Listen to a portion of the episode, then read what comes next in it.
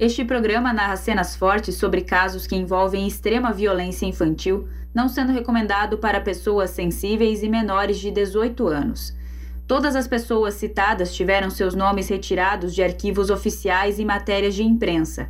Essa história possui muitos personagens e eventos. Caso você precise de um auxílio para se guiar, visite a enciclopédia do caso no endereço projetohumanos.com.br barra Leandro Bossi. Caso algum dos citados sinta-se incomodado e deseje um direito de resposta, favor enviar um e-mail para contato@projetohumanos.com.br. No episódio anterior. Tem coincidências demais se a gente pensasse numa linha que conectasse os três casos, eles passariam realmente pela amputação das mãos como principal marca, e aí a questão do, de qual o papel das lesões no couro cabeludo, para mim, fica em aberto. Se realmente queriam um scalpo, se a questão era levar um fragmento de cabelo com couro cabeludo. Se tentou ensaiar todo o rosto e desistiu porque não aprendeu, não obteve uma boa técnica, não teve tempo de aprender, passaria pelas mãos e pelo couro cabeludo. Esse seria o elemento conector desses casos, se a gente extrapolar um pouquinho cada um deles. Qual que é a motivação do crime? Talvez a gente nem saiba a motivação. Foi o abuso sexual e aí a, o homicídio foi para a vítima não denunciar? Era o homicídio junto do abuso sexual ou era a mutilação só que porque estava ali na oportunidade fez isso? Será que era tudo? A gente não pode descartar a possibilidade de abuso sexual. É, mas a gente também levar para crer que existiu porque não pode descartar também é o wishful thinking, né? É, é, é sim.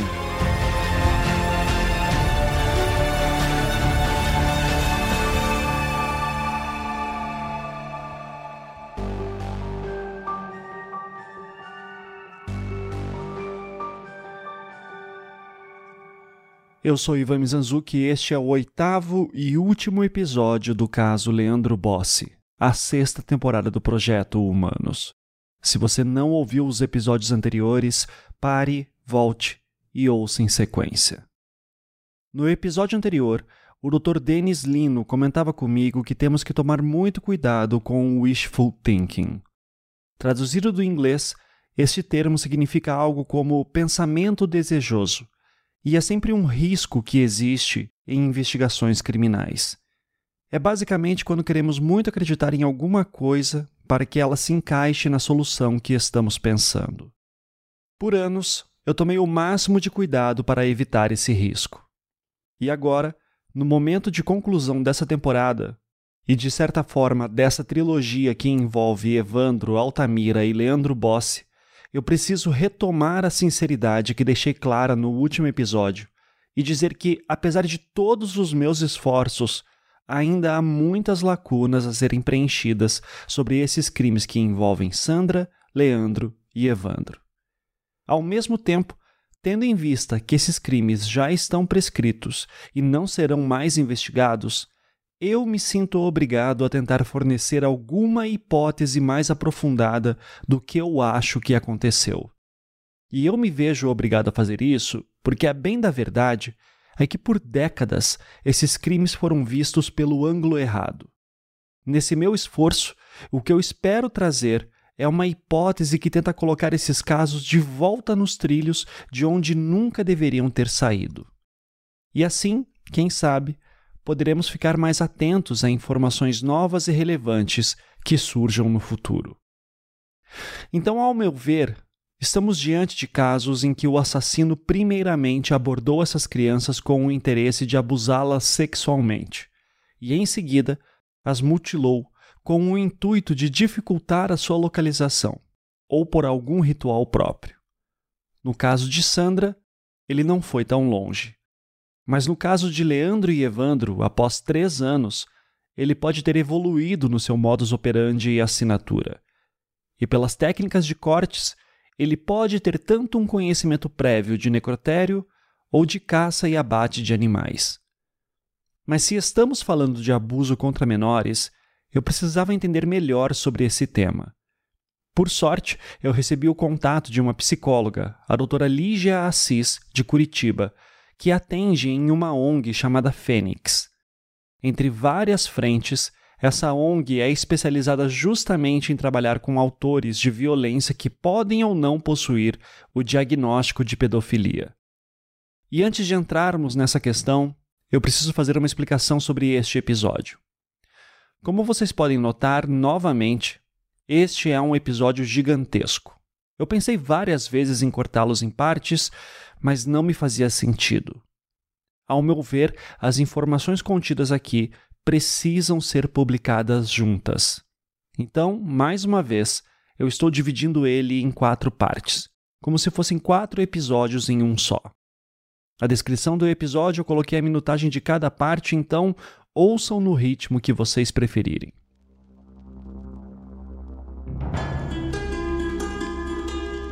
Parte 1 Um tempo para tal palavra. A doutora Lígia Assis é psicóloga formada na PUC do Paraná, possui especialização em terapia cognitivo-comportamental e faz atualmente pós-graduação em psicologia jurídica, também pela PUC do Paraná. E parece óbvio, mas vale reforçar um aviso de gatilho. Aqui nós vamos falar sobre abuso sexual contra menores. E esse tema está presente durante todo o episódio. Então, se esse é um assunto sensível para você, eu recomendo que pare agora. Conversando com a doutora Lígia, eu queria entender melhor sobre o que torna alguém um pedófilo e qual a diferença desse tipo de classificação para um abusador sexual. Afinal, pelo pouco que eu sabia de pesquisas anteriores, pedofilia é um diagnóstico. A pessoa pode ter o desejo por menores de idade, mas nunca cometer nenhum abuso. O crime só ocorre quando essa pessoa visa satisfazer o seu desejo. Então, seguindo essa dúvida, a doutora Lígia me respondeu o seguinte: o pedófilo, basicamente, ele é uma pessoa que ele precisa ter o diagnóstico, critério de pelo menos durante seis meses uma atração por crianças e principalmente crianças pré-púberes ou seja, crianças que não têm corpo desenvolvido, é, não têm pelos pubianos, ele precisa também apresentar ou um sofrimento muito intenso para ele ou um sofrimento muito intenso para essas crianças. O pedófilo ele também pode ser uma pessoa que ele não necessariamente é, tem o desejo estritamente por crianças, porque daí ele entra como pedófilo situacional, mas ele também pode ser o pedófilo preferencial, que no caso ele é atraído apenas por crianças. É uma condição de um transtorno parafílico, que ele também pode ter outras comorbidades, como a comorbidade do transtorno de, é, de personalidade, personalidade antissocial e o, transtorno, e o transtorno sádico também. De acordo com o manual MSD para profissionais de saúde, abre aspas, Transtornos parafílicos são fantasias, impulsos ou comportamentos recorrentes, intensos e excitantes sexualmente, que causam sofrimento ou incapacitação e que envolvem objetos inanimados, crianças ou outros adultos não consentidores, sofrimento ou humilhação de si mesmo ou do parceiro com potencial para causar dano. Fecha aspas. E caso não tenha ficado muito claro na fala da doutora Lígia, aqui vale reforçar uma questão acerca do diagnóstico de pedofilia. De acordo com o Manual Diagnóstico e Estatístico de Transtornos Mentais, o DSM-5, que é a sua versão mais atualizada, para que a pessoa seja diagnosticada como pedófila, ela precisa apresentar alguns critérios diagnósticos e, entre eles, está o seguinte: apresentar por pelo menos um período de no mínimo seis meses fantasias sexualmente excitantes, impulsos sexuais ou comportamentos intensos e recorrentes envolvendo atividade sexual com criança ou crianças pré-púberes. Então, para a gente poder diagnosticar um pedófilo, não necessariamente ele vai ter abusado de alguma criança. Tanto que é, na Fênix a gente já atendeu ca alguns casos de que pessoas chegaram falando que estavam sentindo desejo por crianças, não tinham cometido caso e queriam realmente fazer o tratamento para não abusar de ninguém. Eles estavam é, apenas, bem entre aspas, né, assim, consumindo pornografia infantil. Então, também tem esse consumo é, das pornografias infantis, não necessariamente precisa ser uma nudez infantil direta. Pode ser também uma estimulação é apenas da inocência da criança, digamos assim. O pedófilo é muito atraído por essa questão da inocência, por essa questão é, angelical da criança, e ele não considera, muitas vezes, o pedófilo clássico, ele não vai considerar que ele está fazendo um mal para a criança. Tem pedófilos que acreditam que é uma forma de amor e uma forma de carinho, e que a criança ela tem o consentimento e ela tem é, autonomia para dar o consentimento. Então, isso também. Só que na literatura brasileira, a gente tem uma dificuldade muito grande. Não tem muitas pesquisas nisso. Perfil do pedófilo brasileiro, por exemplo, é uma coisa que não existe. Eu estou fazendo a minha pesquisa nisso e, assim, eu estou seguindo alguns autores, Antônio de Paula Serafim, é, Fabiana Saf, eu estou seguindo também o é, Luiz que é uma pesquisadora do Rio Grande do Sul, mas basicamente não tem, porque é um assunto muito, mas muito, muito estigmatizado aqui no Brasil, e a gente quase não se fala em pedofilia, principalmente em tratamento da pedofilia. A Fênix, inclusive, é a única ONG aqui em Curitiba que eu sei que trabalha com os autores de violência, sejam eles diagnosticados com pedofilia ou não. E, e nesse sentido também, no, no cenário clássico, né? O pedófilo, ele demonstra uma atração entre menino ou menina ou não? Essa distinção ela não faz sentido. Como é que funciona isso? Tem os três. Tem o que demonstra apenas por meninos, tem o que demonstra preferencialmente por meninas e tem o misto também. Que daí é justamente não pelo, pelo órgão genital da criança, mas pela falta de características é, diferenciais. Então, questão de seios que não aparecem, o a genital, a falta de pelos pubianos, então isso conta também. Então a gente tem esses três tipos de pedófilos. É. O que eu sei também é que geralmente há casos de abusos sexuais, a gigantesca maioria ocorre dentro do próprio círculo familiar, né? Um pai, um enteado, tio, alguma coisa assim, um padrasto, né? Perdão. É, o, o que eu queria saber é nesses casos que não são de círculo familiar, quando, quando é um, um externo. Como que geralmente esse ofensor se aproxima da vítima? Nós temos vários tipos de ofensor. Então, a gente pode ter o ofensor sedutor, que ele começa a aliciar a criança, pode ser tanto pela internet ou presencialmente. Ele, o pedófilo, ele geralmente tem o costume e a conexão com as crianças. Então, ele sabe conversar com a criança, ele sabe seduzir, ele sabe manipular aquela situação. Geralmente, ele começa a mostrar pornografia é, adulta para poder trabalhar com a desinibição da criança, oferece doces, às vezes presentes, ou por vezes ele também funciona altamente com ameaça, principalmente se é uma pessoa é, estranha. Ele vai, ele pratica violência, e nesse caso é uma violência no sentido violento da palavra, e ele, inclusive, pode ameaçar tanto os pais quanto a própria criança, porque é uma coisa muito importante e muito difícil de se dizer. Nem todo abuso sexual vai ser configurado é, na cabeça da criança como uma violência. Às vezes ela não entende que aquilo é uma violência. E isso é uma das coisas que mais se perpetua dentro da família também. Pelo que sabemos de abuso infantil, a grande maioria dos casos ocorre dentro do círculo familiar. Mas Sandra, Leandro e Evandro não tinham nenhum parentesco, o que nos leva a eliminar essa possibilidade pelo menos numa questão estatística. E por isso, eu precisava entender um pouco melhor sobre esse perfil de um abusador externo. E daí, pelo que você me falou já no início, como esse assunto não é muito pesquisado no Brasil, eu imagino que nós não temos estatísticas sobre isso, né? Por exemplo, pegar casos de abusos uh, criminais contra crianças uh, que ocorreram fora do seio familiar quantos desses casos que acontecem com que frequência, né? Quanto que são, qual que é o perfil sedutor, qual que é o perfil violento, isso não, nós não temos essa estimativa, né? Essa estimativa é mais difícil de ter, mas eu acredito que dentro do Fórum de Segurança Pública a gente tem um levantamento sobre ofensores sexuais, tem um levantamento inclusive sobre ofensores sexuais dentro e fora de casa. Eu acredito que esse é o mais próximo que a gente vai conseguir, porque realmente a pesquisa aqui está bem escassa tanto da própria parafilia, quanto do tratamento, quanto até mesmo do entendimento do que, que é o pedófilo real. Porque aqui no Brasil a gente confunde que qualquer tipo de abuso sexual infantil é feito por um pedófilo, que não é. A doutora Lígia me passou os dados de 2023 do Fórum de Segurança Pública, que é a última amostragem que foi levantada.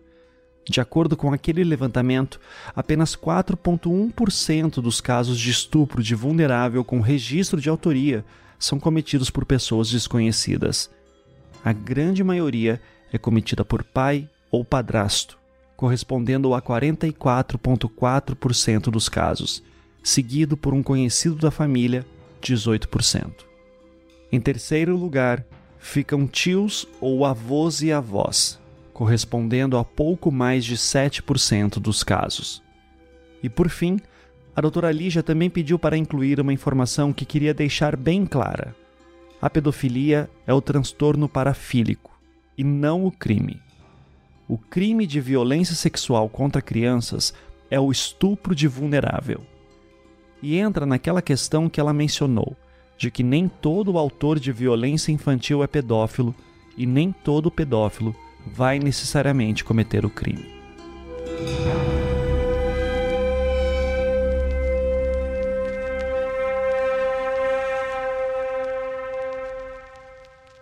Inclusive, uma coisa que eu achei muito interessante no último episódio é que você falou daquele laudo, que eles descartaram a hipótese da Sandra e do Evandro estarem relacionados por conta do abuso. Só que, no meu trabalho, eu geralmente, quando eu pego um laudo de menino, o laudo DML dá inconclusivo, porque é muito diferente um abuso vaginal e um abuso anal. Não necessariamente pode ser detectado e principalmente porque ele estava é, sem os órgãos. Uhum. É exatamente isso que você falou. A gente não pode descartar essa questão do abuso, de Sim. forma nenhuma.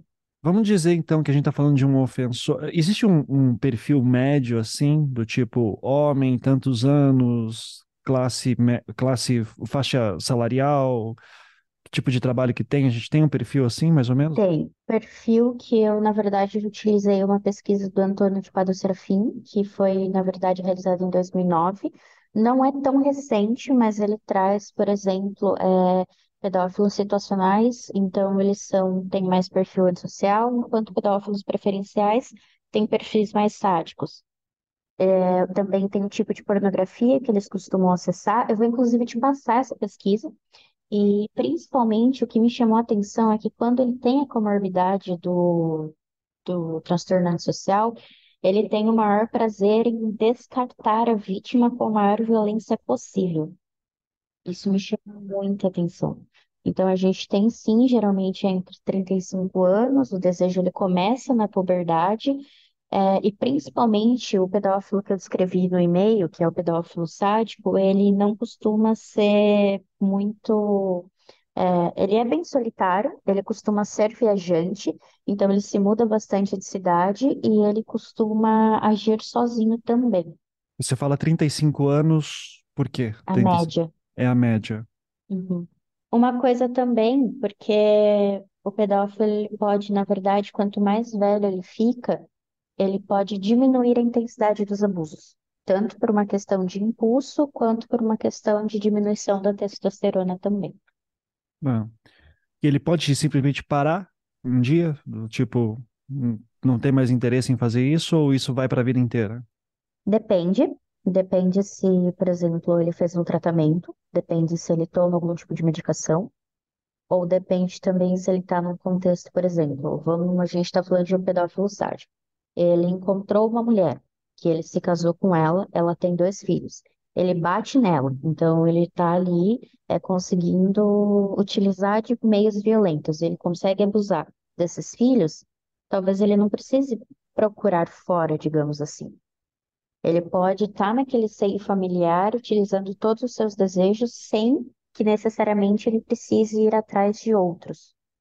Ou também ele pode simplesmente diminuir, mas continuar o, o sadismo e continuar a maldade com outras esferas, com outros tipos de crime. Isso também a gente já viu é, em outros casos. Violência com animais, ou até mesmo violência com outras características também. E, mas a pessoa também pode, por exemplo, ser casada, ter Uhum. seus filhos e ter essa vida dupla. Sim. Inclusive, tem um perfil de pedófilos que eles não abusam dos filhos. Uhum. Os filhos, eles são assim, como se fossem intocáveis, e daí eles abusam de outras crianças. Geralmente, esses pedófilos, eles são sedutores, porque com essa vida dupla, eles são geralmente os pais de família, é, bem queridos, bem queridos pela comunidade. Só Uhum. que, Você fala de alguns termos como pedófilo sádico, pedófilo sedutor. Ele pode Uhum. ser sádico, sedutor? Qu- Quais são as categorias, assim, só para a gente entender como é, como é que elas se misturam entre si? Então, essa é uma outra questão da própria literatura, que Tá? assim, é, tem a questão do pedófilo clássico, o, pedó o molestador e o abusador de crianças, o molestador sádico, o molestador sedutor, o molestador, o molestador introvertido, e também hoje em dia a gente está utilizando mais o termo ou ofensor sexual ou autor de violência sexual para não trazer tantos estigmas. Só que eu estou, inclusive, fazendo a minha pesquisa agora e cada fonte eu estou achando uma denominação diferente. Uhum. Não é Então, isso aqui no consenso. Brasil, não, não é consenso. Tá. Eu acredito que uma psicóloga também que você vai achar algumas questões é, sobre isso é a psicóloga Anna C. Salter.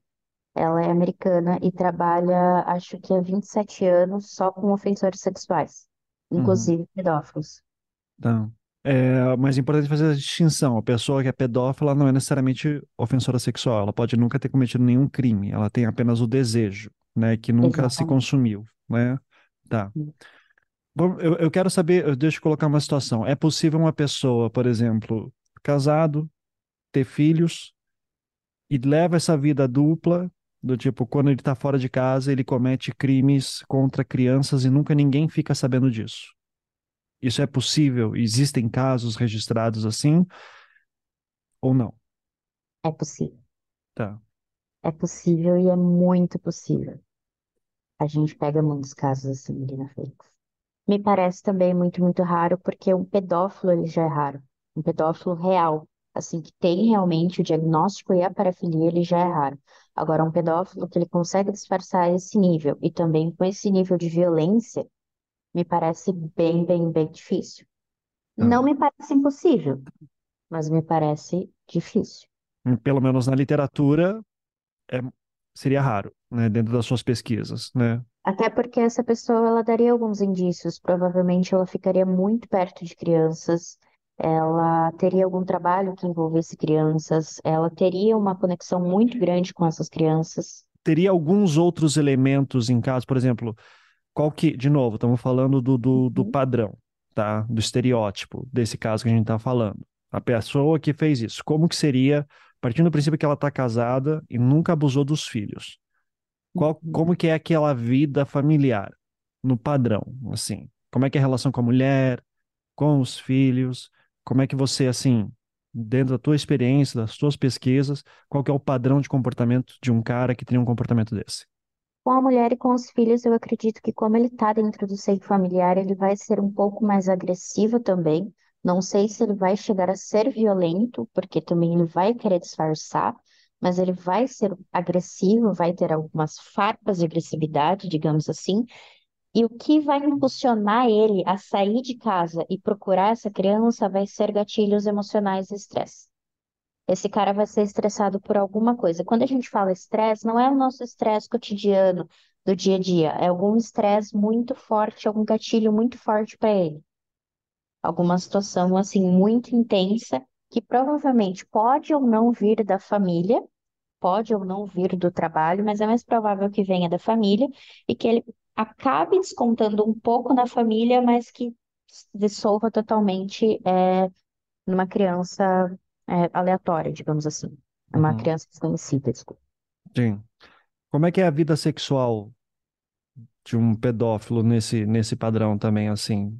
Como é que é Ele pode ter uma vida sexual completamente normal com a esposa?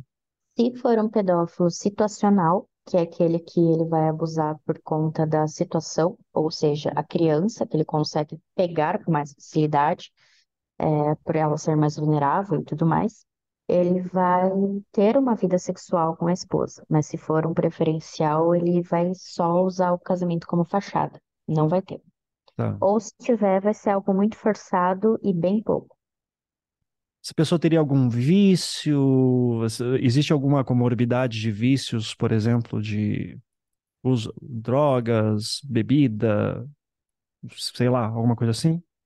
Pode ter, pode ter uma comorbidade tanto de vício em pornografia quanto vício em drogas ou álcool também. Mas é uma coisa frequente, assim, do tipo de tantos casos, a gente vê que também existe aqui uma questão de abuso de substâncias ou não?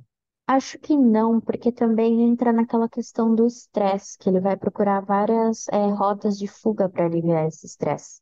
Existe alguma coisa que a gente vê na infância dessas, desses ofensores que é comum ou não? O que torna eles desse jeito é completamente aleatório e não tem nada na infância que levou para isso? Na verdade, a pedofilia ela é multifatorial, cultural, genético, porque nem todo pedófilo sofreu abuso, isso também é um mito muito grande. Às vezes ele não sofreu, mas ele pode ter sofrido uma violência física, negligência, geralmente falta de afeto, pais antissociais também, isso pode ocorrer. Então, assim, trauma é trauma também, não só no sentido trauma psicológico, mas no sentido trauma físico, como traumatismo crânioencefálico, algum acidente, isso também pode ser um perpetuador. Na época em que eu tive essa conversa com a doutora Lígia, eu havia acabado de lançar o episódio 4 dessa temporada sobre o caso da Sandrinha. Neste primeiro contato, eu não falei nada para ela do suspeito que tínhamos em mente. Então, tudo o que vocês ouviram aqui foi dito através das bases teóricas do que ela pesquisa, estuda e trabalha. E tudo o que ela me falou me ajudou a olhar melhor para uma pessoa em específico: o terceiro investigado do caso Sandrinha.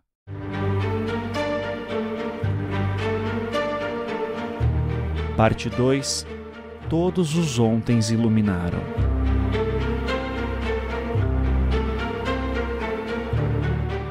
Antes de entrar no tema, eu já preciso dar alguns avisos.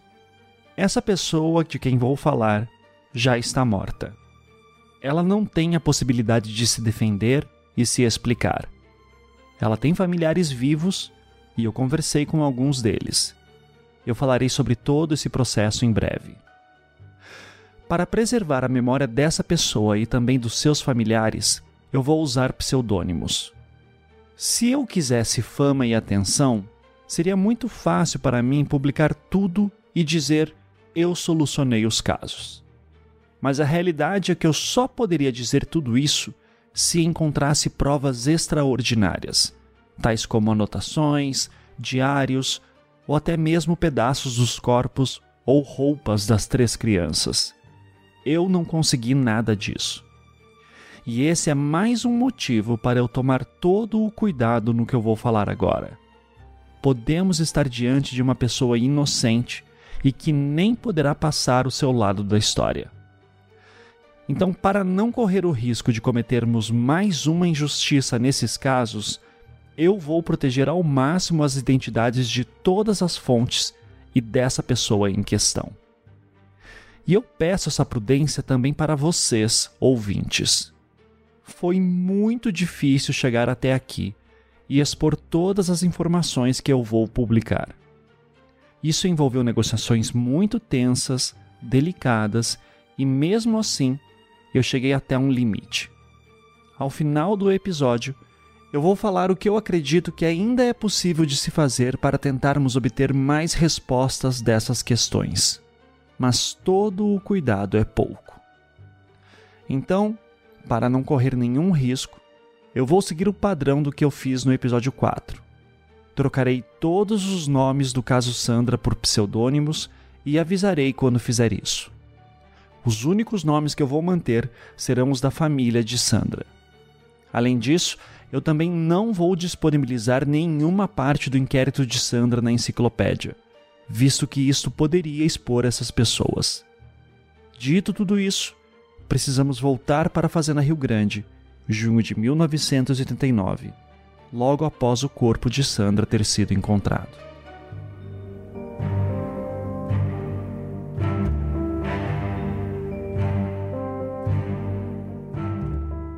Sandra desapareceu num domingo à noite, dia 4 de junho, após ter ido a uma festa junina na escola Guisa, perto de sua casa. A última pessoa que a viu foi uma mulher que aqui estamos chamando de Cecília. Ela teria visto Sandra por volta das 8 horas da noite nas escadarias do restaurante que fica no posto 22 da BR-116. Esse posto ficava entre a sua casa e a escola. No dia 12 de junho, uma segunda-feira, o corpo de Sandra foi encontrado pela manhã num terreno baldio cercado de mato. Esse terreno ficava entre a sua casa e o posto 22. As investigações tiveram início logo em seguida. Dois dias depois, 14 de junho, um homem, que aqui vamos chamar de Vitor, prestou um depoimento. Ele tinha 53 anos na época e era vizinho da família de Sandra, que morava com duas irmãs e sua mãe numa casa muito pobre, sem luz e sem água encanada. O depoimento do Sr. Vitor tem uma série de passagens também que julgavam uma suposta conduta sexual inadequada da mãe de Sandra, a dona Juvelina, assim como também das próprias meninas. Em seu relato, ele dava a entender que as meninas gostavam de se mostrar e se exibir para qualquer um na rua. Mas em certa passagem, o Sr. Vitor dizia o seguinte: abre aspas. O depoente, há uns 15 dias passados, avistou as duas meninas pequenas, sendo Sandra e uma das suas irmãs, em volta de um carro Volks de cor azul, sendo que ali estava uma pessoa estranha. As meninas estavam debruçadas na janela do carro e algumas vezes entravam no carro e davam um abraço na pessoa que estava dentro. Era uma pessoa de idade. Após isso, o depoente encontrou a mãe das meninas e a avisou sobre o ocorrido. A mãe respondeu: Não, seu Vitor, elas estão ganhando um dinheirinho. Fecha aspas. Essa menção a um carro da marca Volkswagen de cor azul abriu uma nova linha de investigação. No dia seguinte, 15 de junho de 89, a dona Juvelina, mãe de Sandra, dava o seu depoimento sobre o dia que sua filha desapareceu. Durante o seu relato, ela foi citando várias pessoas que poderiam ter alguma relação com o caso. E então, aparentemente, em algum momento, o Dr. Inácio, delegado responsável, lhe perguntou sobre o tal carro azul. E é aqui que, pela primeira vez, aparece o homem que chamaremos de Pedro. Abre aspas. Que a declarante ainda conhece um senhor Pedro, o qual falou que mora em Curitiba e que chegou ali um dia e passou a conversar. Ele disse que tinha um terreno por ali em Fazenda Rio Grande e também um terreno na praia. Algumas vezes ele aparecia por ali ele tem um Volkswagen cor azul. Um dia, ele estava com as crianças conversando dentro do carro e a declarante recolheu as crianças.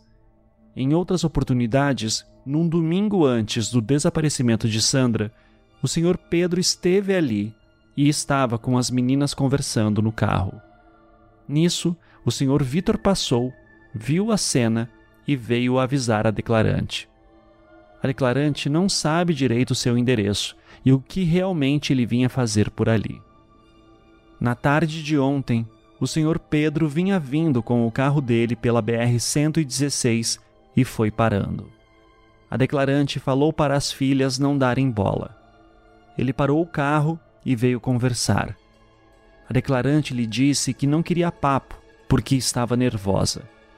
Nisso, ele disse: o que é isso, dona Juvelina? Que a senhora está nervosa comigo? O que que houve? O senhor Pedro estava bastante nervoso e aparentava estar tremendo. A declarante prosseguiu a sua caminhada até o supermercado e não viu mais ele. Este senhor deve ter uns 30 anos, mais ou menos. Fecha aspas. Quando deu esse depoimento, Dona Juvelina tinha 46 anos. Na sua leitura, o senhor Pedro teria por volta de 30 anos. Na verdade, ele tinha pouco mais de 40. Nesse mesmo dia 15 de junho, ou seja, três dias após o corpo de Sandra ter sido encontrado, a menina Márcia Cristina, de 14 anos, irmã de Sandra, também prestou um depoimento. E aqui vale lembrar: Márcia era o nome da irmã e também da prima de Sandra, que era sua vizinha. Além de Márcia e sua mãe Juvelina, Sandra morava também com Maria Edileide, a sua irmã mais nova. Em seu relato, Márcia e irmã contava sobre os encontros e desencontros que teve com Sandra no dia de seu desaparecimento, e que eu já expliquei no episódio 4. Ela também contava que trabalhava como doméstica em Curitiba e que estranhava quando voltava para a casa do serviço e via que Sandra estava com dinheiro. Quando perguntava para ela de onde ela tinha conseguido, Sandra lhe dizia que tinha pedido para motoristas de caminhão. E então, em certo ponto, Márcia e irmã contavam o que sabia sobre o senhor Pedro. Abre aspas. A respeito de um senhor de nome Pedro e que tem um Volks azul, ele passou a frequentar ali por motivos que a depoente desconhece, e que faz mais de um mês que ele frequenta a casa da depoente. A depoente nunca saiu com ele de carro, mas conversou com ele na casa quando a mãe estava lá também. A depoente tem conhecimento que ele marcou um encontro com a prima Márcia, de 13 anos, e que ele falou que ela não ia se arrepender. Ia ganhar dinheiro, relógio, rádio, máquina de calcular, e que ele marcou de encontrar com ela para cima da casa da depoente. Isso foi depois do desaparecimento da irmã da depoente. A prima falou que ele ficou esperando lá, mas ela não foi encontrar com ele. Ainda a respeito do Sr. Pedro, outro dia, quando ele encontrou-se com a irmã menor, Maria Edileide, ele ergueu a toca dela e disse: Pois a coitada da menina estava com a cabeça igualzinha desta aqui. A irmã falecida fazia poucos dias que havia cortado o cabelo e que a depoente acha que o Sr. Pedro não teria visto a irmã de cabeça raspada, o que lhe causa estranheza. Que na manhã de ontem, dia 14 de junho, quarta-feira, por volta de 10 horas mais ou menos, a depoente seguia com a mãe pela estrada. Em sentido contrário, vinha o carro do Sr. Pedro. Ele parou, mas a mãe da depoente não queria conversa. E então ele disse: Nossa, dona Juvelina, a senhora está tão nervosa. Eu só queria ajudar. Eu até levei vocês até a polícia para procurar a menina. Eu não queria fazer nada de mal a ela. Eu não faço mal nem a um cachorro. Ele estava muito nervoso e estava tremendo. Fecha aspas. Como falei no episódio 4, a Márcia irmã não quis me dar entrevista. Por isso, eu não tive como fazer perguntas para ela sobre este depoimento que ela prestou. Neste mesmo dia 15 de junho de 89, a Márcia Prima deu um depoimento também. Na época, ela tinha 13 anos de idade. E para minha sorte, graças à ajuda de Sueli, a irmã mais velha de Sandra, que me concedeu entrevista, a Márcia Prima aceitou conversar comigo. A Sueli estava junto com outros parentes também. Então, os barulhos de fundo que vocês talvez ouçam é de todo esse pessoal. É, meu nome é Márcia Franco Selle, 47 anos.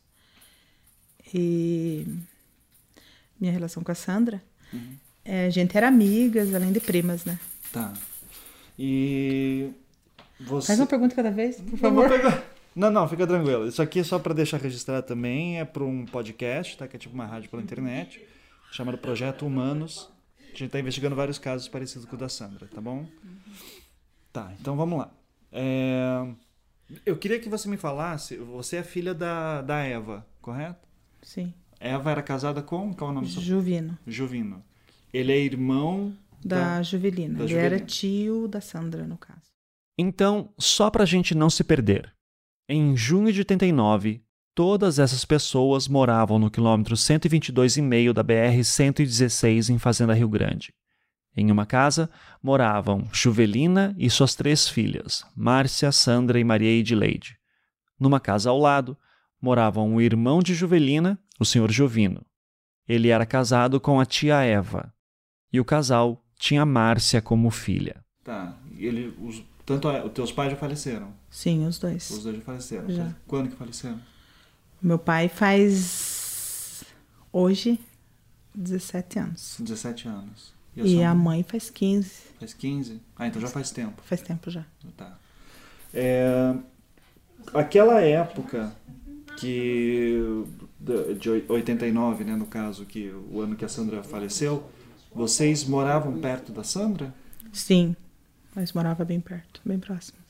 Perto como? Dividia? No mesmo terreno. No mesmo terreno. No mesmo terreno. Tá. É, a casinha deles e para trás tinha a nossa. A Sueli estava me falando que a casa da, da Sandra morava a Juvelina, a Sandra, a Márcia, a Maria de Leide e era uma casinha pequenininha, né? Era, morava as quatro lá. Sim, as quatro. A nossa também era bem inferior, era bem pequena. Tipo, eu tava de passagem ali, que eu tinha acabado de, de vir de um trabalho, que eu era babá na época já. Uhum. Fiquei um tempo ali, achei que ia ficar ali, fiquei matri matriculou numa escola, nem lembro o nome. Foi muito pouco tempo que eu fiquei ali. Uhum. E aí dali a gente voltou para onde a gente já morava, né? Tá. Que é aqui no 26, um pouco mais. Mas a, a, tia, eu lembro que a tia continuou lá ainda. Tá. Você. É, como é que era. Pelo, da, pelo que dá para entender aqui pelos depoimentos que eu, que eu peguei do, do inquérito, dá a impressão que vocês brincavam o tempo inteiro. Você, a Márcia, a Edleide e a Sandra. Vocês quatro. Nós quatro. Tinha mais alguém que fazia parte do grupinho? Não. Você- não, era nós, quatro? era nós quatro só. Uhum. Tinha meu irmão também, que, que era o mais novo também. Acho que ele chega a ser mais novo que a Dilei até. Uhum. Que de vez em quando ele tava com a gente, mas era, a mãe nunca deixava, ficava mais perto dela. Ficava mais perto dela. Uhum. E o que, que vocês faziam, assim, de, de dia a dia, brincadeiras? Nossa, a gente brincava além de trabalhar, né? Porque a gente tinha ah, de puxar água de longe. A gente brincava normal, de, de mãe se esconde, de hum, descer os barrancos escorregando, acabava com as roupas, a mãe ficava doida. Sim. Nadava quando eu ia lavar roupa no rio, essas coisas. Qual rio que vocês nadavam? Ali embaixo, no Parque Verde, é? É quando atravessa a BR? Aham. Sabe a BR ali tem um. a- a- hoje já nem sei se tem mais, mas tinha um córregozinho bem. Tipo limpo, turma. Uhum, nós descia lavar roupa no rio e já aproveitava. já. E então eu pego um mapa da região e começo a fazer perguntas sobre os lugares ali em torno. Onde elas moravam exatamente, onde brincavam, onde pegavam água e onde que o corpo de Sandra foi encontrado. Márcia diz não se lembrar de ter ido até o local do corpo, mas sabia onde era. E então eu começo a perguntar mais sobre a rotina delas naquela época. Eu queria saber especialmente se a Sandra estudava na escola Guisa. Eu não lembro. Eu não lembro. Eu sei que eu e a Márcia nós ia participar dessa festa junina porque a gente estava matriculada na escola. A gente entrou, já, já logo ia ter a festa junina, sim. Eu, eu, eu, sim. Agora a Márcia acho que já estudava lá. Porque a Márcia morava ali com a tia Juvelina, não sei quanto tempo eles permaneceram ali. Tá. Eu, como eu te disse, eu estava de passagem, porque eu trabalhava. Eu vim e já logo fui de novo. Quando eu fui para o emprego, fiquei lá um mês, dois meses, a mãe já não morava mais ali. A mãe já tinha voltado para pro patrão deles, que eles tinham um patrão ali na Fazenda Rio Grande, no 26, no caso, nos Quirino. E a mãe já estava morando para cá. Tá. Aí, nessa época, a minha mãe também sofreu um acidente, quebrou a perna, daí ficou bem complicado as coisas. Uhum, sim. É, a tua mãe tava com um gesso nessa época também, né? Foi, é, nós estava lavando roupa nesse rio e não sei, parece que alguém chamou ela do outro lado da, da BR, eu não lembro direito. Tá. Aí ela foi atravessar, veio um carro atraves- e, E atropelou ela. e atropelou ela. Tá. E ela ficou com um gesso na perna? Ficou. Ficou acho que uns 40 dias, dois meses mais ou menos, não sei. Tá. Quando.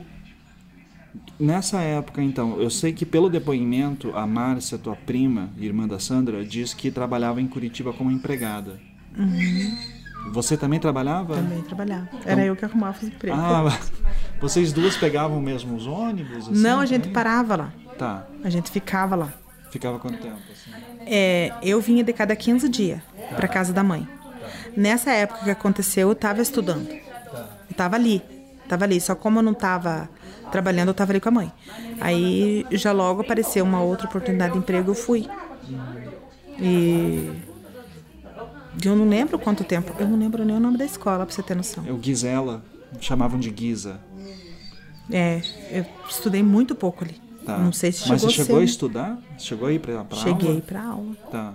Só que nem chegou a ir porque ia pra Curitiba e ficava... Não, naquela época eu não lembro nem de matrícula, porque quando eu entrei na escola, eu entrei na escola com quase nove anos. Eu tava com oito anos e pouco, assim, mais ou menos. É, meus irmãos iam e acabaram me levando. A gente foi sozinha, a não foi com nós. Hoje em dia você tem que ir, você tem que matricular o filho, tudo. Da... Não, nós foi por conta. A professora era nossa, nossa amiga, ela incentivou, a gente foi. Como é que era, assim, a, o dia a dia de vocês? Quando você tava aqui. Não quando você tava em Curitiba trabalhando, né? Mas quando você tava por aqui, assim. Como é que era? Nessa época, como eu te falei, eu não lembro muito porque, tipo, não tinha um dia a dia. Não tinha uma rotina de dia. Tinha dia que você ia dormir seis horas da tarde, porque não tinha energia elétrica. É, tipo, seis horas da manhã você já estava acordado, porque criança sabe, né? Tem uma energia. E a gente ficava, era brincando, ia catar pinhão, lavar roupa, a gente não ficava desocupado. Quando não estava fazendo os, os deveres da casa, catando lenha, era isso. A gente ia catar lenha, a gente ia catar pinhão, era assim. Só que eu e a minha mãe, daí a, a Márcia, a gente se juntava mais para brincar com a Sandra, assim, sabe? Sim. Eu ficava mais com a mãe. E como é que era a Sandra? Era ela divertida? Era brincalhona? Ela era, ela era ciumenta, ela queria, tipo, queria que a gente tivesse disponível para ela, para Márcia, para todo mundo, sabe? Mas quando eu tava com ela era só com ela. Acho que é mal de prima, né? Porque a Márcia tinha ciúme de mim, um terror. Esses dias eu fui pra Santa Catarina e falei, falei para ela que eu tava com medo de ir, ela me prender lá. ela me prendia, ela não queria que eu viesse embora mais. Porque eu não gostava de ficar lá, até pelos acontecidos, né? Aí quando eu ia passear, eles iam me trazer e ela chorava.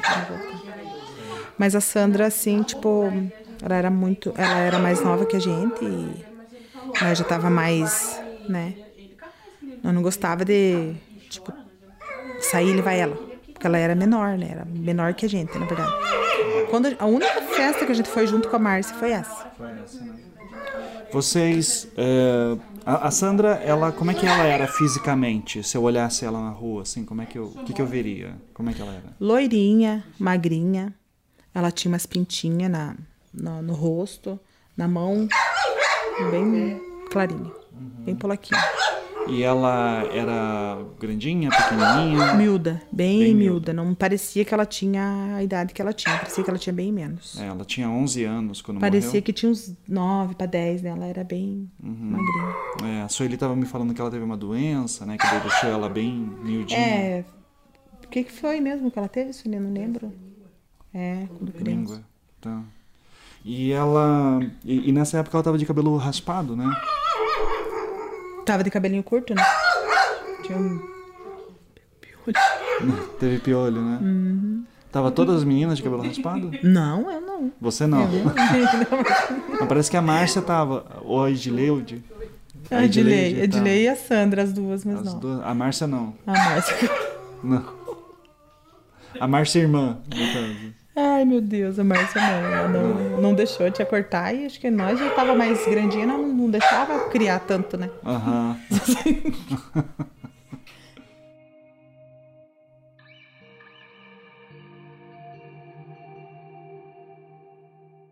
Sabendo melhor como eram as suas vidas na época, eu queria saber se a Márcia lembrava daquele dia da festa junina no dia 4 de junho de 89, dia que Sandra desapareceu.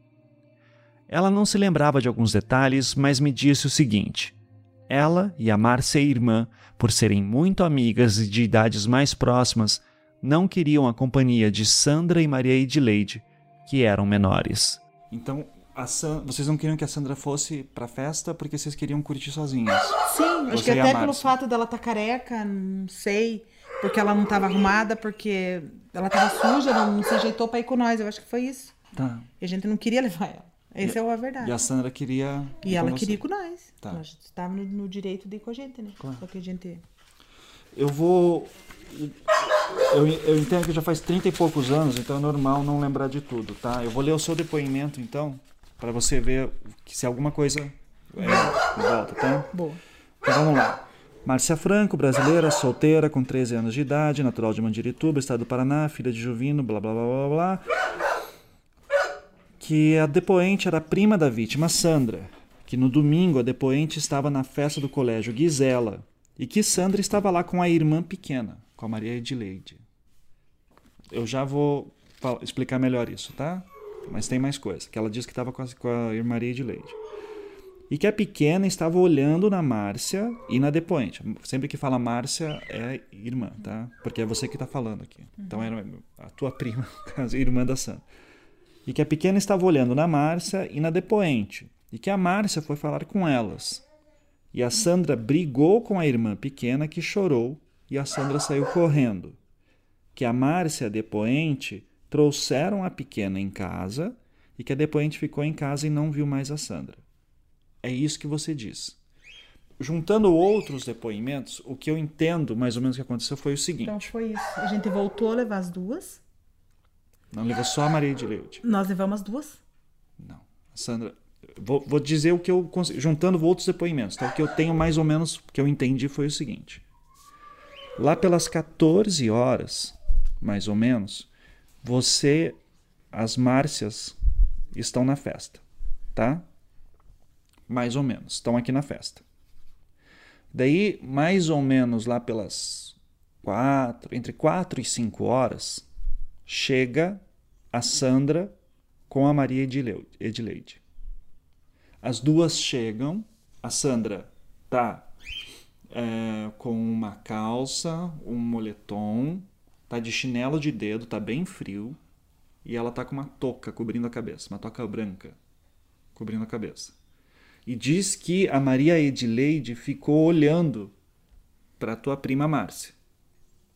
Quando ficou olhando para ela, a tua prima Márcia foi lá falar com ela e diz que a Sandra tinha brigado com a Maria Edileide. Não sei por que motivo. Porque acho que a, a Maria Edileide queria voltar para casa e a Sandra queria ficar na festa. Nisso a Sandra some, sai correndo para dentro da festa e você e a Márcia trazem a Maria Edileide para casa. É verdade. Foi isso mesmo. Foi isso? Foi. Você lembra essa briga da Maria Edileide com a Sandra? Você lembra do que, que elas estavam discutindo? Não. Por que, que a Sandra lembro. queria tanto? Eu só lembro que a Sandra sumiu no meio da festa. Agora você falando, lembra aí. Elas vieram atrás da gente. A gente deixou elas ficar na festa. Uhum. E aí, eu não sei pelo que, as duas. E a gente sempre juntas, né? Aí a gente pegou de lei pra levar pra casa. E a, E a Sandra a Sandra não quis ir pra casa. A Sandra ficou ali, a gente foi, levou de lei e voltou pra festa. A gente já não viu ela. Tá. A Sandra. O que eu queria saber, eu não sei se você vai saber, talvez a, a tua prima Márcia, irmã da Sueli, saiba, mas é por que, que a Maria de Leide e a Sandra brigaram e por que depois a Sandra brigou com todo mundo. Isso você não vai lembrar, né? Porque daí, olha só, vocês voltam para casa, tá? Vocês voltam para casa pela BR, eles falam. Tá você, a Márcia e a Maria de Leide. Sandra tá na festa. Nesse meio tempo ocorre um desencontro. A Sandra tá na festa, pede para um homem conhecido delas trazer ela até um certo ponto aqui. Ele traz ela até o 22 e ela diz: Daqui eu posso ir sozinha. E daí ela volta para casa. Nisso, você diz que não vai mais para a festa, fica em casa. E a Márcia diz: Eu vou bus- buscar a Sandra agora. E ela sai em busca. Só que a Sandra chega em casa, a Márcia acabou de sair. Então, tudo dá a entender que a Sandra veio pelo mato, porque a, a Márcia diz que saiu pelo acostamento, saiu pela principal. Daí a Sandra diz: Ah, a Márcia tá me procurando, eu vou atrás dela. E daí ela sai E a Márcia volta para casa e não encontra. No episódio 4, eu falei sobre Cecília, uma mulher que também era vizinha de Sandra e sua família. Cecília não é o seu nome real, e na conversa com Márcia Prima eu cito o seu nome verdadeiro. Por isso, o nome será bipado quando aparecer. Cecília teria sido a última pessoa que viu Sandra viva. Em seu depoimento prestado no dia 8 de julho de 89, ela dizia que por volta das 8 horas da noite viu Sandra sentada nas escadas do restaurante do posto 22. Ela então cita que chegou a perguntar para ela o que ela estava fazendo e que Sandra não teria respondido nada. Porém, existe um relatório da investigação da Polícia Civil datado do dia 4 de março de 91, ou seja, quase dois anos após a morte de Sandra.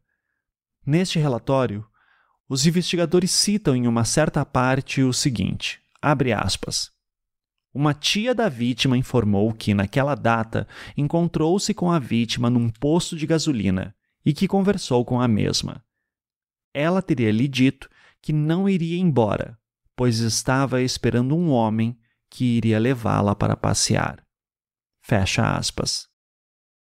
No inquérito de Sandra, não há depoimento de nenhuma tia nem ninguém que tenha dito algo parecido. O máximo que existe é o relato de Cecília. A última pessoa que viu a Sandra diz que viu ela sentada nas escadas do restaurante do 22, que é a que dizem, que chama dela de não dá a entender, mas dá a entender que seria tio, a tia dela. Fala assim, a tia. Tem alguma chance da ser chamada de tia pela Sandra ou pela Márcia? Não. Não, pode ter sido outra pessoa então. A não ser sido... que a tia Juvelina tivesse algum relacionamento com algum irmão delas ali, né, no caso. Mas eu acho que não. Eu chamava por costume, eles chamavam todo mundo de tia. De tia. Eu tá. era uma prima. Tá. Diz que isso lá pelas oito da noite, a Sandra tá sentada na escada do restaurante 22. Diz para ela assim: você não quer pra casa, alguma coisa assim? Que a vai comprar cigarro. E daí ela diz: não, eu tô esperando um homem.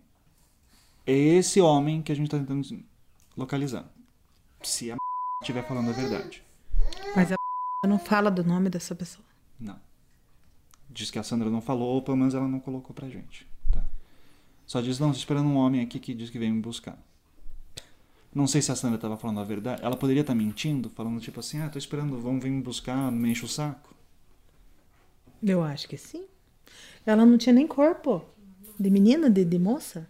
Uhum. Né? Ela era muito, mas não tinha condição. Nem nós. Mas isso não impedia homens de ficar mexendo com vocês, né?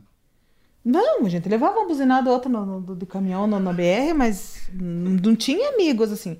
Meu pai nunca foi de levar o homem pra dentro de casa. Não, isso eu sei. Tipo, pra, tipo assim, pra amigo. Uhum. Os amigos do meu pai eram lá no boteco dali pra lá. Uhum. Não, não tinha.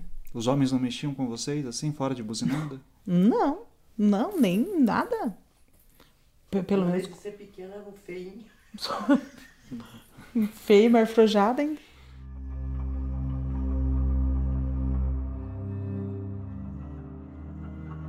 É possível então que Sandra estivesse na escadaria do restaurante do posto, esperando alguém. Um homem. E tem uma coisa importante a ser dita aqui. Ninguém daquele círculo familiar ou social tinha carro. Isso era uma coisa muito diferente. O único carro que aparece nessa história é aquele Volks azul, que por sinal acho que eu já posso dizer era um Fusca. O Fusca azul do Sr. Pedro. Mas a única passagem do inquérito de Sandra que diz que ela estaria esperando por um homem que a levaria para passear naquela noite de domingo é nesse relatório da Polícia Civil, escrito quase dois anos depois do caso. Esse relatório foi escrito por dois investigadores, Ednan Batista e Rogério Miranda de Mello. E eu consegui uma entrevista com o Dr. Rogério. É Rogério Miranda de Mello, estou é, com 62 anos de idade e na época, é, em 2012, de 82 a 2012, fui investigador da Polícia Civil, me aposentei na primeira classe. Na minha conversa com o Dr. Rogério, eu pude esclarecer algumas dúvidas sobre essa questão do relatório. E tem uma coisa no teu relatório, doutor, que acho que essa era a pergunta mais importante que eu queria fazer para o doutor hoje.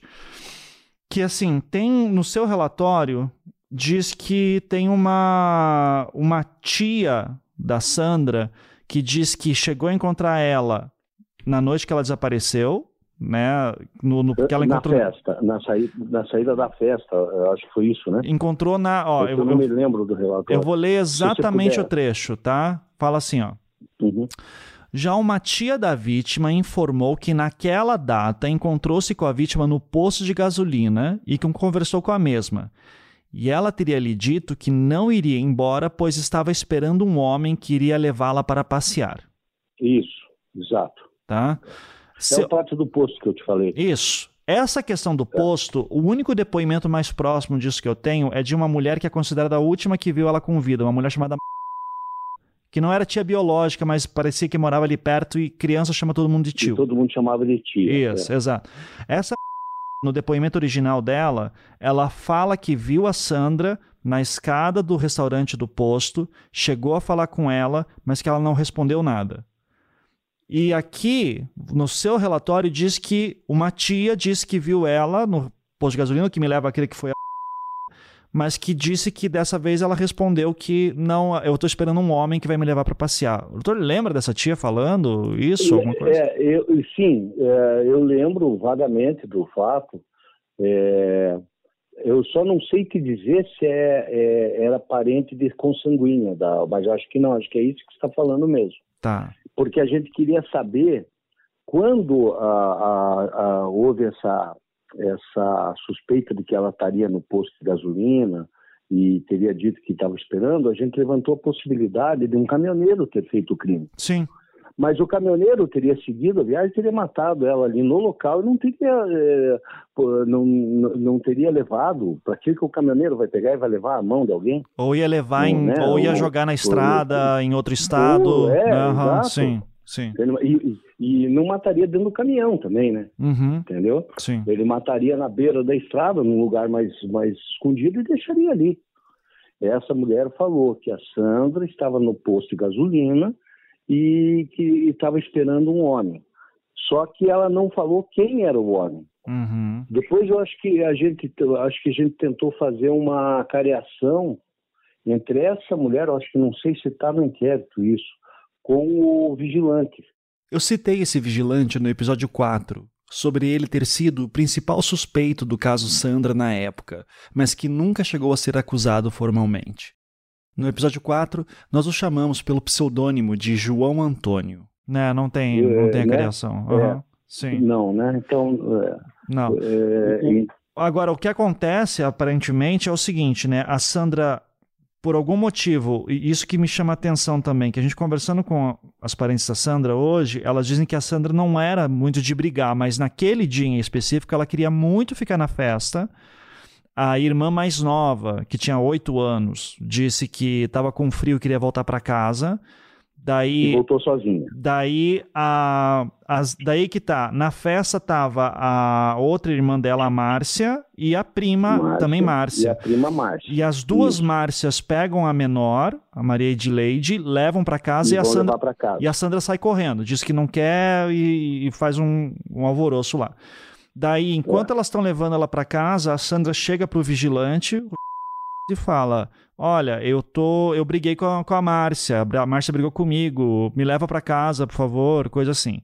Nisso, as três meninas voltam para casa, a Márcia prima decide ficar em casa, a Maria de Leude já queria ficar em casa mesmo, daí a irmã Márcia fala: "Ah, eu vou voltar para pegar a Sandra". E elas se desencontram, porque nisso a Márcia, a, a Sandra pede pro vigilante levar ela até um certo ponto. Ele diz que leva ela até o posto. A Sandra, Isso. a Sandra volta para casa, dela se desencontra da irmã Márcia.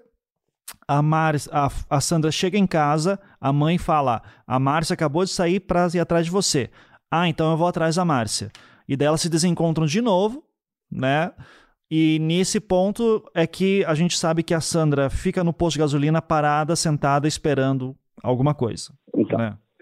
É, por causa dessa situação da Sandra ter ficado na festa que nós comentamos agora, é que nós achávamos o seguinte, que a Sandra já tinha marcado o encontro lá na festa. Uhum. Só que a pessoa não quis sair desse, da festa com a Sandra e marcou de pegar ela no posto de gasolina. Entendi. Entendeu? É nesse ponto que a questão da pessoa que matou ter um carro se torna uma hipótese importante. Não apenas porque a pessoa teria que ser rápida nos seus deslocamentos, no momento do sequestro e na desova do corpo, mas principalmente por causa desse pedaço de informação de que Sandra estaria esperando alguém no posto de gasolina. E como eu falei, ninguém tinha carro naquele círculo social. Isso era algo que também chamava a atenção do Dr. Rogério. E por isso a história do Fusca Azul passou a ficar mais relevante para ele. E chamava a atenção também como essas meninas poderiam estar sendo aliciadas. Meninas pobres, morando em condições precárias, com uma mãe que aparentemente não dava muita atenção e precisava de ajuda. Na verdade, eram mimos que os caras davam, entendeu? Uhum. Porque ela recebia eles. Sim. Qualquer pessoa. Tinha, tinha um posto de gasolina, tinha um pátio que a mãe da Sandra ia lá. Entendeu? Uhum. Então, a gente não, não pode se chamar em, em termos de prostituição. As próprias meninas, é, se você conversasse na época, hoje eu não me lembro mais qual delas, que se foi a prima ou se foi, você falava assim, mas escute, você pra, foi da festa, né, da festa junina, Sim. é, você para ir na festa junina, você foi como? Ah, não, eu ia porque o fulano de tal é, pagava as, é, os docinhos, paçoquinha na festa, sabe? Sei, sei. Entendeu? Aham. É, eles não davam dinheiro para ela. Uhum. É, os caras compravam chopp, cerveja, bebida, entende? Sim, sim. E para essas meninas, Ivan, é, o cara chegar com Fusca, na época, por exemplo, tinha Monza, Chevette, é, aquele é, cadete. Você chegar com Fusca, porra, o cara tinha carro, sabe? É. Era uma coisa deslumbrante para essas meninas. Ninguém tinha carro ali, né? Com exceção desse suspeito, era- ninguém tinha carro, né? Exato. É, tinha moto, sabe? Aquelas motinhos velhas, que eu não me lembro, CG, aquela CG bolinha, sabe? É, mas ninguém era assim de posse, sabe?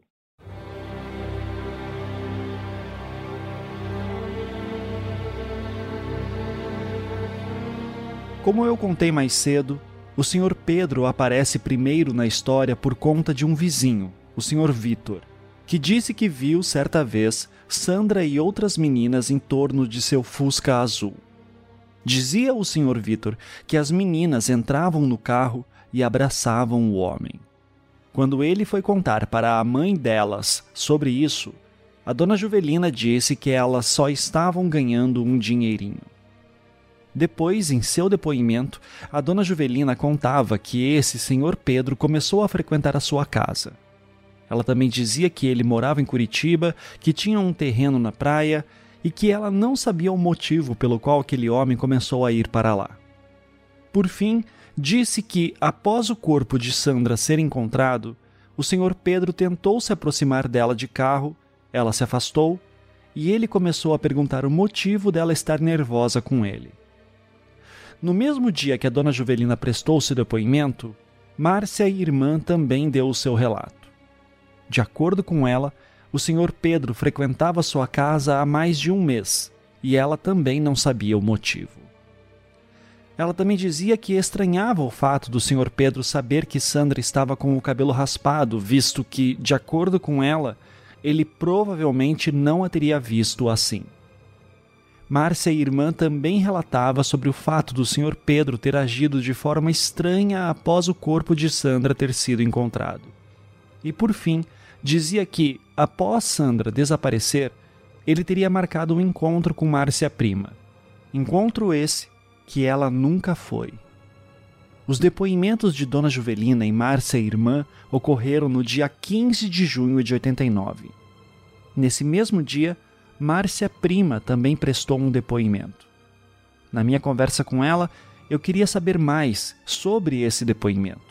especialmente sobre essa história do encontro que o Sr. Pedro tentou marcar com ela. Na nossa conversa, o nome verdadeiro dele foi citado. Então, aqui nós vamos bipá-lo. Dia 12 do 6, dia dos namorados, que encontram o corpo, é uma segunda-feira. Tá? Uhum. Então, deixa eu ver. Segunda, terça, quarta. Não. Segunda, domingo, sábado, sexta, quinta. Então, 12, 11, 10, 9, 8. Então, no dia 8 de junho, tem uma situação que é mais ou menos assim: a sua mãe recebe a visita de um cara que visitava a dona Juvelina direto, que tinha um Fusca azul. Esse cara se chamava ele tomava chimarrão com a dona Juvelina. Ele, em específico, no dia 8 de junho, parece que a sua mãe, dona Eva, pede para ele levar ela para o hospital, porque devia ser o único cara que tinha carro. Ninguém tinha carro ali que vocês conheciam, uh -uh. né? Pede para levar para o hospital para tirar o gesso. Eles vão para o hospital, Daí a mulher no, no hospital diz assim: Ah, é, pode. Você vai ter que vir na segunda-feira. Pode ser? Ele fala: Posso ir bem cedinho, se for bem cedinho. Esse cara, ele volta para casa, volta para leva vocês de volta para casa. Você lembra de alguma coisa? De andar num Fusca azul, alguma coisa assim? Meu Deus, fazer aquela retrospectiva lá do... Vamos ler aqui o, o que você fala dele. Você chega a falar dele. Sandra brigou, ó. A respeito de um senhor de nome e que a depoente o conhece porque ele vai sempre na casa da tia da depoente. E que na, sema, na semana passada, uns quatro dias depois que a Sandra desapareceu, esse dia aqui, uhum. a quinta-feira, quatro dias depois que a Sandra desapareceu, a depoente veio em Mandirituba com a mãe que ia retirar o gesso. E quem trouxe no hospital foi o senhor e que chegando de volta em casa, a mãe da depoente desceu, tendo a tia também descido. A tia, imagino que foi a dona uhum. Juvelina. E que o senhor mandou a depoente esperar, e que a depoente ficou no carro dele, e que ele disse que se a depoente saísse com ele, ele dava cinco cruzados novos, um relógio e uma calculadora, e que ele queria encontrar com a depoente perto do poço onde pegam água e que por volta de três e meia ou quatro horas eu vou te esperar por lá. E que depois disse que não ia e que ele disse que ia ficar esperando. Que depois a gente foi para casa e saiu com o pai fazer compras e que voltaram do mercado. E que depois a gente avistou o carro dele que estava na BR-116. Ele ainda estava esperando a depoente. Que depois a gente contou os fatos à tia e que ela disse que ia falar a ele se ele ia trabalhar ou ia esperar a depoente porque depois a gente não sabe se a tia falou com ele. Ou seja, basicamente a Juvelina foi, disse que ia lá tirar satisfação com ele. Você vai trabalhar ou você vai ficar esperando aqui a Márcia? O que, que você está fazendo aqui? Eu falando? Você falando. E você não sabe se a Juvelina foi falar com ele, tirar satisfação. Mas isso aqui é você falando. Esse, esse Fusca azul, tipo assim, tá começando a dar uns flash, assim. Mas eu não lembro de. Não lembro, meu Deus do céu. 30 e poucos anos. Esclarece a depoente que na segunda-feira ainda ouviu por ali, que foi o dia que foi tirar o gesso, mas que não mais falou com ele. O. Ele tem uma versão diferente do que aconteceu. E eu, honestamente, acredito na senhora. No depoimento que, que você, criança, falou aqui, tá? uhum. tá? O senhor Pedro prestou seu depoimento no dia 20 de junho de 89 ou seja, pouco mais de uma semana após o corpo de Sandra ter sido encontrado. Antes de entrarmos no seu depoimento, eu preciso retomar a linha do tempo aqui para vocês entenderem a importância de tudo o que está sendo dito. Sandra desapareceu no domingo à noite, 4 de junho.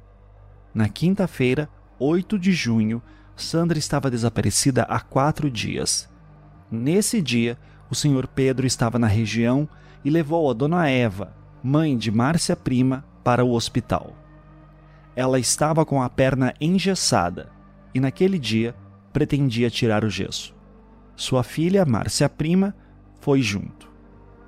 No hospital, Dona Eva foi informada que não poderia retirar o gesso naquele dia e que teria que voltar para lá alguns dias depois, na segunda-feira.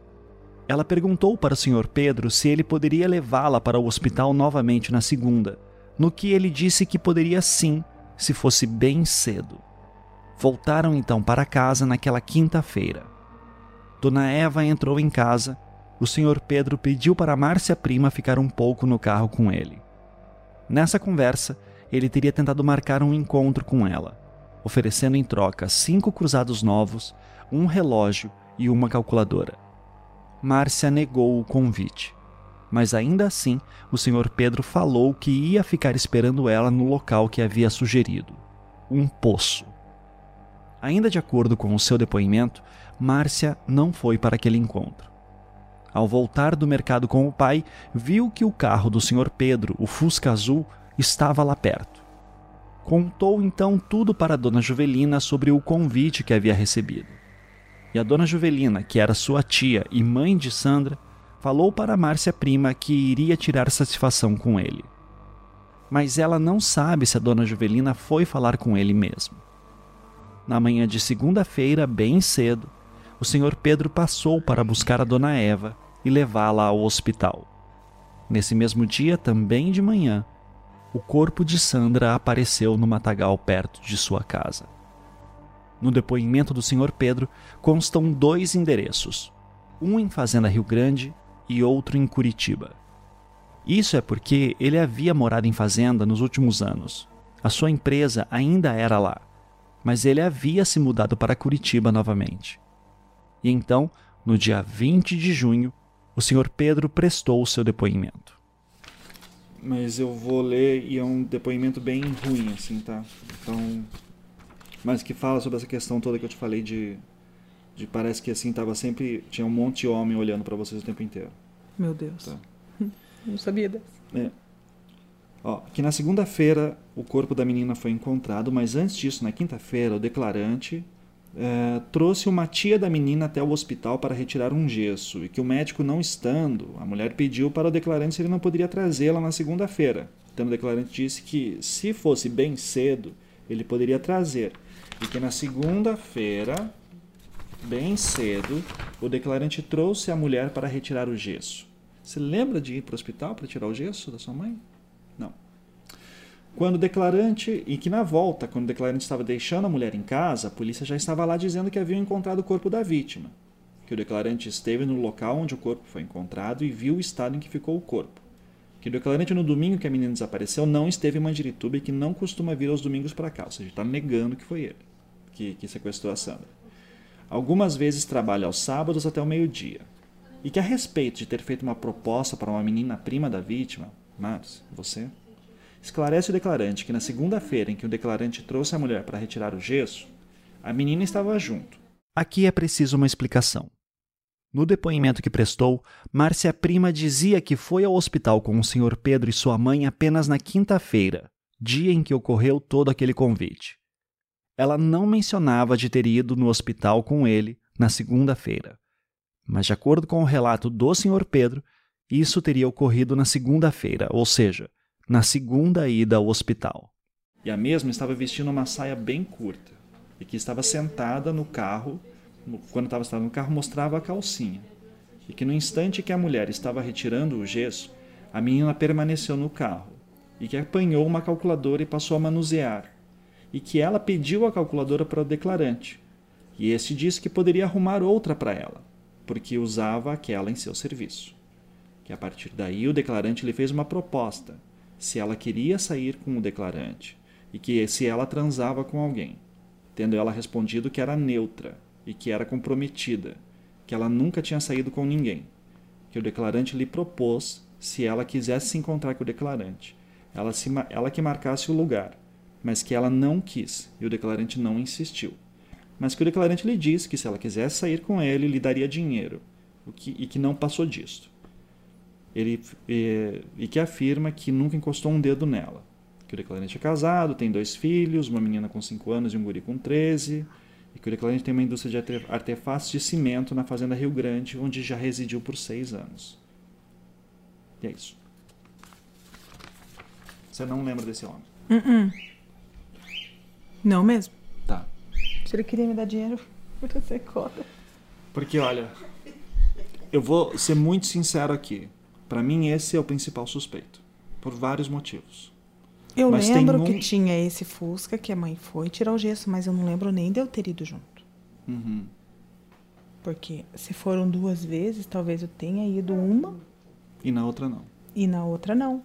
Porque eu lembro da mãe chegando nesse Fusca. A Uhum. mãe e a tia Juvelina e os mais pequenos. Uhum. O Márcio e o Cadilei. Por que, que eu tô achando que tem coisas que me levam a ele? Primeiro, ele conhecia a Sandra. Tá? Ou seja, quando a Sandra diz, eu tô esperando alguém, um homem vir aqui me buscar, pode ser ele, que tinha carro. Tinha combinado com ela, qualquer coisa assim. E isso me leva a. a por que, que a Sandra queria tanto ficar na festa? Por que, que ela briga tanto pra ficar na festa? Era normal ela brigar daquele jeito? Uh-uh. Ela queria muito Não. ficar na Se festa. brigava, mas era pouquinha coisa ali, não que ela. que fosse assim, dessa forma. De sair correndo, né? Se esconder de nós. Ela se escondeu da gente. parecia que ela queria alguma que ela tinha combinado alguma coisa escondido com alguém entendeu daí ela tá lá no posto esperando alguém vir buscar ela daí olha só esse cara o que mais me pega é esse dia 12 aqui segunda-feira quando encontra um corpo porque até então a Sandra tá, desco- tá desaparecida daí ele diz eu posso te levar para hospital ele leva para fala para sua mãe a Eva diz eu posso te levar para o hospital bem cedo segunda-feira de manhã ele sai, vem de Curitiba, ou se ele morava em Fazenda Rio Grande, morava lá pra cima, a gente não sabe direito. Mas ele vem, daí o que, que eu acho que acontece? Ele vem, deixa o corpo dela aqui, busca sua tia, vai pro hospital. Quando tá voltando, descobre que encontraram o corpo. E daí ele, E eu era a próxima vítima, então. talvez, talvez fosse. Talvez fosse. Se ele for realmente o assassino de Sandra, pode ser também o assassino de Leandro e Evandro. E é aqui que, ao meu ver, a hipótese das duas crianças que eu apresentei no episódio 3 passa a ser uma possibilidade mais relevante. Seria isso um padrão? Uma grande coincidência? Será que estamos entrando na falácia da bola de neve?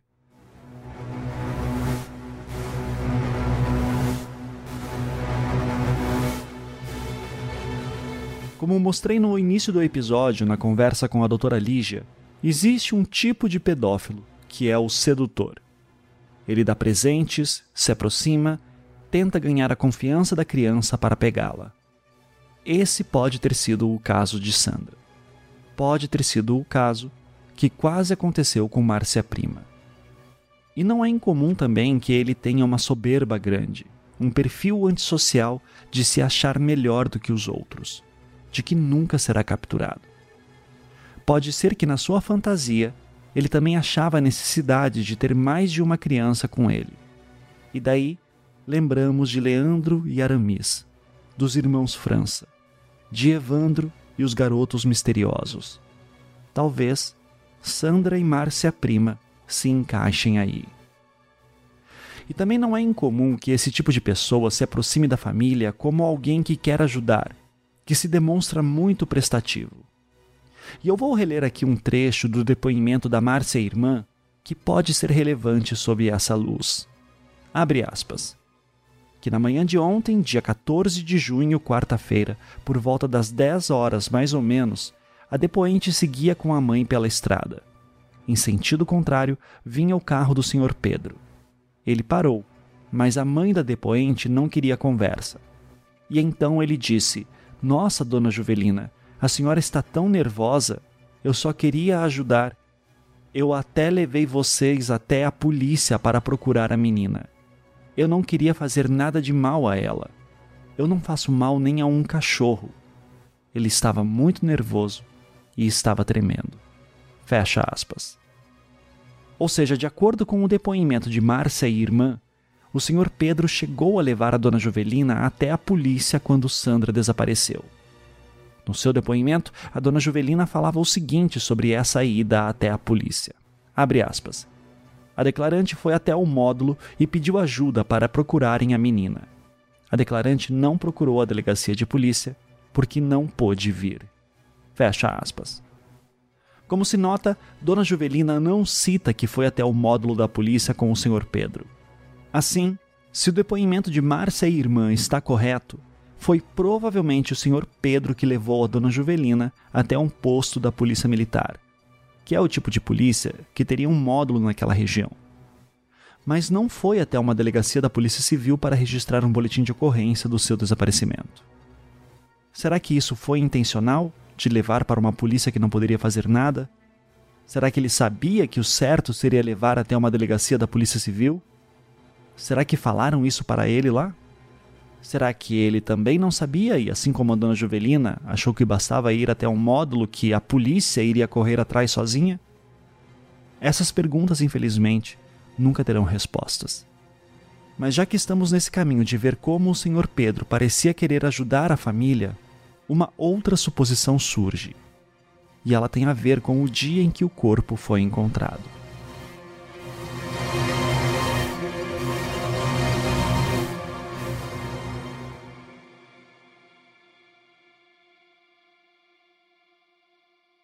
Naquela segunda de manhã, dia 12 de junho de 89, bem cedinho, o Sr. Pedro apareceu na casa da tia Eva para levá-la ao hospital para que tirasse o seu gesso. Ao voltar para casa, Eva foi informada que encontraram um corpo que poderia ser o de Sandra. Infelizmente, Eva não prestou nenhum depoimento no inquérito, então não temos maiores detalhes sobre como foi que ela ficou sabendo disso. O que eu sei é que quem fez o reconhecimento oficial do corpo de Sandra foi a sua irmã mais velha, Sueli, que já estava casada e morando em outra casa. Na entrevista que me concedeu, a Sueli me contou sobre esse dia. Como é que foi esse dia? Foi... Como é que você estava em casa? Tava, tava de manhã em casa, minha tia chegou e falou que tinha achado a Sandra morta. Qual tia? A tia Eva. Tia. Foi ela que veio na minha casa que era para mim estar tá indo lá reconhecer que não tinha achado a mãe, que a mãe não estava em casa, né? Aí eu peguei meu menino no colo e saí para ir reconhecer minha irmã. Chegando lá, e eu que, no caso a tia Eva já tinha reconhecido, eu que reconheci o corpo dela. No local, né? Aham. Uhum. Como, como é que você consegue me dizer como é que foi chegar no local e como é que vocês foram para lá? Vocês foram a pé? Ai, teve, é, alguém trouxe minha tia, daí eu fui junto de carro.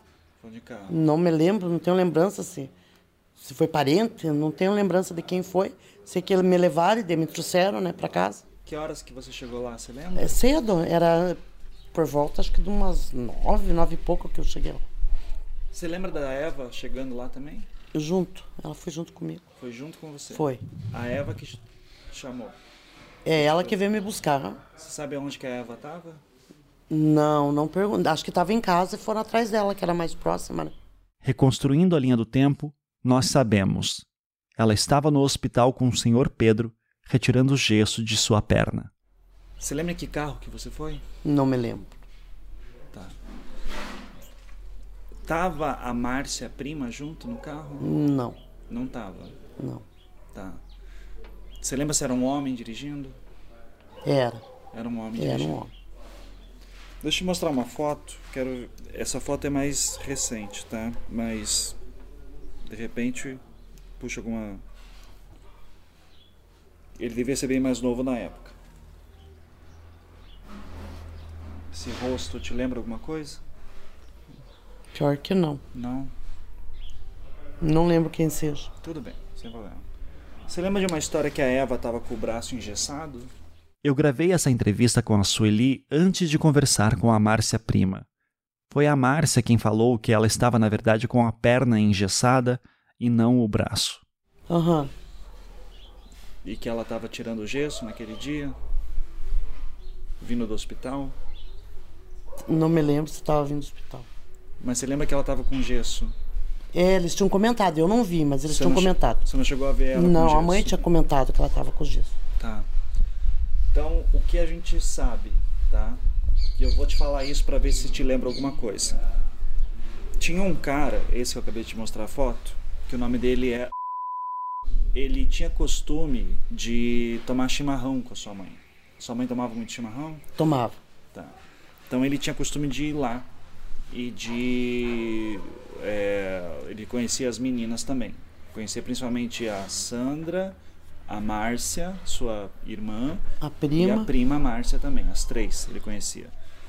E ele, che... ele passava ali por Mandirituba, ele ia comprar cimento no Acioli, antigo Acioli, que acho que agora é acho, um condomínio no local, alguma coisa assim. Uhum. E ele chegou a passar lá numa quinta-feira, parece. Ficou sabendo daí que antes da Sandra aparecer, ela já tinha desaparecido. Daí ficaram falando, daí falaram, ah, a Sandra desapareceu. Daí ele até tentou, acho que levar ela, a, a sua mãe para para polícia, alguma coisa assim. E nisso a Eva estava com gesso e pediu: Você pode me levar para o hospital para tirar o gesso? Ele falou: Eu posso segunda-feira bem cedinho. Segunda-feira bem cedinho e diz que pega a Eva, leva para o hospital. E quando estão voltando, ou quando ainda está no hospital, descobrem que encontraram o corpo. Então a Eva estava com esse. E. Em princípio. E ele tinha um carro. Ele tinha um Fusca azul. E esse Fusca azul volta, é, vão lá até o local. Então, se veio alguém aqui te buscar, pode ter sido ele, não sei se foi. Mas ele disse que viu o corpo no local. Aham. A senhora não lembra desse homem, não lembra de Não nada. lembro, não lembro. Se eu falar que eu embarquei e o carro era azul também, não lembro, né? Não lembra. Não lembro. E na hora, assim, você. Você perde o chão, então você nem olha o que você tá fazendo. Uhum. É, e a não- sua prima não estava no carro também, só tava não, ela, só né? veio minha tia. Só veio a tia. Tá. Que eu me lembro, né? Na dessa tava junto também, não me lembro, né? Sim, sim. Mas ele nunca vi, nunca vi como os outros. Se eu vi, não me lembro. Né? Eu então comecei a olhar as três fotos do local em que o corpo de Sandra foi encontrado. E na foto que mostra o terreno de forma mais ampla, na qual vemos ao fundo o posto 22 e a BR-116, vemos alguns carros estacionados, provavelmente de repórteres e policiais.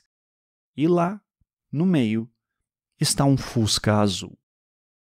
Em outras palavras, é bem possível que o senhor Pedro tenha ido buscar Sueli para ir até o local do corpo naquela manhã de segunda-feira.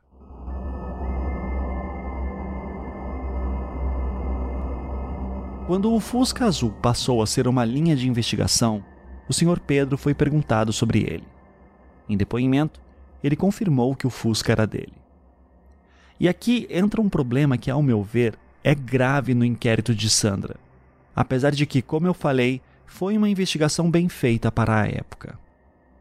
Em algum momento, o Fusca do Sr. Pedro foi apreendido pela polícia para ser periciado. Mas no inquérito não temos o auto de apreensão do veículo, o que nos impede de saber qual foi a data exata de quando ele foi pego. Mas nós temos aqui o laudo da perícia. Ele é datado do dia 24 de julho de 1989, e nele descobrimos que o intuito da perícia era o de procurar por amostras de sangue. E em seguida, lemos o seguinte: abre aspas. Procedendo-se a um minucioso exame no referido veículo, foram observadas pequenas manchas, respingos, de coloração escura, dispersas externamente na lataria, e uma mancha de coloração acastanhada, localizada na parte externa do vidro da porta esquerda, as quais foram coletadas e maceradas separadamente em soro fisiológico. Com parte desses macerados, efetuou-se as reações habituais na pesquisa de sangue, obtendo-se resultados positivos somente para o macerado correspondente à mancha do vidro. A seguir, com o restante do macerado, procedeu-se à pesquisa de sangue humano das provas de inibição de aglutinação e precipitação de Uhlenhuth, obtendo-se resultados positivos, iguais aos apresentados por sangue humano. Conclusão: em face dos exames realizados anteriormente relatados, os peritos concluem que a mancha coletada do vidro da porta esquerda do veículo em questão é constituída por sangue de natureza humana. Fecha aspas. Ou seja, ao menos uma das manchas encontradas pela perícia no Fusca Azul, localizada no vidro da porta do motorista, foi confirmada como sendo de sangue humano. E daí é importante lembrar que estamos em 1989. Não havia exame de DNA. No máximo, o que dava para se fazer seria um exame de tipagem sanguínea. Mas em um ofício datado de 24 de julho de 1995, o Instituto de Criminalística explicava que não havia quantidade suficiente de sangue para se fazer esse exame na época. Anos depois, em novembro de 96, o Sr. Pedro foi chamado para prestar um novo depoimento. Já haviam se passado mais de sete anos desde o assassinato de Sandra, e ele foi a única pessoa a prestar mais de um depoimento no seu inquérito. Nesse segundo depoimento, o Sr. Pedro negava totalmente que teria feito uma proposta para Márcia Prima, entrando assim em contradição com o seu primeiro relato. Ele continuava negando que tinha qualquer envolvimento com a morte e desaparecimento de Sandra, e também afirmou que não sabia dizer de quem seria o sangue que foi encontrado em seu carro. De acordo com ele, poderia ser dele mesmo. Por fim, ele também dizia que naquele domingo em que Sandra desapareceu, ele estava na cidade de Garuva, visitando um tio de sua esposa. Esse tio já havia falecido na época desse seu segundo depoimento. Só que Garuva é do lado de Guaratuba. Isso, de novo, me chamou a atenção. O inquérito de Sandra para aí. Depois do segundo depoimento do Sr. Pedro, não há nada de novo. Muitos delegados passaram por ele sem nenhum avanço. A investigação realmente só andou em dois momentos: com a primeira equipe, comandada pelo Dr. Inácio, e pela segunda equipe, comandada pelo delegado Fernando Vidolin. O Dr. Rogério, investigador da época, foi da equipe do Sr. Vidolin. Eu perguntei para ele sobre o Sr. Pedro. Quando a gente é, pegou, que a gente assumiu, que o delegado já tinha ouvido ele, nós é, fomos buscar ele de volta, sabe? Uhum. No endereço da casa dele. Deixa eu ver qual que era o endereço. Acho que era o endereço de Curitiba. Tá. Provavelmente no ali, né? Isso. Uhum. E aí é, ele ficou. É, a gente levou para a delegacia e, sabe, dá para aquela prensa, mas não. Porque foi encontrado gotas de sangue no carro. Uhum. É, o carro era visto no local, tinha testemunha que viram ele na casa da, da Sandra tinha testemunha que via ele sair, eh, entrando na casa da velha, entendeu? Uhum. Que era com a, com a, velha. Então a gente perguntava, sabe? E ele negava, negava, negava. A vontade era dar. Mas como? Por que, que é, é, a gente não usa de certos artifícios? Eu, pelo menos, sou contra, porque num crime de homicídio, se você der uma, uma, uma vamos supor a palavra tortura, tá? Uhum. Que não, né? a pessoa confessa, entendeu? Sim. Ainda mais que você, é, é, no interrogatório, você vai, ah, porque você cortou a mão, você cortou, você cortou. Aí a pessoa, sabe, num, num, num, crime, o crime de homicídio, ele é investigado de forma diferente, ele tem que ser pego com provas, com testemunhas, com, com todo um, um, um processo de, de provas documentais para que você tenha a certeza de que você não cometeu nenhum nenhum ato uh, injusto, né? Sim, claro. A gente, você fala mais ríspido, né? Uhum. Mas a gente perguntava, aí ele fala assim, não, eu ia, eu passava lá porque eu tinha muita pena. É, a, a dona Juliana, ele não chamava, ele chamava de Juva, uhum. Juve, Juva, alguma coisa assim. Uhum. É, ela era muito pobre e eu, eu, eu, eu ajudava eu, eu dava cesta, não era, na, época não era a cesta básica que ele usava, ele dava uma ajudinha. Uhum. Ah, mas qual foi a última vez que você viu a Sandra? Eu vi a Sandra na casa dela quando eu fui lá, na tal data. Não era uma data anterior, não me lembro. Sim. Entendeu? E aí, como ele não. não, não e aí, ah, é, impressão digital, colhe impressão digital, chama a perícia, faz perícia a, a, gente mandou ele fazer um corpo de delito também no Instituto de Médico Legal. É, só não foi feito, é, só não foi descrito porque não, não apresentei nenhuma. A gente achava que podia achar algum algum arranhado no corpo, nas costas, sabe? Uhum. Infelizmente, quando acharam a Sandra, como ela não tinha as mãos, você não conseguia saber se tinha algum vestígio. E também a dificuldade do DNA, sabe? É. Hoje, por exemplo, se tivessem preservado talvez aquele sangue, que segundo os peritos, se você ter uma ideia, o laudo do, do, do Instituto de Criminalística ficou sumido um tempo, não estava no inquérito. Sim, sim. Ele demora, demora para entrar. É, só foi aparecer por causa de uma cobrança de um promotor que fez uma promotora.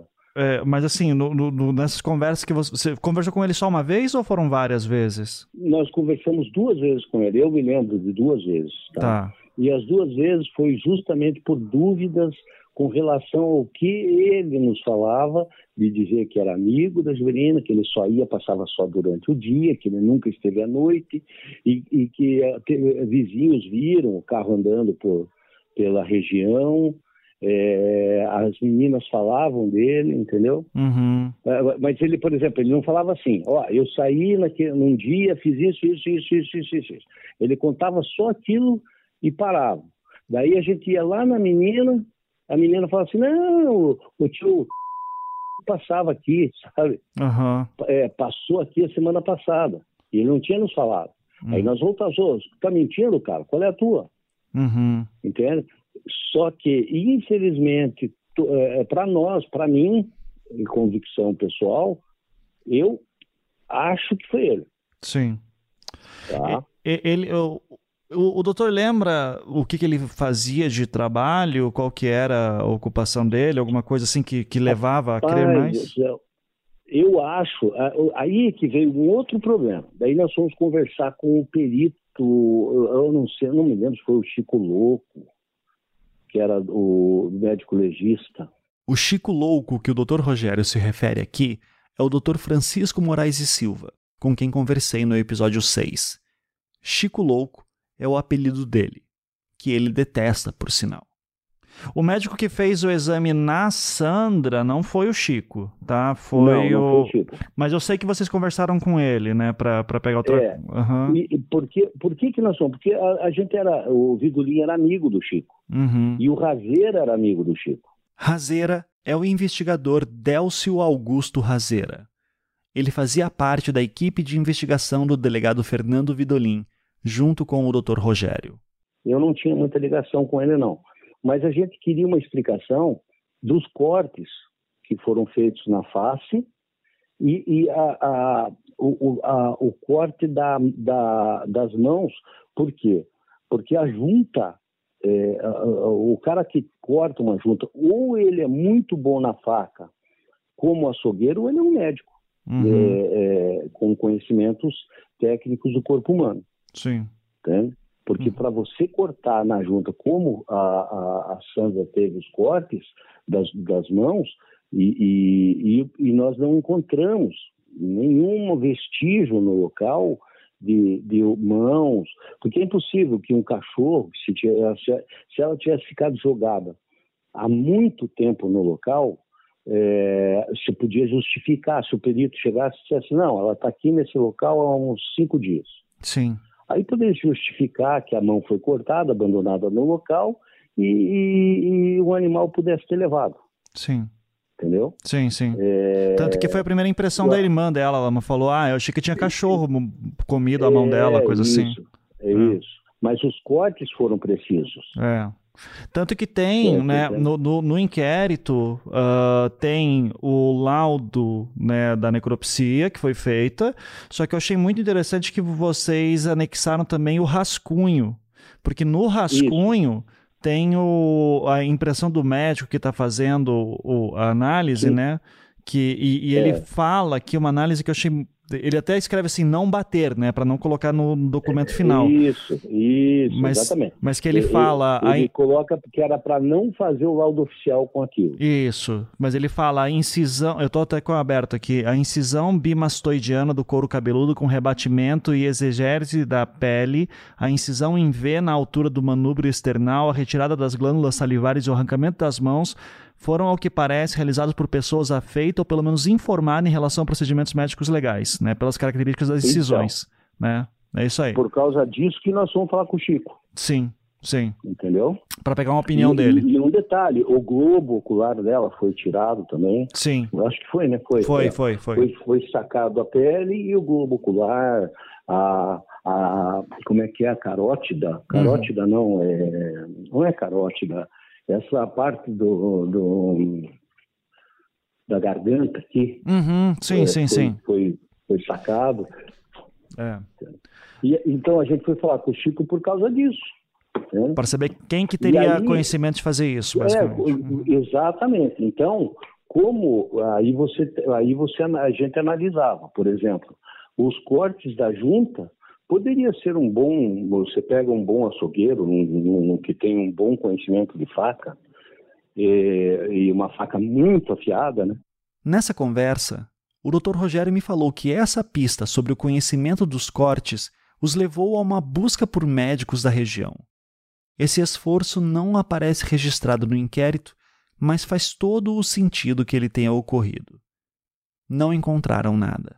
Ele foi o principal suspeito do doutor? Foi. Foi por causa, foi para nós, para mim, para o Ednan e para o Vidulin, é, é, eu ainda, é, a gente não teve como é, o Instituto Médico Legal e o Instituto Criminalística determinar por conta da falta do DNA, sabe? Sim. Mas nós encontramos dentro do carro. Como eu falei no episódio 4, o primeiro delegado do caso, o Dr. Inácio, não quis me dar entrevista. Mas nós conversamos bastante nesses últimos meses. E em uma de nossas conversas, ele me falou o mesmo que o Dr. Rogério Melo, de que o Sr. Pedro era o seu principal suspeito também. Nas palavras dele, parecia ser uma pessoa muito fria, especialmente no momento que dizia coisas tão pesadas quanto aquela tentativa de marcar um encontro sexual com Márcia Prima. Diga-se de passagem, foi o Dr. Inácio que tomou aquele depoimento do Sr. Pedro. Claro, isso tudo é uma impressão pessoal do delegado, mas é interessante ver como essas impressões batem em duas equipes diferentes de investigação. E tem mais uma coisa que liga as duas equipes: a frustração. Sentimento esse que o Dr. Rogério teve em dois casos. Num caso de estupro e morte de uma mulher no litoral do Paraná e no caso de Sandra. Foi muito frustrante não, não chegarem na, na autoria desse caso? Bastante. É, é, é um dos mais da sua carreira, assim? É, o Vidulin e, e a gente sempre conversava, né? Porque era uma das coisas que a gente queria era achar o autor, né? Para o caso da, da violência, da, da forma, tudo que que pode se passar na cabeça de um ser humano para tomar esse tipo de atitude, né? Uhum. De fazer. No caso da turista da praia, para mim, ao meu ver, foi um ato de um tarado sexual que pode ter acontecido dela ter concordado a ter relações na praia e o cara, num ato de, de descontrole, matou e violentou e Sim. largou. No caso da Sandra, não. É como você diz, é um cara que gosta de matar É. entendeu? Então, só fica complicado. Mas foi muito frustrante, sim. É, eu gostaria que, uh, sabe, eu gostaria que um policial chegasse hoje e, e botasse no jornal assim, é, conseguimos localizar o autor ou descobrir o autor é, morreu de, de câncer, era o cara o primeiro suspeito. É. Como vocês fizeram com relação ao, ao, ao, ao menino desaparecido? Tinha um menino que estava desaparecido, não tinha dono. Uhum. Aí vocês acharam o dono, É. um corpo, entendeu? Aqui, o Dr. Rogério Melo refere-se ao menino que é o motivo dessa temporada existir. Leandro Bossi. Estamos falando do caso Sandra, então é importante explicar o óbvio. Se havia tantos indícios assim e tanta convicção por parte de alguns policiais, por que é que o Sr. Pedro nunca foi acusado de nada? Apesar dele ter sido investigado, ele não era o principal suspeito no início. Como eu falei no episódio 4, o principal suspeito da polícia na época, especialmente da segunda equipe de investigação comandada pelo Dr. Fernando Vidulin, era o vigia João Antônio. Ele tinha um histórico recente de estupro no interior do Paraná e estava em Fazenda Rio Grande há pouco tempo. Ele tinha um histórico de problemas mentais. ele foi visto saindo da festa junina com Sandra naquele domingo. A polícia seguiu essa trilha por muito tempo e tentou montar uma acusação contra ele, mas ela nunca avançou. O Dr. Délcio Razeira, um dos investigadores da época, chegou a me contar em uma conversa que ele era o seu principal suspeito, mas que nunca conseguiu levantar nada contra ele de sólido. No fim, a conclusão das investigações contra o Sr. João Antônio está contida no relatório que o Dr. Rogério Melo redigiu em abril de 1991. Abre aspas. Este elemento sofre das faculdades mentais, como é constatado nos documentos já anexados no inquérito. Ao conversarmos com o mesmo, notamos que o próprio não se omite dos atos e crimes cometidos em sua vida no passado, os quais relata sem titubear. Mas quando se toca no caso Sandrinha, o mesmo nos conta que encontrou-se com a vítima até 100 metros do local onde foi localizado o corpo. Isso por volta das 19 horas. Ao conversarmos com duas pessoas, as mesmas afirmaram que naquele dia viram o senhor João Antônio e o seu pai completamente embriagados, bem distantes do local.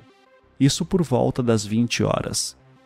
Já uma tia da vítima informou que, naquela data, encontrou-se com a vítima num posto de gasolina e que conversou com a mesma. Ela teria lhe dito que não iria embora, pois estava esperando um homem que iria levá-la para passear. Então, deduz-se que esta pessoa iria apanhá-la de carro e que era conhecido da vítima.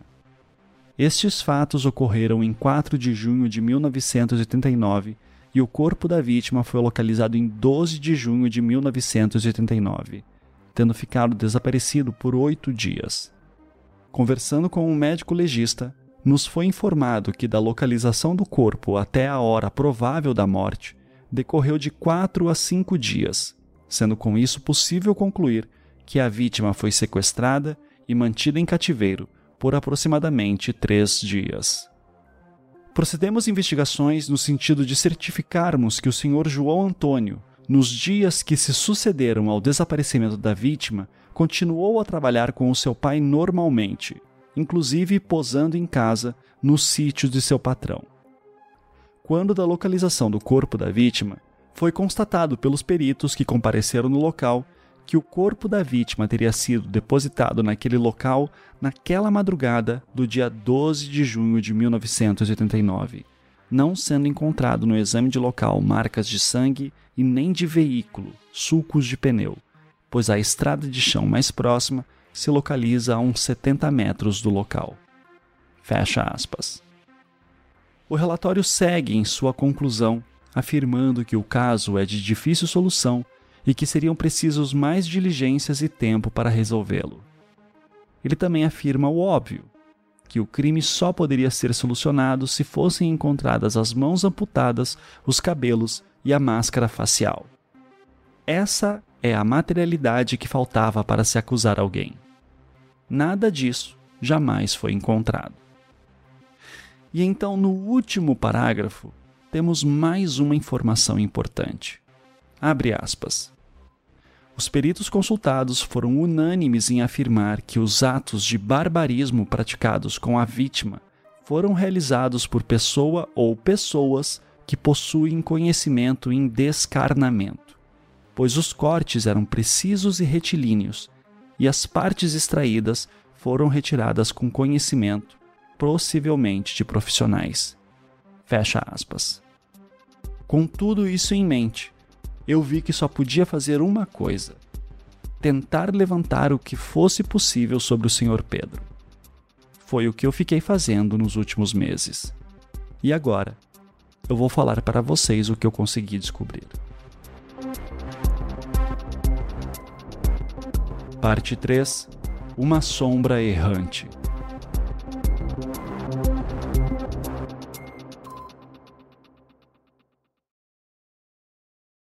Para os mais curiosos, eu já adianto.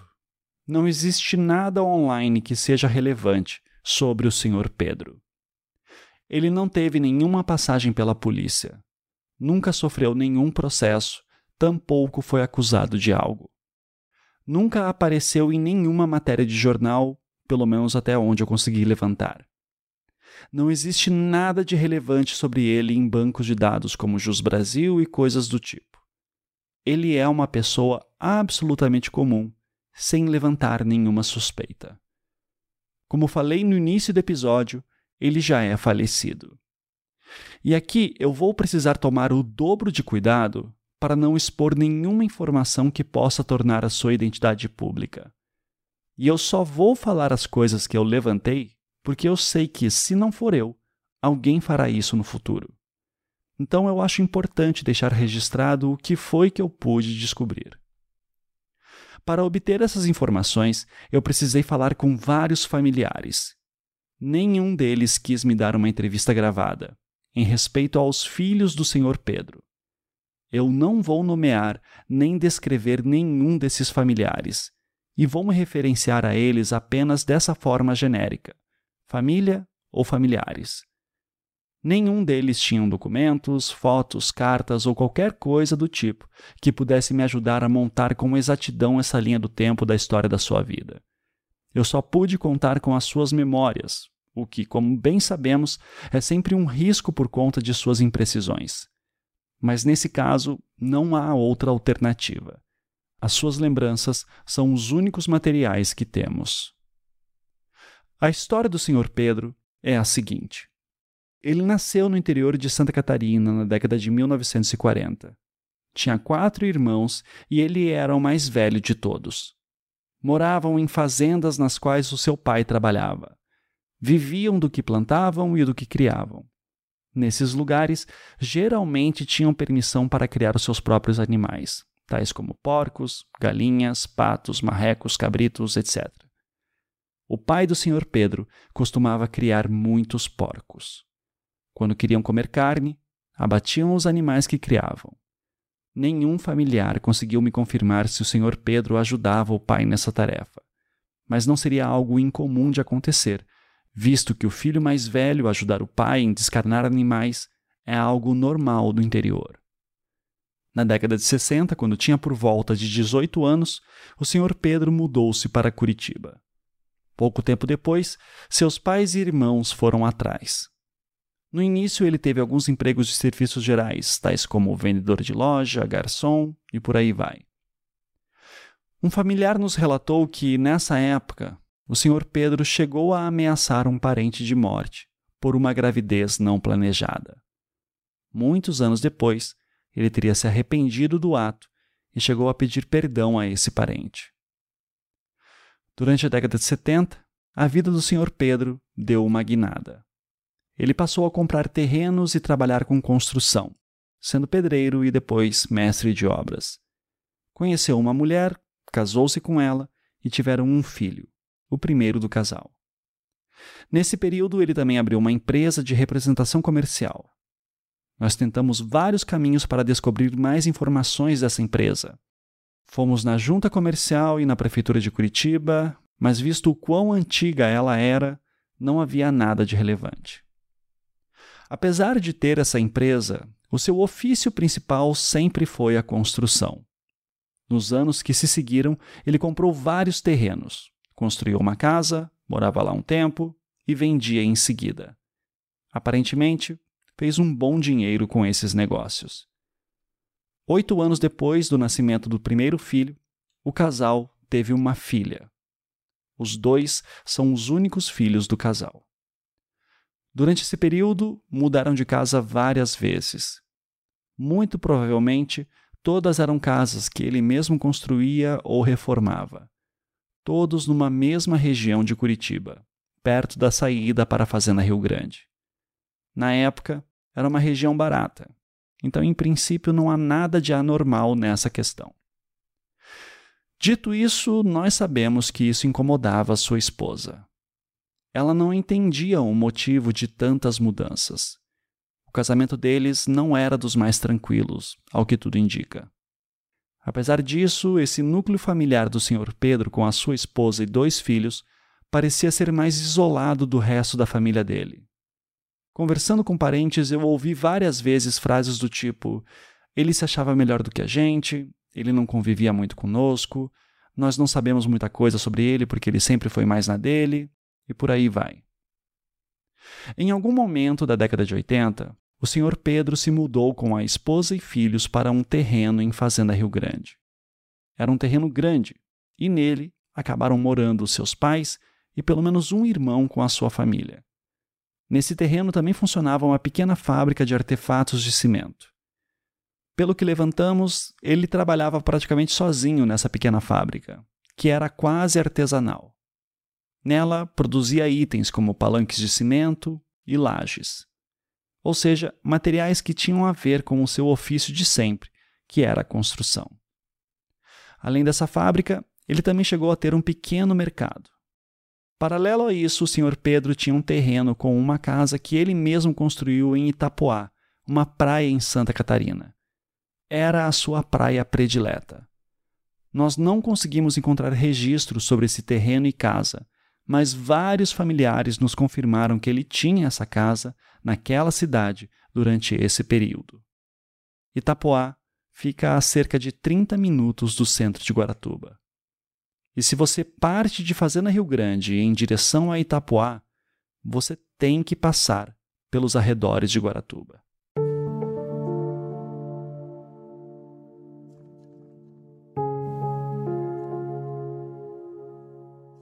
Após morar em Fazenda Rio Grande por alguns anos, no final da década de 80, o Sr. Pedro adquiriu uma nova casa em Curitiba, na mesma região em que morou anos antes. Quando o Sr. Pedro prestou seu depoimento no caso Sandra, em junho de 1989, ele forneceu dois endereços, um em Curitiba e outro em Fazenda Rio Grande. Além disso, ele informava que, como profissão, ele tinha uma fábrica de artefatos de cimento. De acordo com alguns familiares, também em junho de 89, o Sr. Pedro chegou a expulsar os pais do terreno em que ele morava. O irmão já havia saído ou estava para sair. Pelas informações que temos, foi algo rápido. Um dia ele chegou, disse que havia vendido o terreno e que eles tinham que sair de lá logo. Eu não consegui verificar se isso aconteceu antes ou depois do caso Sandra mas a informação de que eu recebi de que isso teria ocorrido exatamente no mês de junho de 1989 me pareceu bastante confiável. Dois anos depois, no ano de 1991, o Sr. Pedro arranjou um emprego como fiscal de obras para uma empresa de casas pré-fabricadas de Curitiba. Ele ficou nessa empresa até 1993. Essa empresa atendia boa parte do Paraná todo especialmente na região de Curitiba e na fronteira com Santa Catarina. Por trabalhar com casas pré-fabricadas, essa empresa era conhecida por conseguir montar a sua casa em cerca de 3 a 5 dias. E isso era perfeito para cidades menores em que as pessoas tinham o costume de comprar um terreno e ir para lá apenas de vez em quando. Uma cidade dessas era Guaratuba. Nessas minhas apurações, eu tive a oportunidade de conversar com um homem chamado Lúcio Moura. Em 1992, durante a prefeitura de Aldo Abage, o Dr. Lúcio era secretário de urbanismo de Guaratuba. Eu perguntei a ele se essa empresa em que o Sr. Pedro trabalhava realizava construções em Guaratuba. E ele me disse que não apenas ela tinha construções lá, como fazia uma propaganda muito forte na cidade. Afinal, era o tipo de empreendimento que atendia perfeitamente necessidades de veranistas que pretendiam ir para lá de vez em quando numa casa própria e sem pagar muito na construção. Ao saber disso, eu e a jornalista Natália Filipim tentamos contatos com pessoas que estão na Secretaria de Urbanismo de Guaratuba hoje. Queríamos ver se havia alguma documentação da época que mostrasse quais as casas daquela empresa que foram construídas lá em 1992 ninguém conseguiu localizar nada. Isso não significa que não exista. Pode ser só que esteja perdido em alguma caixa no arquivo morto da prefeitura. Pode ser também que tenha sido destruído. Não há como saber. Eu cheguei a entrar em contato com a empresa também em questão e caí no mesmo problema. Registros antigos demais, nada mais deve existir. Tentamos ver se conseguíamos alguma nota fiscal emitida por essa empresa nos arquivos da Prefeitura de Curitiba, também sem sucesso. Como sempre, tudo é coisa muito antiga. Mas uma pessoa antiga dessa empresa me confirmou o mesmo que o antigo secretário de urbanismo de Guaratuba. No início da década de 90, eles fizeram muitas construções por lá. O ponto aqui é: é bem provável que o Sr. Pedro, enquanto trabalhava para essa empresa, tenha ido para Guaratuba naquele ano de 1992 para fiscalizar alguma obra. Pode ter feito um bate-volta, indo e voltando no mesmo dia para Curitiba. Pode ser que tenha ficado lá por alguns dias acompanhando a obra toda. Não sabemos. E eu preciso deixar bem claro: apesar de existir essa chance dele estar lá, nós não encontramos nenhuma prova. Nada. Eu não consigo colocar ele em Guaratuba em fevereiro e abril de 1992. E nessas horas, eu começo a ficar preocupado com a qualidade do meu trabalho. Investigando esses casos por tantos anos, eu já cansei de ver os perigos que existem quando começamos a olhar muito para um potencial suspeito. Tudo começa a parecer estranho. Eu corro o risco de estar ficando enviesado demais. Se eu partir do suspeito para solucionar um caso, eu começo a achar indícios em todos os lados. É por isso que eu reforço mais uma vez que eu tentei por meses encontrar qualquer prova e não encontrei. E mesmo que eu encontrasse, eu sei que isso não seria o suficiente. A bem da verdade é que esses casos só serão solucionados se um dia encontrarem provas irrefutáveis. As mãos das crianças, pedaços de suas roupas, anotações, um diário secreto, fotografias, vídeos, qualquer coisa.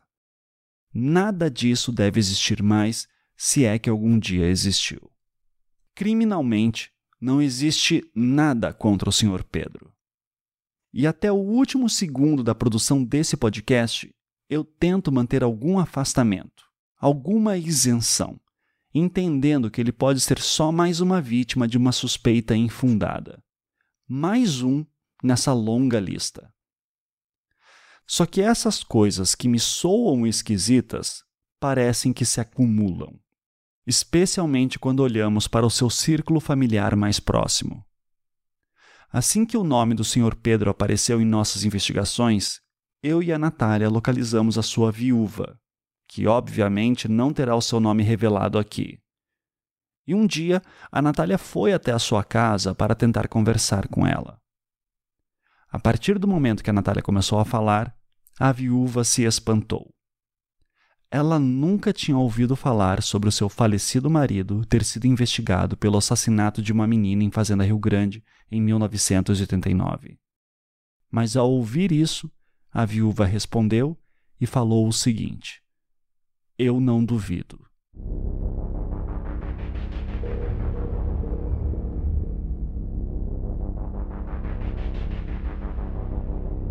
Na conversa com a Natália, a viúva passou a relatar que o Sr. Pedro não era um bom marido para ela. Ficou óbvio que era um casamento com muitos problemas. A viúva dizia que era dependente dele, tanto psicológica quanto financeiramente.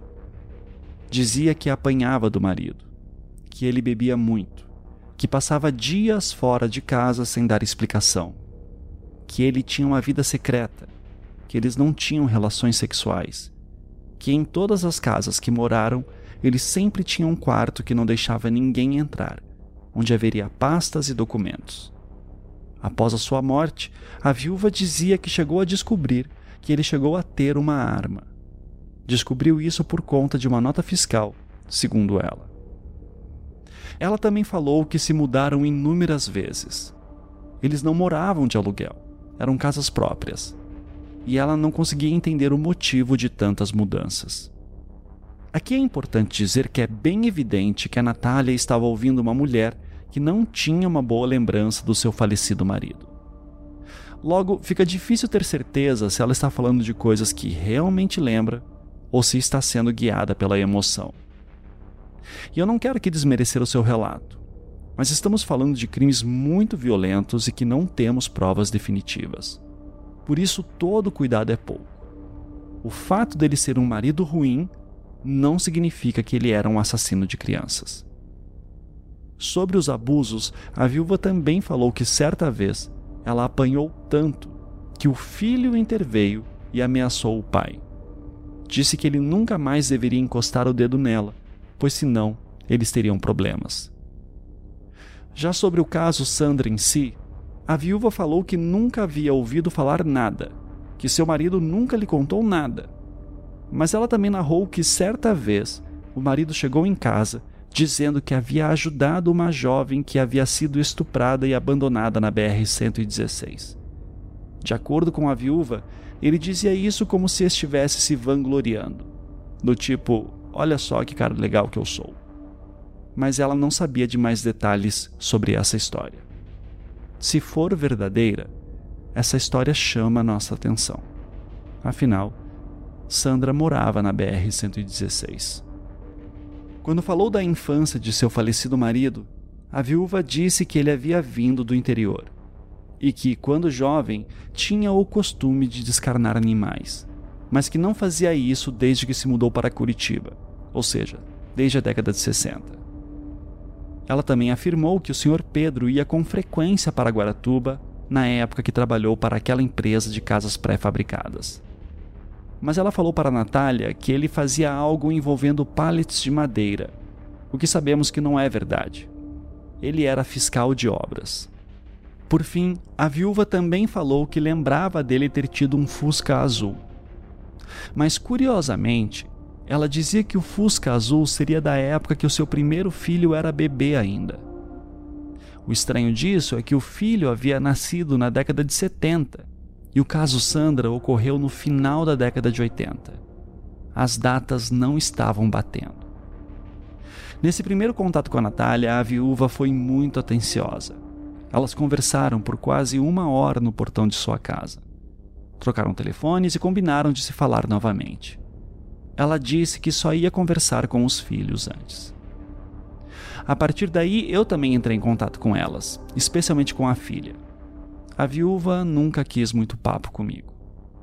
Ainda assim, eu cheguei a entregar pessoalmente para elas uma pasta com alguns documentos do inquérito de Sandra, para que elas entendessem do que estávamos tratando. Eu fiz isso porque já fazia meses desde o primeiro contato com a Natália e ainda não havíamos conseguido combinar uma data para conversarmos. No começo, elas respondiam, especialmente a Natália. A viúva falou que conversaram com o filho e que ele chegou a duvidar da história. Mas o pai não tinha Fusca Azul nessa época, ele teria dito. Eu recomendei que elas entrassem em contato com algum advogado para que elas tivessem alguma orientação e me coloquei à disposição para tirar qualquer dúvida que surgisse. Até que um dia, de repente, elas pararam de responder de vez. Foram meses de mensagens não respondidas e telefonemas não atendidos. Eu acho que poucas vezes na minha vida eu me senti tão mal. Mas era necessário insistir. Era importante que eles falassem. Certa noite, no desespero, a Natália foi até as casas da filha e do filho. O filho não estava, então ela foi ao endereço da filha em seguida. O porteiro respondeu dizendo que ela não estava. No dia seguinte, eu e a Natália recebemos uma mensagem era de uma advogada, representando a viúva, a filha e o filho. A advogada pedia para que parássemos as tentativas de contato. Eu agradeci a mensagem e expliquei toda a situação. Pedi para que, por favor, eles reconsiderassem falar conosco, que nos concedessem uma entrevista e que nós aceitaríamos assinar um contrato estipulando alguns termos para suas seguranças termos como não revelar nenhuma informação que pudesse levar à identificação do Sr. Pedro e de seus familiares, e também de que as suas vozes seriam modificadas no momento em que a nossa conversa fosse ao ar. A advogada disse que ia conversar com eles sobre isso. Pouco tempo depois, ela me respondeu dizendo que a família estava disposta a ajudar a esclarecer qualquer dúvida, especialmente pensando nas famílias das vítimas, mas que eles tinham muito medo de serem expostos. Por isso, reforçamos que daríamos todas as garantias que quisessem. Foram semanas de negociação até que chegamos num acordo. Combinamos um dia e horário para que todos pudessem conversar e fizemos uma reunião online. Neste encontro, a viúva preferiu não participar. Ela tem problemas sérios de saúde e não queria se indispor. De qualquer forma, antes da conversa, eu enviei uma longa lista de perguntas para que eles pudessem repassar com ela antes da gravação. E foi assim que eu pude conversar com os filhos do Senhor Pedro.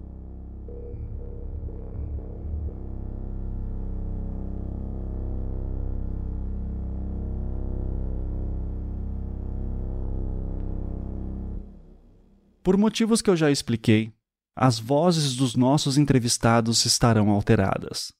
Todos os nomes citados por nós ou por eles serão bipados. Estávamos também acompanhados de duas advogadas deles.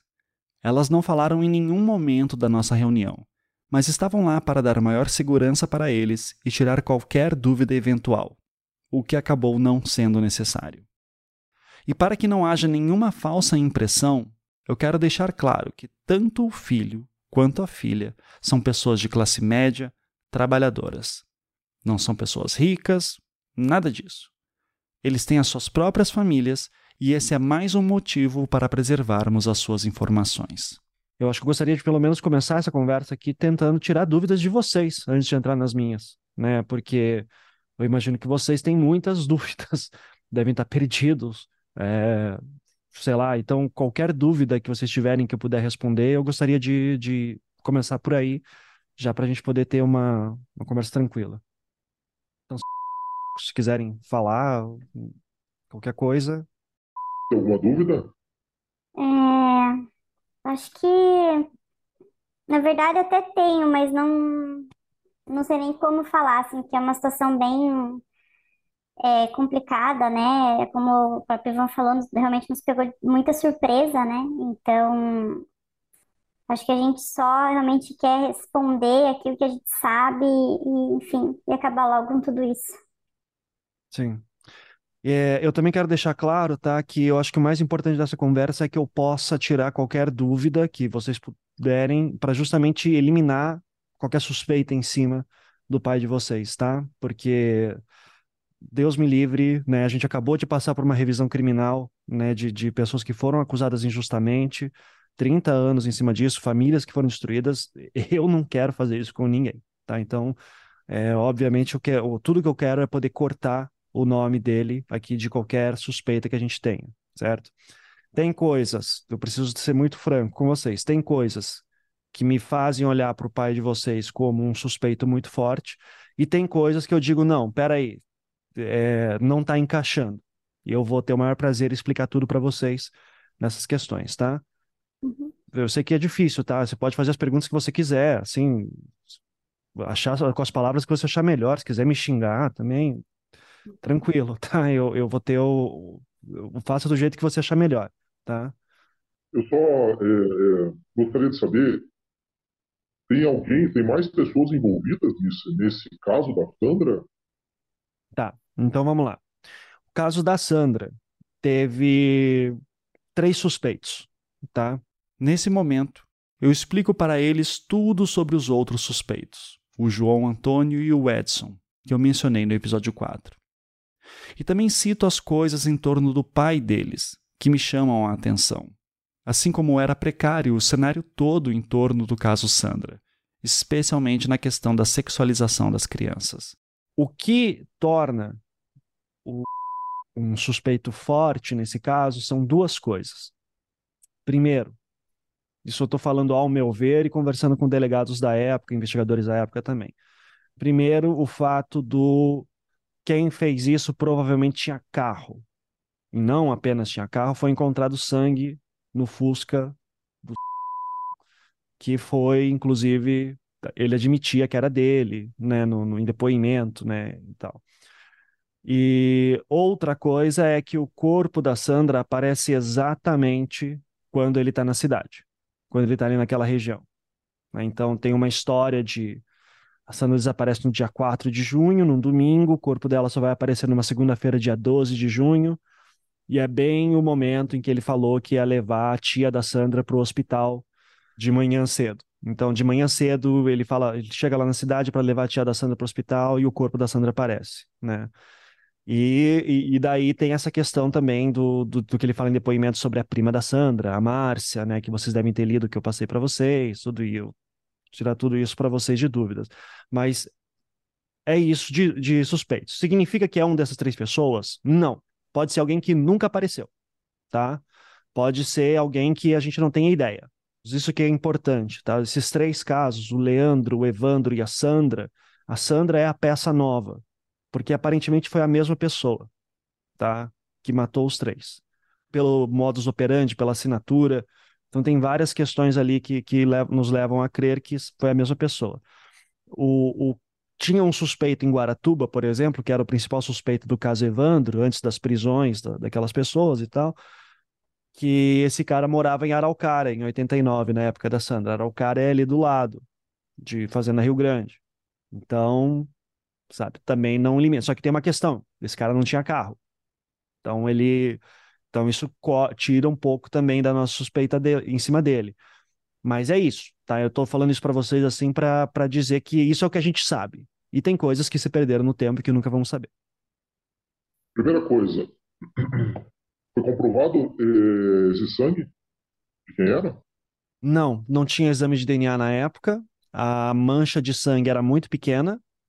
E o que existia na época era fazer é, exame de RH, para ver se era tipagem de sangue, na verdade, né? Se a vítima, vamos dizer, tem é B positivo, deu B positivo e tal. Não deu para fazer isso. Simplesmente uma mancha de sangue no carro. É isso. Então isso não quer dizer nada. Não quer dizer nada. Sim. Pode descartar isso fora, então. Uhum. Certo? Certo. Ok. Segunda coisa. Carro, por mais que você não tenha, você consegue. Emprestar de alguém, você consegue dar um jeito de arrumar um carro. Então, se quem não tinha carro ou tinha carro, também não quer dizer nada. Uhum. Certo? Sim. Porque carro você não tem agora, em 10 minutos você empresta de alguém para você ter um carro. Tá? Isso é o meu ponto de vista. Enfim, são algumas coisas aí que eu queria colocar. Pode continuar. Não, é de, de da dúvida que eu tinha para você, que da dúvida que você levantou, é isso, tá? Uhum, sim. Eu não sei se tem mais alguma outra questão que você gostaria de falar de. Não, é que eu estou tentando né, entender algumas coisas, porque a gente era muito pequeno, né? Uhum. Então, também não tem tanta informação assim, não sabe muita coisa. Mas eu não, porque eu sei o pai que eu tinha. Entendeu? Por uhum. isso que eu digo. Mas pode continuar, então. Então vamos lá, gente. É... Eu, eu, vou começar com algumas perguntas aqui, então, assim, do que eu posso, que podem me ajudar a esclarecer outras questões. E daí, eu, qualquer dúvida que vocês tiverem também de por que, que a pergunta é importante e tal, eu, eu tenho o maior prazer em, em trazer mais detalhes. Tá, é, então, eu, eu queria saber primeiro quando que, de que ano até que ano que o, vocês, né, mas principalmente o morou na década de 80 em Fazenda Rio Grande, que na época era Mandirituba. Vocês sabem me explicar mais ou menos essa linha do tempo? Hum, não, eu não. A gente até conversou sobre isso, mas a gente não, não lembra exatamente esse, esse período assim exato de, do ano, sabe? A gente não, não se recorda. Tá. Você, você que era mais velho, você não lembra também, né? Não, porque é que, vamos supor que fosse o quê? 86, eu tinha quanto? Eu tinha é, 4, 8 anos, 9 anos, era muito pequeno. Uhum. É, eu tinha dois anos, né? É, eu só queria brincar nessa época, eu não sabia muito não queria saber né, onde meu pai estava, minha mãe sempre estava junto com a gente, então não. Mas você, le... e você lembra dessa época de Fazenda Rio Grande? Você em específico, lembra de morar lá? Eu lembro de morar lá, mas eu lembro muito pouca coisa. Uhum. Tá. Morava só vocês quatro? É, eu, a mãe, a... e o pai, né? Uhum. Uhum. Vocês não moravam, por exemplo, com o, os seus avós também, ou tios, moravam perto? É, o pai tinha, o pai tinha, teve um, teve um mercado lá, né, numa época, né? E o meu avô e minha avó moravam na casa do fundo, num outro terreno do lado. Moraram tá. durante um pouco período, depois vieram embora, para Curitiba de volta. Isso Tá. eu me recordo assim vagamente. Então, vamos lá. É, qual a distância dos avós de vocês, esse terreno de fundos? Era, ele, era no terreno que vocês moravam? Eles moravam nos fundos ou não? Eram os irmãos na terreno- frente? Um terreno do lado do outro. Um terreno do lado do outro. Então Sim. moravam vocês num terreno, o terreno do, do lado era os tios e os avós. Era isso. É, meu tio, meu tio, minha avó e meu avô. Qual é o tio que morava lá? O irmão do meu pai. Tá. E, e- e os- você lembra mais ou menos qual foi a época que. Como é que foi essa história dos seus avós voltarem para Curitiba? Não. É. Não, Gente, não, até não, não conversei com a mãe também, ela não. Ela, ela comentou que acho que eles talvez voltaram para vieram para Curitiba para cuidar da saúde, alguma coisa assim. Mas Tá. é isso que ela lembra. Nunca houve uma história de, por exemplo, que expulsou os avós falando que precisava, que ele expulsou os pais porque precisava do terreno de volta, porque tinha acabado de vender, alguma coisa assim? Não, não sabemos nada. Tá. Tá, eu vou, eu vou falar para vocês uma informação que chegou a mim, tá? Eu não posso daí divulgar a fonte também, mas é o que eu sei, o que eu recebi, e eu queria daí ver se vocês sabem de alguma coisa disso. Que um dos irmãos do se casou exatamente nessa época, maio, junho de 89. E que foi exatamente nessa época que o é, teria expulsado os próprios pais do terreno, falando que eles tinham que sair de lá logo porque tinham vendido o terreno, alguma história assim. E que daí ele, assim, os avós simplesmente tiveram que ir embora e conseguiram em outro lugar em Curitiba, de favor, um outro terreno da família também para morar, tá? Essa história vocês nunca ouviram. Não de ter ouvido isso, não. Não. Apenas relembrando, essa história de que o senhor Pedro teria expulsado os pais do seu terreno teria ocorrido bem na época que o caso Sandrinha ocorreu. Essa história eu ouvi de um familiar, mas os filhos, e aparentemente a viúva, não sabiam nenhum detalhe disso. E falando de histórias da família, eu havia ouvido uma outra história curiosa. Aparentemente, em alguma época que não sabemos precisar quando, o senhor Pedro passava por Fazenda Rio Grande com sua esposa.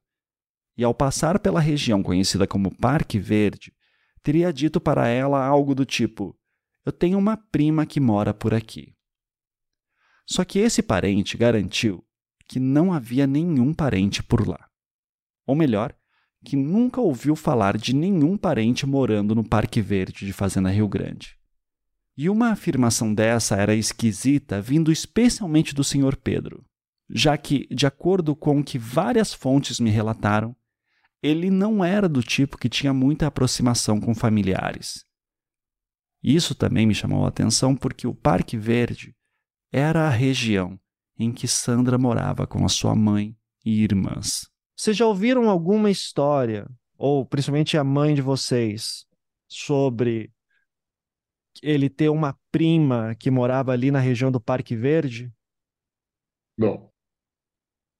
Assim, nunca conheci ninguém. Eu sei, eu sei que o pai tinha muito parente, mas perdido por aí, mas eu não me recordo. Tá. Você chegou a perguntar isso para para mãe de, para sua mãe também? Se de repente uma história de uma É, prima no ela- Parque Verde? Ela come... é, aí não sei se é Parque Verde ou não. Sei que ele comentava que tinha uma uma prima ali na, na região ali da acho que é da BR, alguma coisa assim, mas não, nunca chegou a conhecer, não... Ele só quando passava por ele falava: "Ah, eu tenho uma parente aqui". Mas muito vago assim, mas nunca deu muito detalhe, e minha mãe nunca conheceu também, e muito menos a gente. E você tem ideia de que época que ele falava que tinha essa prima lá? Hum. Não, não sei a época. Não sei.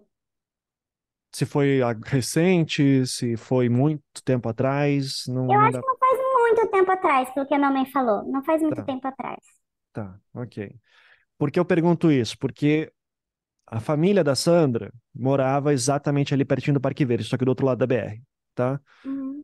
Então, assim, é- é- essa história de que teria uma prima que mora lá, né, é, me, me chamou a atenção que talvez pudesse ser uma referência à mãe da, da Sandra, Dona Juvelina, talvez tivessem alguma relação, eu não, não sei, né? Então, E, e eu acho que eu já queria até perguntar isso para vocês, tá? Porque o falou justamente, olha, eu conheço o pai que eu tive, tudo bem.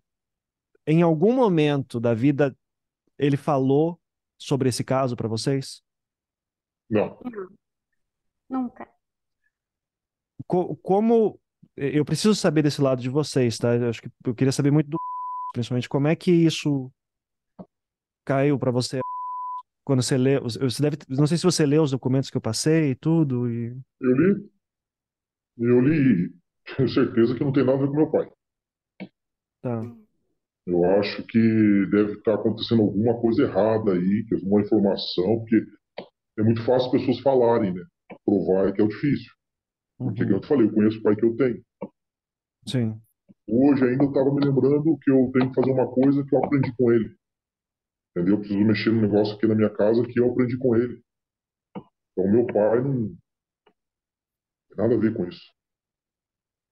Por que que conhecendo o pai de vocês, por que que ele não falou nada disso para nenhum de vocês? Sim, entendo que vocês eram crianças, mas por exemplo, para a mãe de vocês. Mas por que, que você acha que ele tinha que falar pra gente? Isso é uma coisa que talvez não aconteceu. Tá, eu vou, eu não sei. Eu vou falar do meu lado. Se eu sou chamado para dar um depoimento porque querem saber o que eu fiz em relação a um caso, eu contaria para minha esposa. Entende? Então, eu Sim. contaria para o meu filho se ele fosse mais velho. Eu. Eu gostaria de saber, eu imagino, eu não sei. Por isso que eu gostaria de entender se de repente ele era um cara mais reservado, se ele não gostava de falar dos outros. Gostaria de entender melhor isso, por, sem julgamento, é só porque realmente eu, eu, eu preciso entender para a gente poder entender como é que ele era. Não, meu pai era quietão, era na dele, não ficava falando muita coisa mesmo pra gente. Era sempre quietão, Ele é, era mais, mais durão, assim, né? é mais reservadão, entendeu? É, o pessoal, o homem antigamente era assim, não é que nem hoje, que o pessoal conversa, fala e. Entendeu? Era mais quietão, era o jeitão dele. Uhum. Conversava pouco com a gente, era o jeitão dele. E, mas era comum ele falar coisa para você, e não falar coisas e depois vocês descobrirem por terceiros e coisas importantes, ou não? Não, você, na verdade, foi uma coisa inédita que aconteceu isso aí, porque uma coisa fora do comum isso aí que aconteceu. Tá. Nós estamos tentando entender, porque não tem nada. É, você quer que eu explique como que ele chega a ser um suspeito? Não sei se vocês conseguiram entender isso pelo, pelo inquérito. Pelo que a gente leu lá, é, parece que ele foi na época lá, sei lá, Tava indo na casa dessa, dessa, É. dessa senhora, dessa mulher, enfim. Isso. Isso que a gente não entende ainda, né? Tá, eu vou explicar para vocês, porque até eu gostaria também que você. Foi uma das perguntas que eu fiz ali para vocês no documento, né? De, de se essa é uma atitude que era normal, né? Do, do pai de vocês. Então, o, tu- tudo começa com um depoimento de um homem. Aqui eu Primeiro, conto assim, né, toda a história que eu já expliquei nesse episódio. Do vizinho Vitor dizendo que viu as meninas no Fusca Azul, que ele dava presentes para as meninas, da ida ao hospital, da proposta que ele teria feito para Márcia Prima, que ele confirmava no primeiro depoimento ter realmente feito.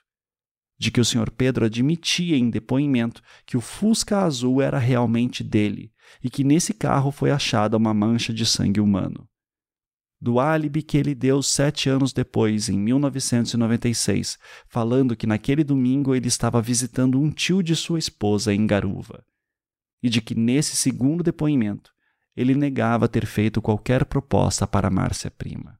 Eu, de novo, isso não significa nada. Todas as pessoas são inocentes, obviamente, tá? O princípio da inocência é o que rege aqui tudo. Mas isso é uma coisa que chama a atenção de qualquer investigador, né? O cara, sete anos depois, estar dando um álibi para uma coisa de sete anos antes com tantos detalhes. Por que que não deu em 89? Então, assim, é assim que ele entra no caso, tá? É desse jeito. É relatos de vizinhos falando de um Fusca azul, o Fusca azul sendo olhado e ele admitindo que realmente se aproximou da dona Juvelina, da Sandra e tentou levar a Márcia para sair com ele, tá? Isso é o depoimento dele e depois esse depoimento de 96. Então tem coisas esquisitas. Então, assim, primeira coisa que eu vou perguntar para vocês nesse sentido. Essa história toda que eu falei, faz algum sentido do que vocês conhecem dele? Não. Não, não faz nenhum sentido. E outra, esse Fusca Azul é, era do meu pai na época. Você investigou isso, né? Eu investiguei. Eu, o depoimento ele diz que é, e a, o carro em si não está no nome dele, estava no nome de um cara que já era falecido em 89. Mas no depoimento ele fala que é. É? Que estranho, porque eu também não me lembro desse carro. E se o carro não estava no nome dele? Então também não, não entendi isso aí. Não me recordo desse carro. Isso é algo que eu não havia falado para vocês até então, mas que eu já havia explicado para os filhos na lista de perguntas que havia enviado previamente. O motivo de chegarem no Sr. Pedro na investigação foi o Fusca azul. Em depoimento, ele falava que o Fusca era dele. O Fusca foi periciado e foi encontrada a mancha de sangue humano. Só que após eu saber que havia uma discussão da família de que eles não se lembravam do Sr. Pedro ter esse Fusca azul na época, em 1989, eu consegui puxar a ficha desse carro, que já não está mais em circulação. E lá consta que, anos antes, esse carro havia sido comprado por uma outra pessoa de Mandirituba. Em 1989, essa pessoa já havia falecido. Em outras palavras, o senhor Pedro ia para a casa de Sandra com um carro que não estava no seu nome, mas sim no nome de alguém já morto. Mas em depoimento, ele admitia que o carro era dele. E a família nunca soube da existência desse Fusca azul. E outra, esse sangue que, que, ele, que encontraram, chegaram a, a perguntar para ele do que, que era esse sangue? Então, como perguntaram para ele em 96, só no segundo depoimento. E nesse segundo depoimento ele diz que não sabe de quem era, mas que podia ser até dele. Isso, isso eu acredito que sim, porque meu pai, como sempre construiu, sempre estava mexendo com as coisas, ele sempre, meu pai sempre vivia ralado. Machucado. Uhum. É, sempre as mãos dele era mão de, de pessoa que trabalhava, sabe? Uhum. É, então ele sempre tinha um raladinho, sempre tinha um machucado no pé, nas mãos. Meu pai quase não usava sapato, sempre chinelo. Então, assim, ele sempre estava. É, as mãos sempre trabalhando. Essa é a visão que eu tenho dele, na verdade. Uhum. Vocês conheceram o dono desse Fusca? Que eu citei o nome para vocês ali? Não faço ideia quem é. Não. O tal do. Nunca ouviram falar?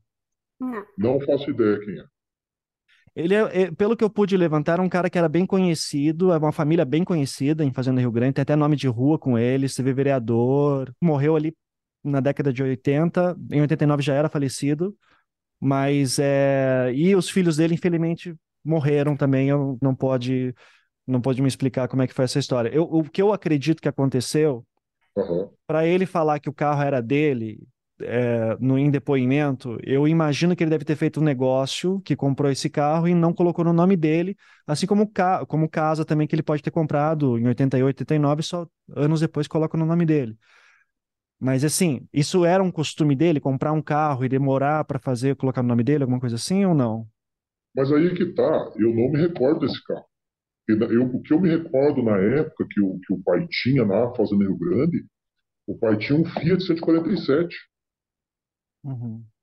E ele chegou a ter uma Kombi branca na época lá. Mas Fusca eu não me lembro. Em 89 você tinha quantos anos? Tinha 84, 8, é, sei lá, devia ter uns 12 anos por aí. Tá. Ou seja, talvez lembrasse né, de um, de um Fusca azul que tiver. Sim, exato. Perguntaram para sua mãe se ela lembra de um Fusca azul, alguma coisa assim? Ela não lembra. Não ela lembra. não lembra. Ele já teve um Fusca, é, mas ele, esse Fusca até era. Esse Fusca até eu lembro, mas era um pouquinho já maior, já estava em Curitiba há um bom tempo, então eu ainda até lembro dele, mas não, não desse, desse aí.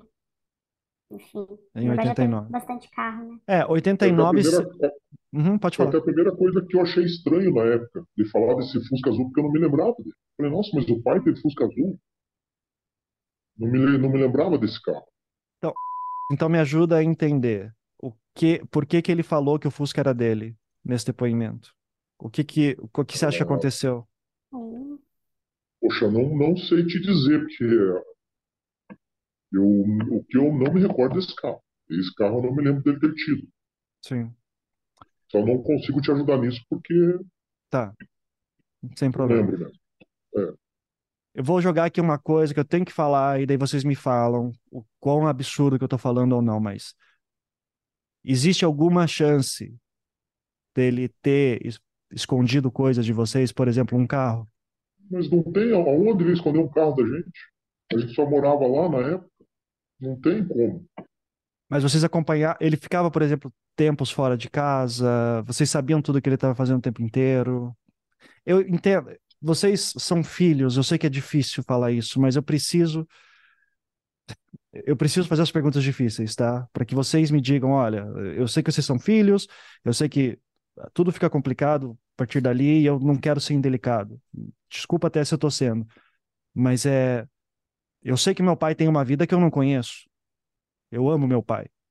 Acho que seria impossível ele fazer cometer qualquer crime. Eu ficaria tão em choque, em choque quanto vocês.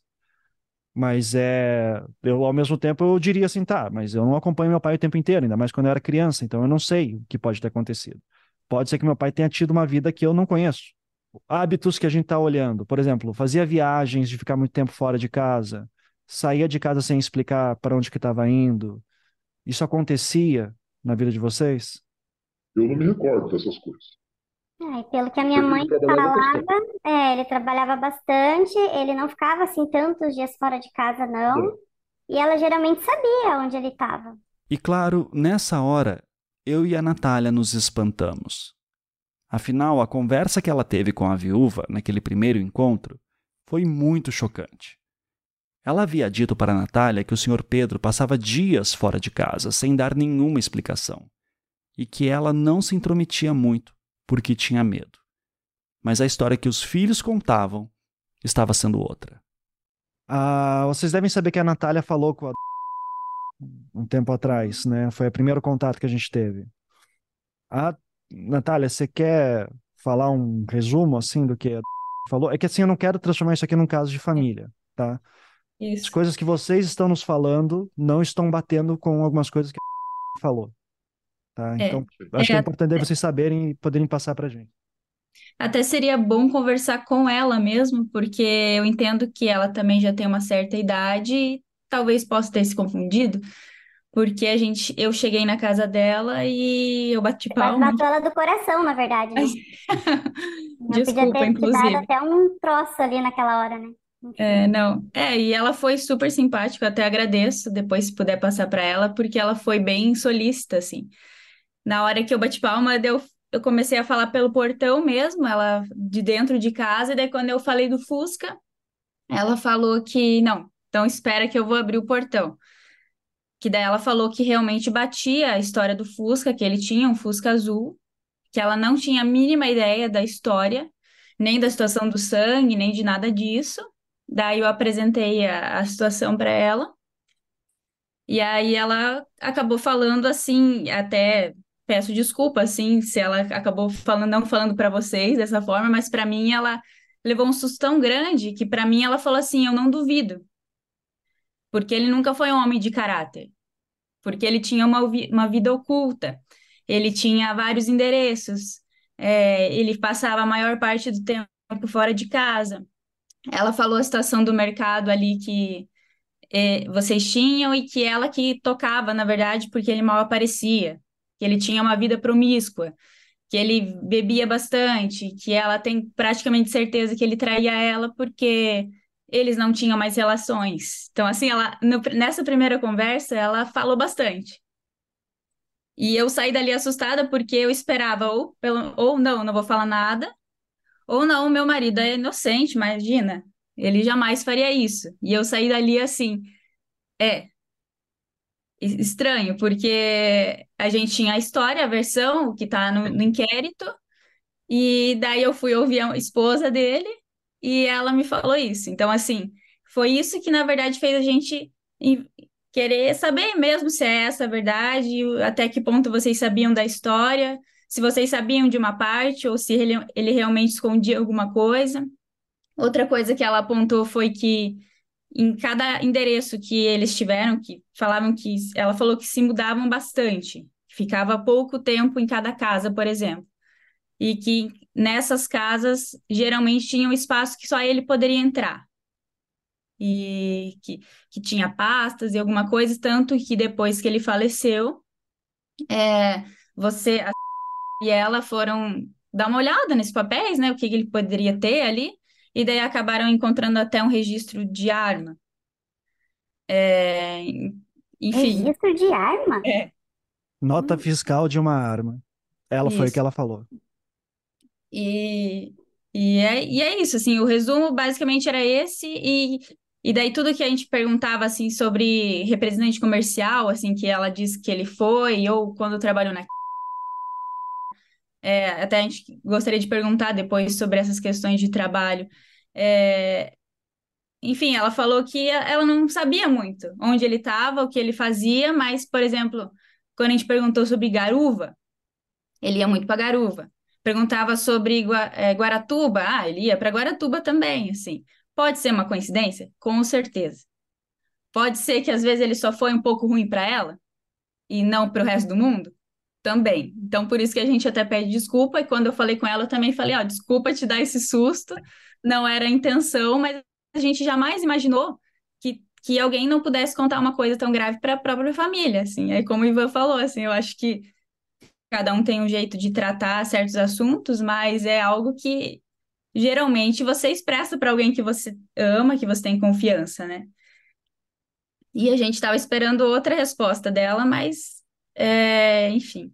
Pois é, a mãe, na verdade, não conhece muito carro, né? Uhum. É, é, mas endereço sim, né? Assim. Endereço do quê? Ela, ela sabe onde ela morou durante toda a vida. Bom, isso sim, mas nós vamos chegar lá. Sobre o carro. Veja bem, o carro, ele, ela não sabe o que é um Fusca Brasília, não entende muito de carro. Não sei, porque como eu falei, eu não me recordo desse carro. E olha que eu gosto de carro. Conheço vários carros que meu pai teve. E eu não me lembro desse Fusca. Que é bem não característico, né? Sim. Hã? Ninguém esquece um Fusca azul, assim, né? É um então, carro que é, chama é, atenção. Exatamente, entendeu? Eu não me lembro desse carro. E eu lembro de todos os carros que o pai teve. Entendeu? Esse carro eu não me lembro. Outra questão que ela apontou até, assim, de relação a amizades, assim, que ele não não fazia amizade muito porque, pelo que vocês falaram, que ele era um cara reservado, que ele tinha a vida dele, era mais quieto. E daí o que levantou para nós, assim, é que ele tinha uma amizade com essa família em questão, né? Tipo, de tanto de oferecer uma carona, por exemplo.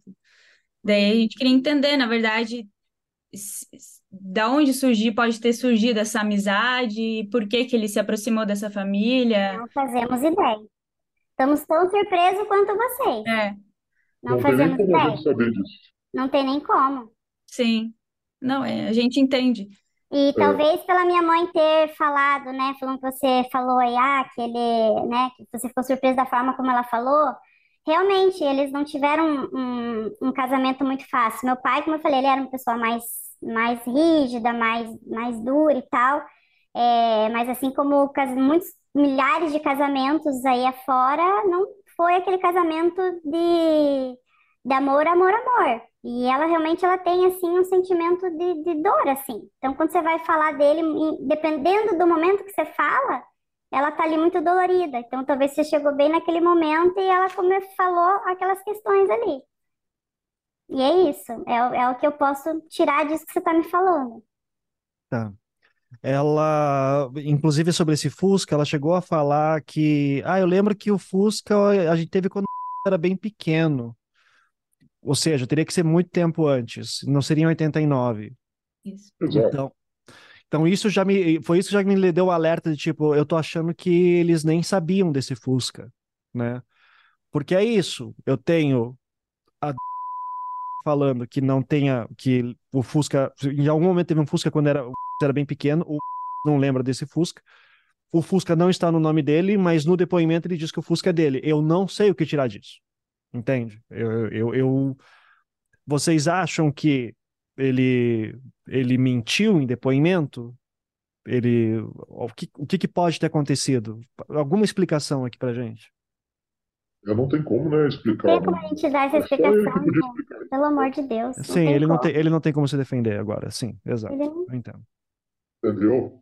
Uhum. Não tem explicação isso. É, e de forma alguma a gente quer acusar. É, é, são, são, são informações muito desencontradas, eu estou vendo, na verdade. Mas é, não consigo, sabe? Não consigo entender isso. Seguindo nessa linha de que os filhos estavam contando uma história diferente da mãe, eu decidi perguntar sobre a questão da empresa que ele trabalhou entre 1991 e 93 e que fazia casas pré-fabricadas. Para a Natália, a viúva havia dito que ele ia para Guaratuba com frequência e que fazia algo relacionado a pallets de madeira. Mas após o meu contato com a empresa, eu pude verificar que ele era, na verdade, fiscal de obras e que provavelmente essa história de pallets não fazia sentido. O que, que ele fazia? Ah, ele trabalhou para fazendo pallets de madeira em Guaratuba. Trabalhando com pallets de madeira em Guaratuba. Sabe me explicar como é que era isso? O que, que acontecia? Se ele ia para Guaratuba? Na verdade... Pelo que eu me lembro dessa situação, o pai trabalhou na sim, é, mas ele mexia com as obras da Eles Casa, aquelas casas, né? Pré-fabricadas, isso. Isso, casas pré-fabricadas, não pallet. Não, não, não, tem nada a ver com pallet. Acho que tá. talvez na hora que ela falou. As obras dessas casas pré-fabricadas. Isso. Mas também não, não tem nada a ver com Guaratuba. Pelo que eu sei, eram casas aqui em Curitiba e região metropolitana. Nunca foi para outros estados, por exemplo? Olha, eu não me lembro disso aí, dele ter ido para outros estados. Eu sei que ele fazia. Ele, ele, é, eu não sei se ele vistoriava ou ele, ele comandava essas obras. Eu sei que ele, ele, ele sempre tinha que estar nessas obras, indo visitar, acho que não sei se levava material. É algo assim que ele fazia lá, mas eram casos pré-fabricados Curitiba. Tá. E e você, só, só em Curitiba. Vocês não têm noção de outra, outra localidade que ele tenha. Ele não viajava a trabalho para isso. Não recordo disso. Eu lembro que ele sempre estava por aqui vendo essas obras de casa. Isso eu lembro. E eram casas, não tem nada a ver com pallet. Uhum, Até tá. porque eu sei que era casas. É, eu, eu sempre achei esquisito também essa parte dos pallets, assim, não, não encaixava. Mas uma coisa que a gente conseguiu levantar é que a de fato tinha é, construções em Guaratuba naquela época, né? Então, que faria sentido ele, como, por semestre de obras, estar tá acompanhando alguma construção por lá, alguma coisa assim, mas, mas não sei. Né? De, mais detalhes sobre isso vocês não sabem também o que, que ele fazia e quais obras que ele trabalhou, né? Não, não. Isso era coisa profissional, né? Daí a gente não tinha acesso, não fazia ideia. Uhum, sim. É, talvez tiver alguma sorte, de repente por algum é. evento saberia, mas ok. Você, você não tinha costume de ir com ele para as obras também? Para ver alguma obra? Não daqui necessariamente, mas alguma outra obra que ele, que ele fez? Ajudar não, ele? Não. Assim. Lá em Taiópolis, nada? Não. Itapoá, não. perdão. Itapoá. Não. Tá. A única coisa que eu, que eu recordo na época é que ele usava uma Fiorininho branca com o picape da, da que era o que ele usava para carregar ferramenta, para visitar as obras. Uhum. É isso que eu lembro. Que até ele vinha para casa com essa caminhonetinha e vinha trabalhar com ela só. Uhum. Era uma Fiorino, né? Uma Fiorino branca, é. Sim. Picape. E era da própria. Da... Ele usava carro da, do trabalho, então. Tá. É, isso eu lembro porque eu até ficava ouvindo rádio dentro dela, quando ele guardava aqui, aqui, aqui na, na casa, né? Uhum. É o que eu me recordo. Na minha conversa com essa empresa, eu quis levantar um pouco mais de informações sobre o tipo de carros que os fiscais de obra utilizavam. Uma fonte de lá que trabalhava nessa época me disse que não se lembrava de nenhum fiscal usando Fiorino picape, mas sim pequenos caminhões, especialmente a Grale e Ford F4000. Esses veículos possuíam carrocerias de madeira abertas, com aproximadamente 40 centímetros de altura eles eram usados para levar materiais para as obras e também trazer sobras de alguma construção. E esse era o motivo de que no episódio passado eu citei da dúvida que tinha sobre o relato do menino misterioso para Eli. O menino teria dito que havia sido preso por um carroceiro. Automaticamente a gente pensa em carroça com cavalo. Mas e se foi um veículo tipo esses da empresa de construção? Não há como saber. E já que estamos falando de Guaratuba, eu perguntei sobre o local que mais me chamava a atenção e que eu citei no episódio 3. A colônia dos fiscais de Guaratuba. Algum momento ele vocês chegaram aí, ou ele falar que ele passava ali perto da colônia dos fiscais de Guaratuba? Se ele fazia alguma obra lá, alguma coisa assim? Hum, colônia de férias dos fiscais? Não faço nem, nem ideia onde fica isso. Tá. Não tenho ideia. É, ele, ele chegou a trabalhar em alguma construção ali em Guaratuba ou região, final da década de 80, início de 90? Não que vocês saibam. hum. Eu eu acho que não, tenho quase certeza que não, porque nunca, até na verdade, eu não, não vocês vinculam tanto o nome dele para Guaratuba e ele quase nunca, nunca ouvi falar que ele foi para lá, para ficar indo para Guaratuba, indo para Guaratuba, entendeu? Uhum. É, uma, é uma região que a gente, porque eu lembro que ele quase não ia, porque ia para Itapuá e voltava com a gente. Eu, a mãe, a gente sempre estava na casa de Itapuá, isso eu lembrava. Agora, pro lado de Guaratuba, foi uma região que a gente, até na verdade, ele não, não gostava de Guaratuba. É, adorava Itapuá, gostava de Itapuá, Itapuá mas não, não, um lugar que ele, que ele quase não. A gente sabia que não ia. Não Uhum. tinha. Essa região não, não diz nada pra gente, entendeu? Entendo. Em algum momento ele chegou a citar para vocês alguma coisa sobre aqueles crimes de Guaratuba? O caso do Leandro e o caso Evandro, que foi chamado de As Bruxas de Guaratuba, nunca falou nada, assim, Não, tipo assim, não, isso a olha, gente sabe pela televisão só, mas né? É dele, nunca, nunca, nunca. tá. Nunca falou que conhecia a família da, de algum dos meninos, nada. Não, Também nunca comentou do caso, em geral, né? não, não. No segundo depoimento que prestou em 1996, o Sr. Pedro dizia que naquela noite de domingo em que Sandra desapareceu, ele estava visitando um tio de sua esposa na cidade de Garuva, que fica do lado de Guaratuba, no estado de Santa Catarina. Eu quis saber mais sobre isso. A mãe de vocês tinha aquele parente em Garuva? Em 89? Tinha? Só que acho que não é, não é Garuva, eu acho que é mais pra frente lá. Pelo pouco que eu lembro. É, a mãe tem bastante parente em Santa Catarina. É, Uhum. tem. Mas não em Garuva, em específico. É isso que eu Eu queria. acho que ele é mais, eu acho que ele é mais pra perto de Joinville do que pra Garuva. Tá. Ok. Que é, que é onde a sua mãe tem mais parentes por ali? Isso, exatamente, como minha irmã falou. Uhum. E, e o, o veio de Itaiópolis, correto?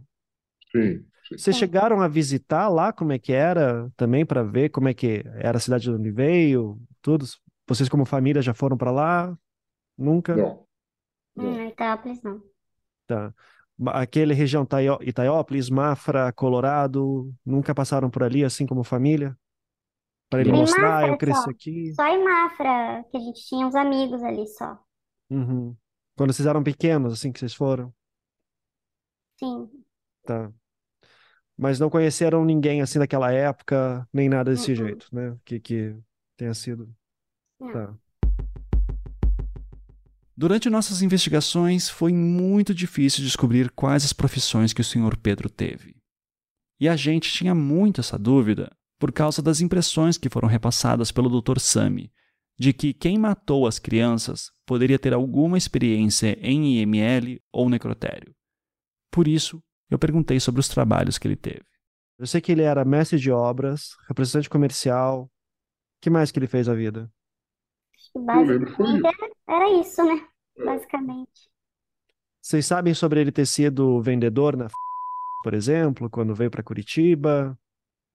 É, sim. Ah, É sim. que a gente entra É que dentro do representante comercial, é. É, Ah, tá, tá, tá, tá, sim. Mas, mas vamos lá. Vendedor da se não me engano, ele foi garçom em algum momento também? Trabalhou em algum, re- em algum restaurante, alguma coisa assim? acho que sim. uhum. Tá. Em algum momento, isso aqui é uma coisa bem importante pra gente. Em algum momento ele trabalhou com alguma coisa ligada a funerárias, IML, assistente, alguma coisa assim? Não, Não. não. Eu Nossa até. Não. Tá. Uh-uh. Tá, por que que eu tô perguntando isso? Porque i- isso é uma coisa que, pra mim, é o que mais afasta o pai de vocês de qualquer suspeita desses casos, tá?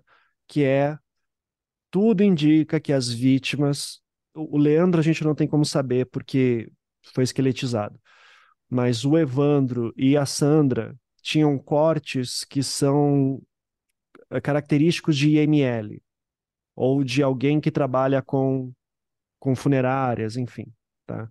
Por isso as perguntas ali, né? Por isso a pergunta, isso, tá? Porque se vocês me falassem, não, ele trabalhou em uma funerária por um tempo, eu já ia ficar assustado, tá? Não. Mas isso, isso é uma questão, tá? É só para deixar vocês tranquilos, assim, de, de que, que eu não posso ignorar, né? Eu não quero construir um culpado aqui do nada, tá? Só precisava realmente saber se porque eu tinha ouvido uma história também, por exemplo, que essa história que ele teria ido para Garuva no dia 4 de junho de 89 para visitar um tio, o tio nem estaria vivo nessa época, em 89, ou nem morava em Garuva. Então daí eu achava, eu queria saber se vocês visitavam ele com frequência, se você lembra, se vocês lembram desse tio. Sim, a gente visitava os parentes da mãe pelo menos uma vez ao ano. Isso eu acho que até eu lembro mais do que o que já era um pouco maiorzinho, ele nem chegou uma época que ele nem acompanhava mais a gente. Mas uhum. eu, eu acompanhei algumas viagens com os meus pais, né? Eu era bem companheira deles e a gente visitava bastante esses parentes, assim. Uhum. E vocês visitavam quando? Com que frequência, assim? Era nas férias ah, só? Era... É, na, na, uma vez ao ano. Agora não tinha uma época muito específica, assim. Uhum. Não tinha uma época muito específica. É, porque eu, eu, pergunto mais por questão de rotina, que entender a rotina das famílias é importante, né? Se, por exemplo, falava assim, ah, não, todo domingo a gente ia para o litoral para visitar parente. É uma rotina. Então eu uhum. saberia que em 89, domingo, naquele domingo, não teria como ele estar por lá, né? Uhum. Você é, rotina? Ele gostava muito de viajar, né? Ele gostava muito de viajar. E eu lembro até que ele ficava bravo porque eu fazia catequese no sábado e às vezes não podia faltar catequese e ainda não podia viajar. Então, é, isso eu lembro bem, assim. Aí a gente visitava ali os parentes da mãe, ia no final de semana, voltava, ou quando tinha feriado, alguma coisa assim. Tá.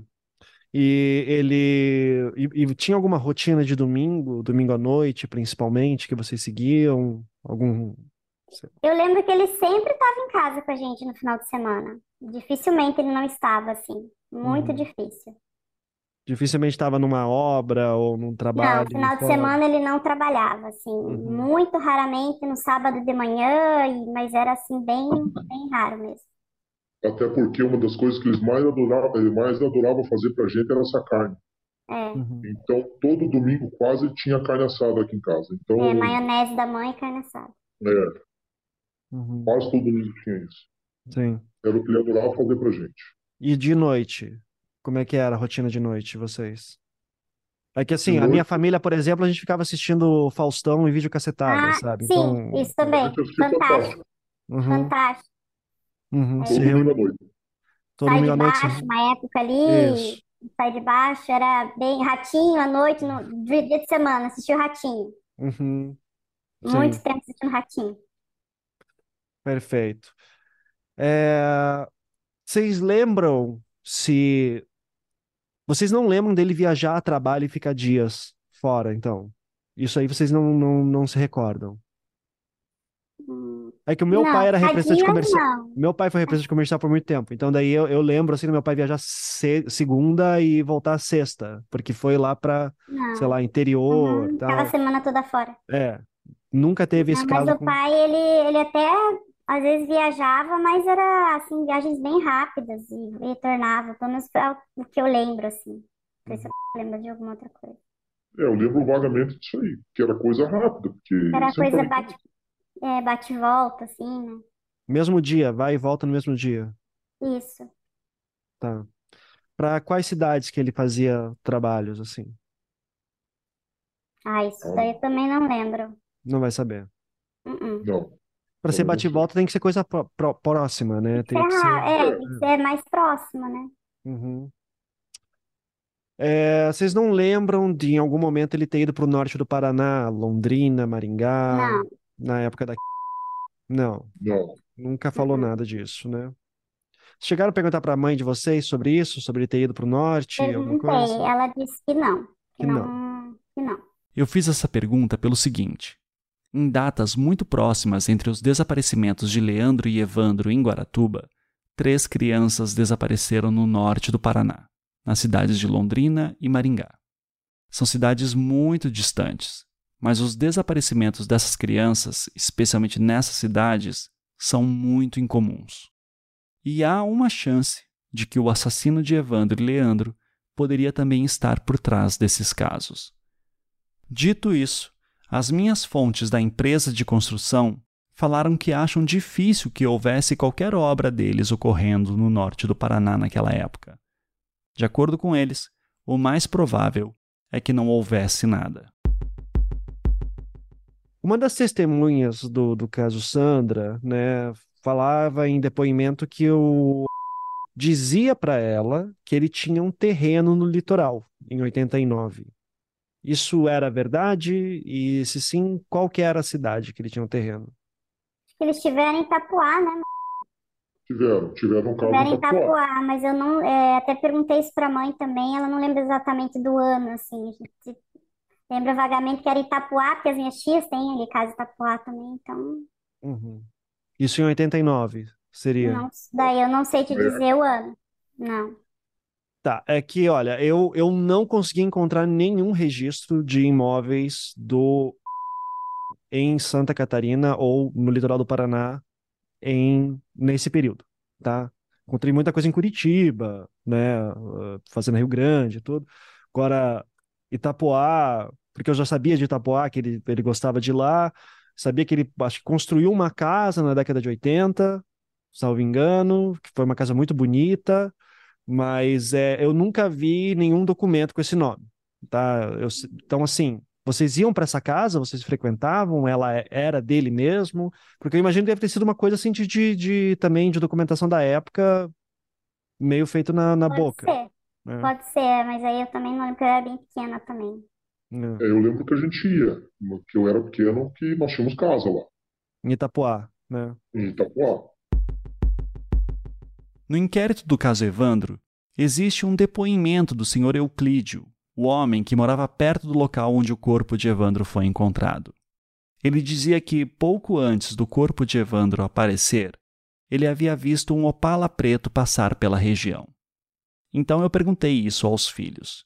E já aproveitei também para verificar algumas informações contidas sobre suspeitos, como aquelas nos relatos dos irmãos França, que diziam terem sido perseguidos por um homem barbudo e cabeludo. Em algum momento, principalmente nesse período entre 89 e 92, o pai de vocês teve um Opala preto? Nunca teve. Meu Não, pai, Opala meu não. pai nunca gostou do Opala. É, Tá, é, isso eu lembro que ele falava mesmo. que eu nunca Uhum. Odiava o Opala. certo. Preto ainda piorou ainda, porque eu odiava carro preto. É, isso. Ok. É, e ele usou barba em algum, em algum momento nessa época? Ele teve. Usou barba. nunca Eu, usou barba? é, que eu lembro, assim, a barba dele, assim, bem baixinha, assim, sempre teve pouca barba, assim, bem baixinha e sempre estava fazendo. É, Tá. Não gostava de, de barba e. Imagino Não, que cabelo ficava- comprido também não, né? Sempre Não. cortava. Nunca, não. nunca. Uhum, Ele é muito Certo. tradicional, assim, né? Aqueles homens bem tradicionais. uhum. Ele não chegou a ir pro exército, nem nada assim, né? De, de servir, nem nada do tipo. Hum, não Eu acho sei, que não. Uhum. Nunca ouvi falar nisso também. também Tá. não. Ele sabia andar de carroça? Ou ele teve carroça em algum período? Hum, hum.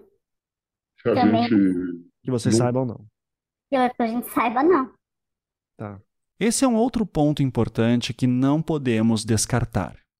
As descrições físicas do Sr. Pedro não batem com aquelas dadas pelos irmãos França. Nada indica também que ele tinha um opala preto, tampouco que teria uma carroça com cavalos em Guaratuba. Mas, como já parece estar óbvio aqui, tudo isso podem ser pistas falsas. Pode ser que o relato dos irmãos França seja um grande equívoco. Pode ser que não era uma carroça com cavalos no relato do menino misterioso a Eli. São muitas, muitas variáveis. E falando com os filhos, ficava claro para mim também uma outra coisa. Por serem crianças na época, dificilmente eles saberiam muitas informações. Por causa disso, por muito tempo eu tentei encontrar alguém que fosse amigo do Sr. Pedro nesses anos. Algum adulto que fosse seu parceiro de churrasco, de boteco, colega de trabalho, qualquer coisa. Nunca encontrei ninguém. Então eu decidi perguntar sobre isso para eles. Uma coisa que eu tenho uma enorme dificuldade, muita curiosidade, é achar amigos dos. Principalmente amigos desse período. 89, 92, 93. Como é que era a questão de amizades? Ele tinha, não tinha? Colegas de trabalho? Eu nunca conheci ninguém assim de trabalho dele. Ele tinha os amigos vizinhos, né? Esses amigos É. em, em Mafra, que era uma família que a gente sempre visitava, mas de trabalho, não. Você lembra de algum colega de trabalho, visita, assim? É, o pai era muito na dele, quietão, gostava de ajudar muitas pessoas, mas sempre na dele, não, não tinha muita amizade com o pessoal, assim. Uhum. Não lembro de ninguém, assim, que vinha em casa, nada. É, que acho que seria legal a gente tentar saber um pouco mais de uma perspectiva de adulto daquela época, né? Não, eu andava com a gente fazia tal coisa, saía para pescar, sei lá, qualquer coisa, assim, né? Mas é não, não, ninguém que vocês conheceu que era um amigo de longa data, que ninguém. Não, Tá.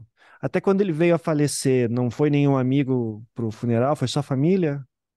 Só família. A família é que foi bem na pandemia também, né? Então a Ah, gente é. fez um, Sim.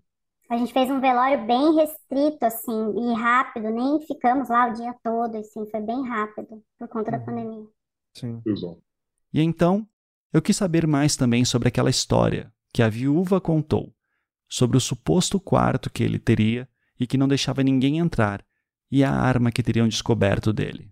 Ele de fato tinha uma parte na casa dele que era que ele não deixava ninguém entrar, que eram as coisas dele, e que eventualmente o entrou lá e encontrou uma nota fiscal de arma. Essa história é verdadeira? Não, Não, é que não é verdadeira. Ele tinha um quartinho que ele guardava ferramentas, mas era aberto. Tá.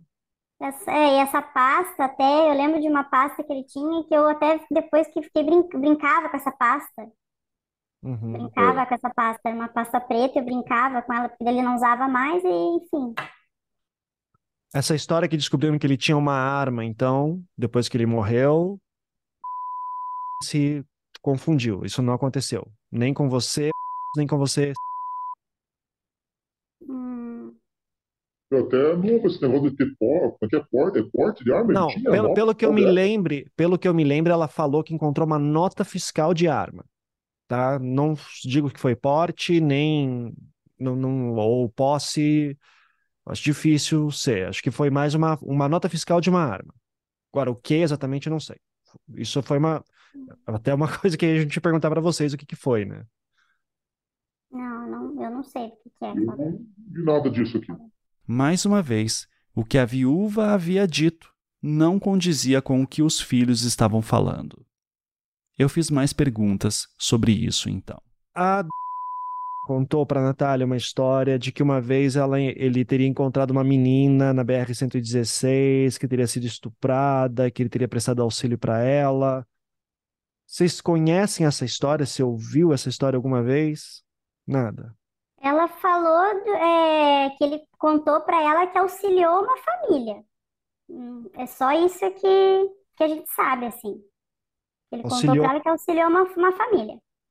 Auxiliou como? O que, o que não deu Não deu detalhes. detalhes, não. Não deu detalhes. Simplesmente ah, auxiliei uma família na BR-116. Uhum.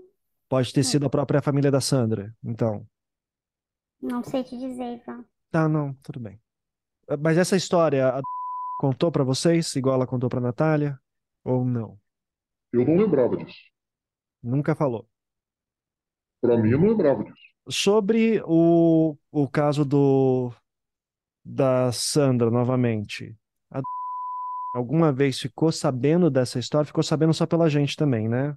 Sim, só sempre por vocês. É. Tá.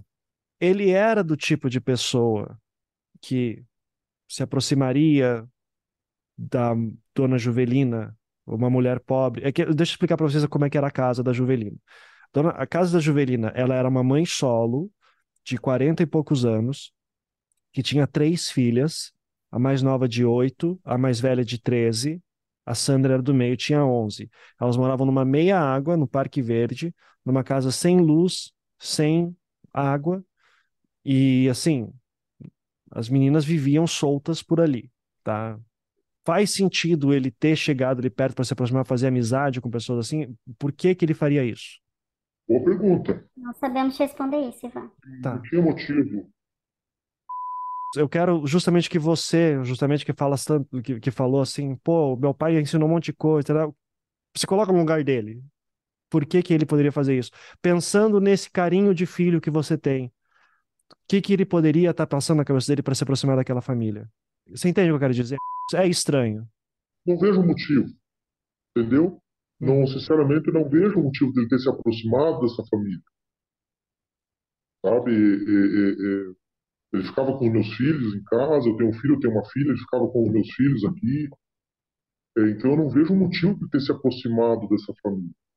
Foi, foi uma coisa tão diferente que eles trouxeram pra gente, não, não vejo motivo de tudo isso aí, entendeu? De ter se aproximado, ter conhecido essa família, essas meninas, essa mulher. Não consigo te ajudar nisso, desculpe, não consigo. E assim, se você me fala, por exemplo, assim, não, ele era um cara muito legal, que ia fazia conversa fácil com qualquer pessoa e queria ajudar, mas não me parece ser isso. Não me, eu não tô, entende? E daí eu, e isso que eu tô achando estranho, por isso que por isso que eu preciso que vocês me deem uma uma explicação. Bem, ele tinha o jeitão dele, só que ele tinha um coração muito bom. Ele ajudava realmente as pessoas. Se alguém precisasse de ajuda, eu lembro que até aqui onde eu, onde eu moro, alguém precisasse de um vizinho, precisasse de uma ferramenta, ele emprestava, ele lá ajudava a fazer até o negócio fosse preciso. Nessa parte, ele tinha um coração muito bom.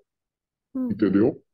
Agora, sim, só que ele tinha o jeitão dele, quietão, fechadão, entendeu? Às vezes cara de bravo, o jeitão dele, era o jeitão dele. Pessoa de mais antigo, sabe? Ele era bem antigo, sabe? Uhum. Mas não, não. Tipo assim, às vezes estava ajudar numa obra, mas o que, que essa família ia fazer de obra lá? Não ia fazer nada? Não sei, não, não vejo no que, que ele poderia ajudar essa família, entende? Uhum. Teve algum conflito dele com a mãe de vocês, assim, que deixa ela mais revoltada, assim, quando ela vai falar dele? Porque ela até citou que a única vez que ele falou que amava ela foi antes de ele falecer, assim, quando ela já estava cuidando dele após o AVC. Teve alguma coisa, assim, que deixou ela muito magoada? Alguma coisa que ela descobriu? Eu acho que é as brigas deles normais. Briga de casal, como eu já comentei com vocês. É. É que, veja, briga de casal normal, eu entendo uma coisa. Falou que ela apanhava. Desculpa falar sobre isso. Até o chegou a mediar, falar assim, pai, não faz, não bate mais na mãe. E daí, a partir disso, ele ficou com receio do daí acabou respeitando um pouco mais a, a mulher, né? Não, de bater, de bater não. Bater de fato não. É, ele era, ele era truculento, ele falava assim, mais bravo e tal, mas não, não chegou a. Isso que a então falou para Natália não aconteceu. A mãe é meio exagerada, sabe? Até com a gente. Normal uhum. do jeitão dela. A gente já acostumou com isso. Tá. Talvez a Natália chegou aqui do nada, se apresentou, né? começou a fazer perguntas ou começou a falar algumas coisas, talvez ela tenha falado uma hora da raiva dele, dela. Dele, né? Falando dele. Mas, sabe, eh, meu pai tinha um jeitão dele. A gente tinha acostumado já com o jeitão dele. Mas ela, sei lá, ela tem mágoa dele, é o jeitão dela, ela tem mágoa dele. É, então ela... Só que é uma coisa dos dois. Ela mentiu gente... que apanhou dele, então? Não posso dizer que ela mentiu, mas também posso dizer que é verdade. Você nunca viu falava, nada? Gente, o, pai, o pai gritava, o pai tinha um jeitão dele truculento, como eu te falei. Era o jeitão dele. Você nunca soube dele ameaçar ninguém de morte? Não, isso não. Alguém da família? Não, não, não. Não, com certeza não. Jamais isso eu vi na minha vida. Você nunca viu, mas já ouviu histórias? Também não. Certo. Gente, de pergunta que eu tenho para vocês é isso, tá? Eu preciso agora falar claramente assim uma coisa. De novo, tem muitas coisas que me tiram tá, como suspeito. Questão do IML, questão da gente não conseguir focar ele em Guaratuba, de verdade, tá? Só que é assim, eu, eu acho, eu preciso ser sincero com você, eu acho muito esquisito a aproximação dele com a família. Eu acho muito esquisito ele ter aquele carro que vocês não sabiam o que é. A chegou a falar que ele tinha uma vida oculta, que ele não dava muita explicação sobre o que ele fazia por fora, especialmente nessa época. Não sei se depois mudou, mas o que a gente está tentando agora ver é o que, que a gente consegue achar se a o que, que a fazia em Guaratuba em 92 e se o passou por ali em algum momento. Talvez não encontre nada, daí é o famoso não posso dizer, não, assim, mas eu preciso perguntar para vocês. Se a gente achar alguma coisa que ligue ele a Guaratuba naquela época, isso vai ser uma surpresa para vocês? A gente não lembra, né, Ivan? A gente não sabe. Entendeu? Como você acabou de falar, ah, tem construção em Guaratuba. Ela é uma, uma empresa que vende casa pré-fabricada. Eles podem ter construção até na Ponta Grossa, São Paulo, Rio de Janeiro. Uhum. Não significa que eles tenham ido para lá. Uhum. Não, eu, só, eu tô dizendo de achar um nome dele em uma construção, em alguma, alguma estadia, alguma coisa assim.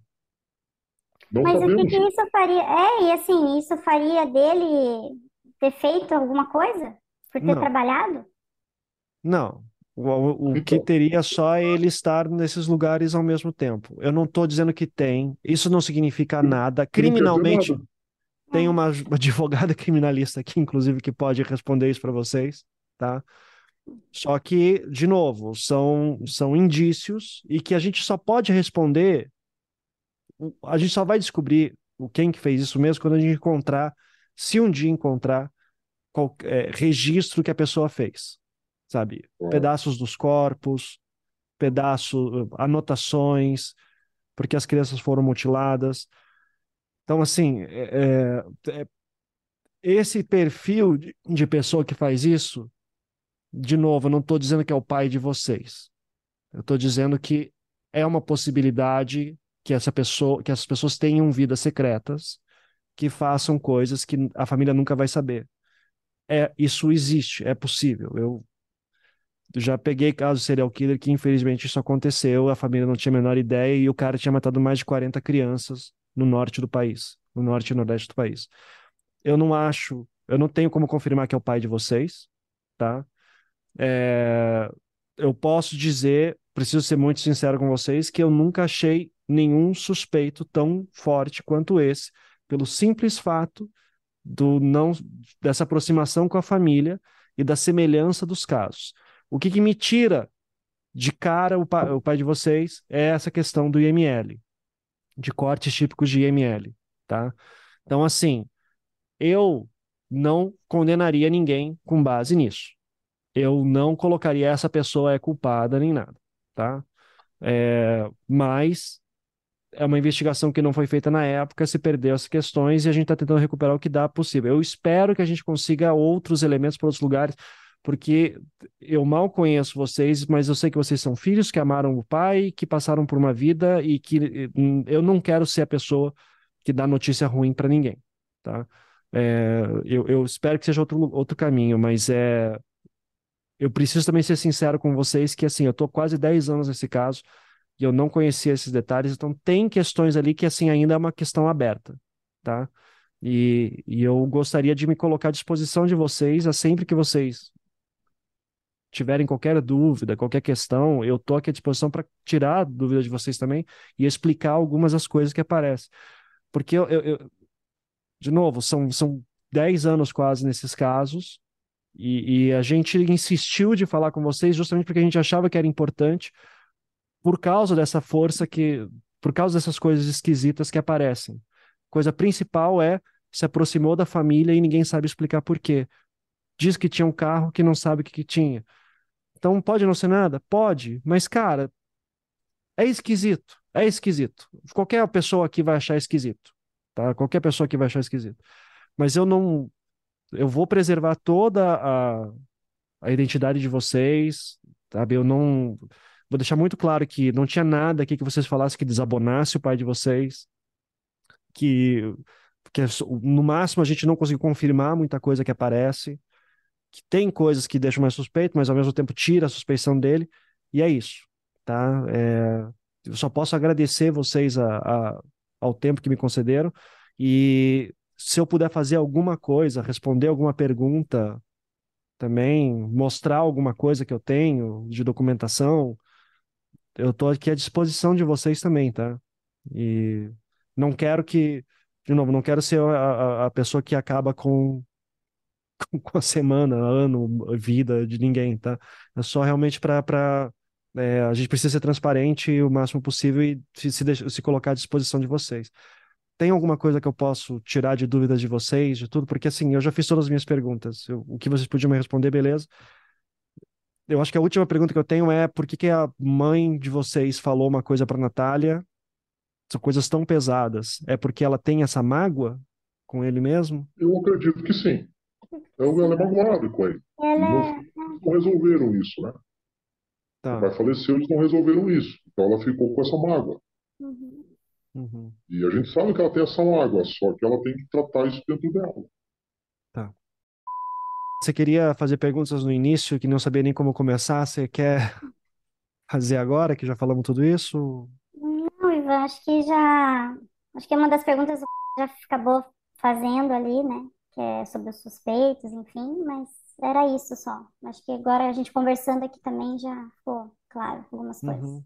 É, eu queria aproveitar esse espaço para pedir desculpas também pela encheção de saco, pelas mensagens, pelas vezes que a gente bateu na casa de vocês. Não era o objetivo assustar de forma alguma e nem acusar o pai de vocês de nada. Era justamente para a gente que a gente queria falar e ouvir de vocês, justamente porque é, conflitava as informações de, de documentos com o que a mãe de vocês tinha falado, assim.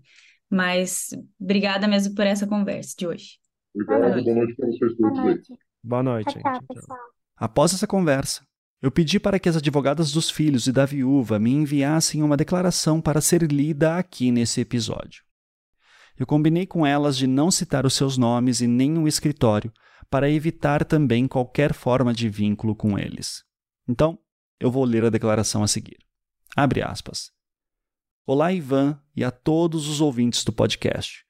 Agradecemos pela oportunidade de termos acompanhado os entrevistados enquanto nossos clientes, conforme solicitado por eles. Gostaríamos de esclarecer que a nossa presença no momento da entrevista visou exclusivamente a garantia de segurança jurídica e tranquilidade aos entrevistados, dado o desejo deles de cooperar plenamente com informações que pudessem ser relevantes para a busca do verdadeiro responsável por essas terríveis atrocidades. Em nenhum momento a intenção foi de vigiar ou censurar as perguntas, muito pelo contrário. Com a nossa presença, os entrevistados se sentiram mais tranquilos para responder o que fosse perguntado. O único objetivo almejado por nós foi o de resguardar os dados sensíveis da família, como nome e endereço, e assegurar a presunção de inocência ao pai dos entrevistados, que, infelizmente, já não se encontra entre nós para falar por si mesmo. Aqui é importante explicar que a presunção de inocência é um princípio constitucional que garante que uma pessoa cuja culpa ainda não foi plenamente comprovada não seja estigmatizada prematuramente, ou pior, irreversivelmente. Em outras palavras, na prática, a presunção de inocência opera não apenas em face das autoridades do Poder Judiciário, mas também com relação à imprensa, como um verdadeiro dever de tratamento. Quer dizer, de preservação de um estado de inocência que perdura até o trânsito em julgado de uma sentença condenatória, ou seja, o momento em que a decisão deixa de ser suscetível a recurso. Foi para tanto que a nossa presença não apenas se fez necessária, mas também foi respeitada por parte do Ivan e de sua equipe.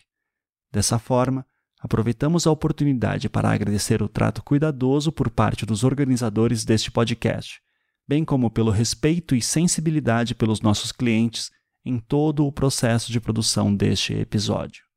Fecha aspas. Parte 4 Som e Fúria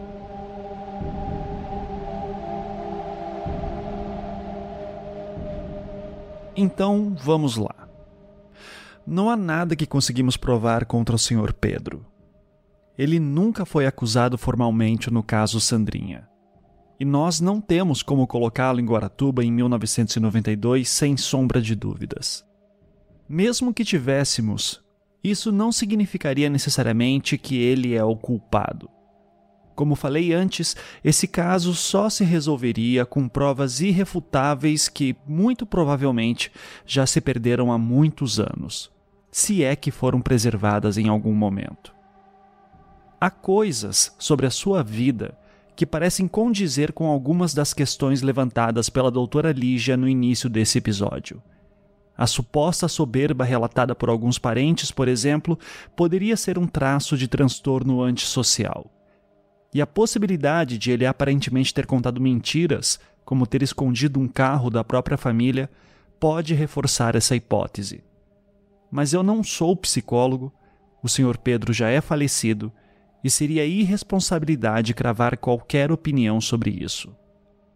Mas a própria família não consegue explicar a existência do Fusca Azul e a aproximação dele com a família de Sandra em 1979, como se ele tivesse um carro escondido de sua família. E na época dos casos de Guaratuba, ele trabalhava numa empresa que ia para aquela cidade e que fornecia um veículo que não seria dele também. Dito isso, não é impossível também que a família simplesmente não se lembre do Fusca azul que o Sr. Pedro tinha em 89. Tudo é possível. Na época que eu falei com os filhos, eu havia acabado de entrevistar o Dr. Sami. Eu estava com a questão dos cortes de IML muito fortes na cabeça. Então, eu não cheguei a perguntar para os filhos sobre a questão de descarnar animais na juventude. Informação essa que foi passada a Natália pela viúva. Os outros parentes confirmaram que o seu pai tinha costume de criar porcos e que fazia abate deles. Mas ninguém pôde confirmar que o senhor Pedro ajudava o pai.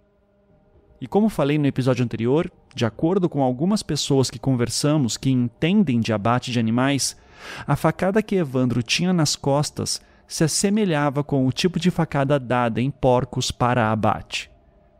Pelo que eu pude levantar com pessoas que estão acostumadas a descarnar esses animais, a prática de se enfiar uma faca pelas costas atingindo o coração era bem comum entre o pessoal mais antigo, já que hoje existem técnicas mais avançadas para fazer isso. Além disso, a forma como o corpo de Evandro foi descartado se assemelhava também à forma que caçadores ou abatedores mais antigos se desfaziam de carcaças. Isso também me foi confirmado por pessoas que fazem abate de porcos, de que antigamente era comum jogar a carcaça no mato para que a natureza desse conta. Mas tudo isso é conjectura.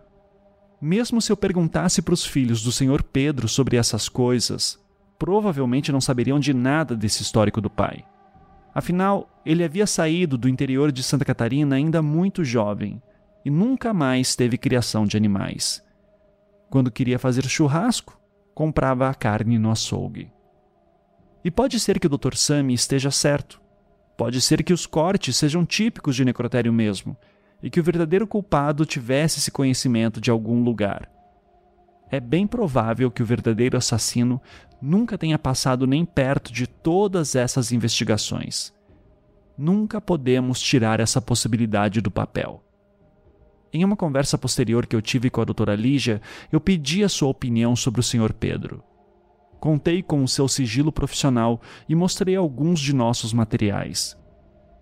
Ela me disse que, ao seu ver, havia uma coisa que afastava o Sr. Pedro como potencial suspeito. E isso seria o seguinte: partindo da hipótese de que ele era o assassino e de que os três casos estão conectados, a forma como ele aborda Sandra é aparentemente bem diferente da maneira como Leandro e Evandro foram sequestrados. Se ele fosse um pedófilo do tipo sedutor, como poderia ser com Sandra, se aproximando e dando presentes até o momento que decide sequestrá-la, a gente não parece ter indícios de que algo parecido ocorreu com Leandro e Evandro. Não sabemos se as famílias dos garotos conheciam o Sr. Pedro. Nisso, o modus operandi teria se alterado drasticamente. Seria impossível? Não. Mas improvável. Só que daí tem uma coisa que me intriga, e o que eu já adianto que eu não tenho resposta. É o seguinte: o Sr. Pedro veio do interior de Santa Catarina, da cidade de Itaiópolis, e ele nasceu na década de 40. De acordo com o censo do IBGE de 1950, Itaiópolis contava com cerca de 7.400 pessoas. E eu estou passando esses dados porque Paulina e João Bossi, os pais de Leandro, eram também de Itaiópolis. E ambos nasceram na década de 50. O senhor Pedro se mudou para Curitiba na década de 60. João Bossi e Paulina ainda eram crianças. A região em que o senhor Pedro morou em Curitiba por muitos anos é a mesma em que a família de Paulina tinha terrenos. Em uma certa época, o senhor Pedro chegou a morar na mesma rua de um terreno que a família de Paulina tinha naquela região. João Bossi era mestre de obras, assim como o senhor Pedro. Então, são coincidências que me chamam a atenção. Eu cheguei a perguntar para a dona Paulina se ela conhecia o senhor Pedro. Mostrei até fotos para ela. Ela disse que não conhecia ninguém da família Bossi jamais ouviu falar sobre ele. Eu fiz também o contrário, com familiares do Sr. Pedro, perguntando se eles conheciam alguém da família Bossi, de João, ou da família Rude, de Paulina. Ela e a sua família moraram também por um bom tempo em Colorado, uma cidade próxima de Taiópolis. Ninguém nunca ouviu falar de nenhuma dessas famílias. Então, geograficamente, temos mais essas coincidências. A gente não pode descartar a hipótese de que o Sr. Pedro conhecesse a família de Leandro. Talvez conhecesse a de Evandro. Mas a família de Evandro ainda acredita que os inocentes de Guaratuba são os verdadeiros culpados.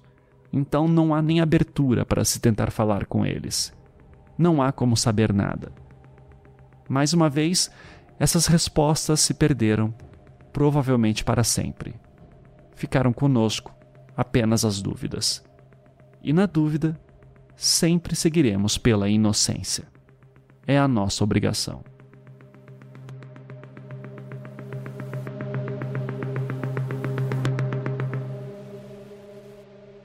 Meu Deus. Esse é Lucas Bossi, irmão de Leandro Bossi. Essa foi a sua reação após eu contar tudo o que havia levantado sobre o senhor Pedro. E isso foi antes de eu ter tido a conversa com os filhos. O que eu sei por cima é que a filha desse cara tem muito medo, muito medo de vocês, especialmente. Sendo tipo assim, não, mas eu não sei do que essa família é capaz. Entende a situação? Tipo, meu pai morreu.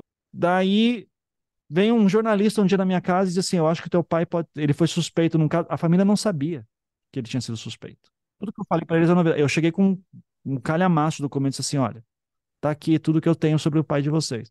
Um monte de informação. Eles, eles ficaram assim: mas como é que você sabia de tudo isso? Eu disse, porque tá aqui. Tá aqui nessa documentação.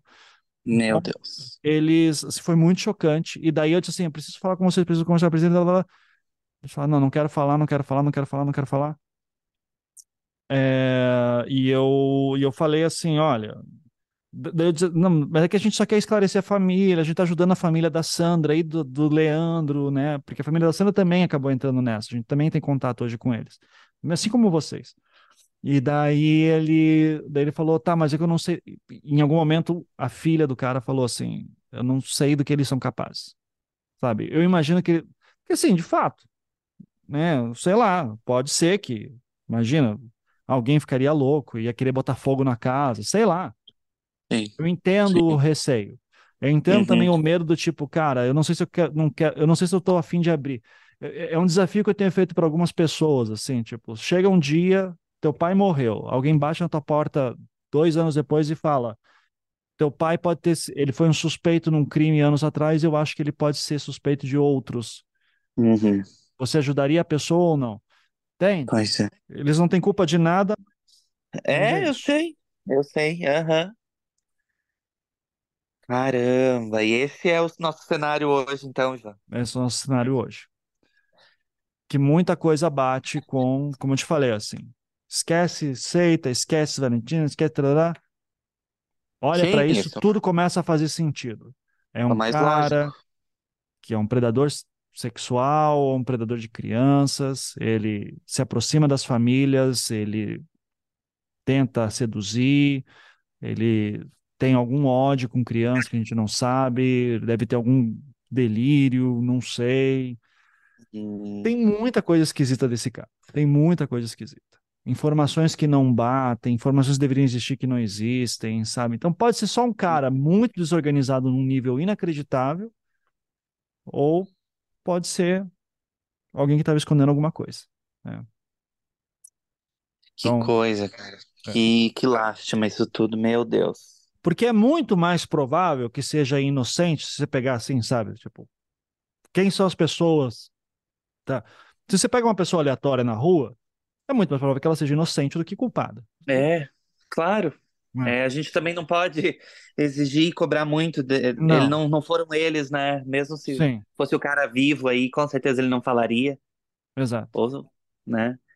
Então, é, quem sabe às vezes é até melhor que ele morreu, vamos dizer assim. É. Um, é. Eu, né? eu, eu, eu, acho que nesse caso é o que a gente está lidando agora é um problema, mas acho que é um problema mais contornável do que uhum. se o cara tivesse vivo, né? Porque é a família pode, ok, passa o choque, ajuda, chega a dizer é. não é. O cara simplesmente pode dizer, vamos dizer que o cara é inocente, parece um cara lá 40 anos, de, 30 anos depois, dizendo, pô, teve esse caso aqui, pô, por que você tá me enchendo o saco de coisa de 35 anos que não tem nada a ver? Uhum. Então, é daí fica, pra gente pareceria suspeito, mas o cara só não quer que encha o saco dele. Pode uhum. ser que ele nunca tenha falado pra família, inclusive, porque ele não quer que encha um saco dele.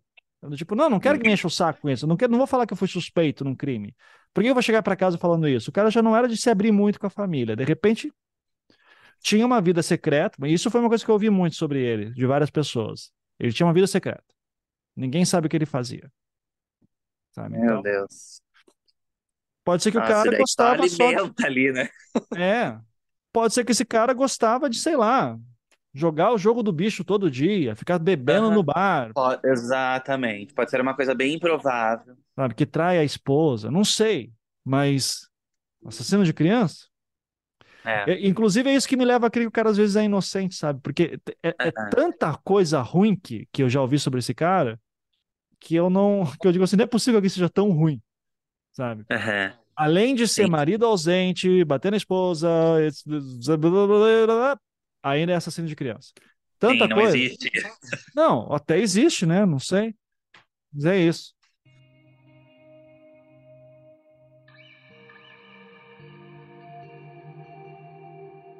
Ao final daquela longa conversa com o Lucas, eu já havia passado para ele praticamente tudo o que havia levantado do caso de Leandro de tudo o que puxamos e avaliamos dos casos Evandro e Sandra, de como eles poderiam estar conectados. Era praticamente o fim do meu trabalho. Lucas, tem alguma outra coisa que eu posso te. Acho que não, a gente conversou bastante coisa, mas acho que já foi muito esclarecedor, foi muito bom a gente conversar, entendi muita coisa.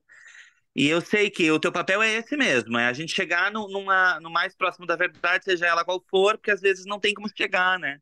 Isso. E não tem como fazer milagres com coisas que são bem fragilizadas e fragmentadas, né? No caso aí do Leandro, é, é bem triste isso. É. Mas isso comprova que, que de fato, né, houve um problema aí na investigação. Isso é mais é, é mais um, um uma confirmação para nós é. de tudo isso, né? Eu acho que, inclusive, como eu te falei, se você pegar todos esses elementos, que no podcast vai estar mais didático, assim. Uhum. Que hoje foi muita coisa, mas no podcast eu acho que vai, vai conseguir absorver melhor. Vale a pena você conversar com o Basto sobre entrar com uma ação pelo, contra o Estado mesmo. O Basto que estou me referindo aqui é o advogado Antônio Augusto Figueiredo Basto, que foi o responsável por conseguir a revisão criminal dos acusados de Guaratuba. Desde que a ossada de Leandro foi identificada em junho de 2022, ele passou também a representar a família Bossi na Justiça do Paraná, buscando por mais respostas, especialmente sobre a localização da ossada de Leandro. Eles ainda não desistiram de encontrá-la. Porque quem tem que saber onde está o corpo do Leandro Bossi não sou eu, não é você, são eles. Isso, isso. É. Então, assim, isso. eu sei que o Dr. Basso já entrou com uma representação lá falando: eu quero saber onde está o corpo do Leandro, porque a família quer enterrar. Ele falou isso para mim, aham. É. Então, assim, eles têm que responder. Não respondeu? Vocês perderam o corpo do Leandro Bossi? Processo. Cadê laudo de local? Processo. Por que, que nunca investigaram? Por que, que nunca tomaram depois? Processo. É, eu quero, exatamente, eu quero fazer uma reunião com o Basto, inclusive, daí depois, se ele achar pertinente, conversar alguma coisa contigo, porque você tem muito conteúdo, né? Uhum. Às vezes o Basto não tenha muita informação, até não sei se você pode se disponibilizar a isso. Claro, claro, Às vezes só até chamar. para dar uma, dar uma claridade nele, né, nas coisas aí, porque às vezes muita coisa ele pode conseguir até contigo, né? E, e tô achando importante, isso tá chegando cada vez mais a hora. Agora com o lançamento aí do podcast vai ser o momento, eu acho que de ele dar a pressionada uh, de maneira jurídica aí no, no estado, porque tá muito, é uma palhaçada isso. Eu não aguento. Sim, sim. Tá louco. Não, e, E- assim, é- é- vocês têm que pedir indenização milionária para isso aqui. Eu sei que isso não paga nada, né? Não, não volta ninguém. Não, mas é isso que eu quero, Ivan. É. Eu, assim, ó, eu sou uma pessoa muito sensata, só que eu sou muito metódico. Uhum. E eu, eu aprendi, a gente aprende em sociedade, né, e no meio jurídico, que hoje a indenização, a moeda, é um peso de medida muito grande. Uhum. Então, a gente só vai entender o quão eles erraram de acordo com o, o valor da indenização. É. Assim, não é que eu tô querendo milhão, eu quero uma, uma quantia X. Não, não interessa quanto eu quero. É, eles, é que eles me escrevem uma carta de perdão e eles querem que a gente acate aquela cartinha de perdão, que é Mas, ó- praticamente a confissão deles. Exato, Que mas ó, falam, e- "Precisa e isso que é encerrar." importante lembrar, eu- eu- bem lembrado. Estava até revendo aquela entrevista, do, aquela declaração do Neile Prevot, quando ele fez aquela carta. Eu me referia aqui ao deputado estadual Neile Prevot, que em 2021 era o secretário de Justiça do estado do Paraná. Ele foi o responsável pela criação do grupo de trabalho do caso Evandro naquele ano e, ao final, enviou cartas com pedidos de desculpas às famílias de Evandro e Leandro e também dos acusados. Ele disse: a gente está fazendo essa carta que a família pode usar no meio jurídico, inclusive pedindo indenização, se o Estado assim bem entender. Ou seja, ele dá para ver que o Neile Prevot fez aquilo meio que tipo assim, velho, é para vocês Aham. entrarem com a ação, Aham. sabe? Porque ele, como Isso. secretário de Justiça, ele podia chegar a um certo ele não podia, sabe? Tem que ser uma ação indenizatória que vocês têm que É. entrar no judiciário. Exatamente. Então é isso que a gente. É isso que é o meu foco com, o- com o, o Basto ali, sabe? Só que eu preciso sentar com ele e mostrar pra ele que eu tenho, ah, como se diz, um imediatismo em que isso aconteça e, de um, e o tapa tem que ser forte. Sim. Eu quero que o tapa seja forte e dá licença quem tá na minha frente. Uhum. Porque o quão conheceram o, meu- o João Bossi, eu tenho todos os, os traços dele, assim, desde o inconformismo dessa história, puxei muito bem, sabe? E hum, a força de vontade tá aí, a gente tem muita vontade de fazer isso e vai acontecer. A gente sabe que demora, mas vai acontecer, né? Sim. E- Imagina a então revisão eu- criminal do, do Oswaldo, da Beatriz, do Davi, são ser tudo agora só. Imagina, Sim, dois anos demora. depois. É, demora, demora. mas vai, vai ocorrer, vai ocorrer. E a gente vai estar lá para ver isso daí acontecer. É, isso aí. Eu vou estar aqui à disposição sempre, contem comigo, tá? E Obrigado. com certeza, certo? E eu tendo Obrigado. novidades, eu te aviso. Tá bom, muito obrigado por tudo, viu? Eu que agradeço, querido. Eu entrei em contato com o Dr. Basto e seu escritório para ter alguma atualização de como estava o caso da família Bossi. No momento em que eu gravo este episódio, eles haviam acabado de receber uma resposta oficial da Polícia Científica do Paraná, via judicial, afirmando basicamente o mesmo que nos relataram: que os processos de sepultamento de ossadas não identificadas na década de 90 eram diferentes dos de hoje que a instituição passou por muitas mudanças nos últimos 30 anos e que não foi possível se obter respostas sobre onde estão localizados os restos mortais de Leandro. Além disso, também afirmaram que há fragmentos ósseos remanescentes que se encontram custodiados naquela instituição, para eventual realização de exame de contraprova ou liberação do vestígio. Agora, o processo continua correndo. Essas coisas são lentas, mas após todas as etapas principais serem feitas, o próximo passo será entrar com uma ação indenizatória na esfera civil contra o Estado do Paraná, em razão de todas as omissões cometidas. De minha parte, mesmo encerrando essa história por aqui, eu continuarei acompanhando.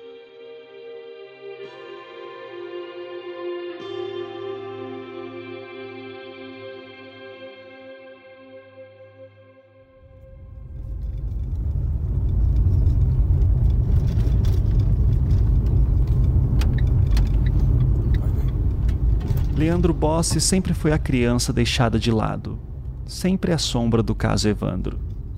Mesmo nesse podcast que leva o seu nome, eu me vi incomodado tendo que deixá-lo de lado tantas vezes, visto a falta de informações que foram coletadas na época. E no meio desse meu processo, infelizmente, eu acabei encontrando outra criança que também foi esquecida: Sandrinha. E no caso dela, há coisas que são ainda mais tristes. O seu corpo foi encontrado sem a máscara facial e a família não tinha nenhuma foto dela. Não há nenhum registro de como ela era em vida. A gente não tinha como dar uma resposta definitiva para sua família sobre o que aconteceu com ela exatamente. Mas pensamos que poderíamos tentar dar alguma coisa. Uma imagem dela. Hoje em dia, existem técnicas muito avançadas de reconstrução de rostos de pessoas que morreram há muito tempo.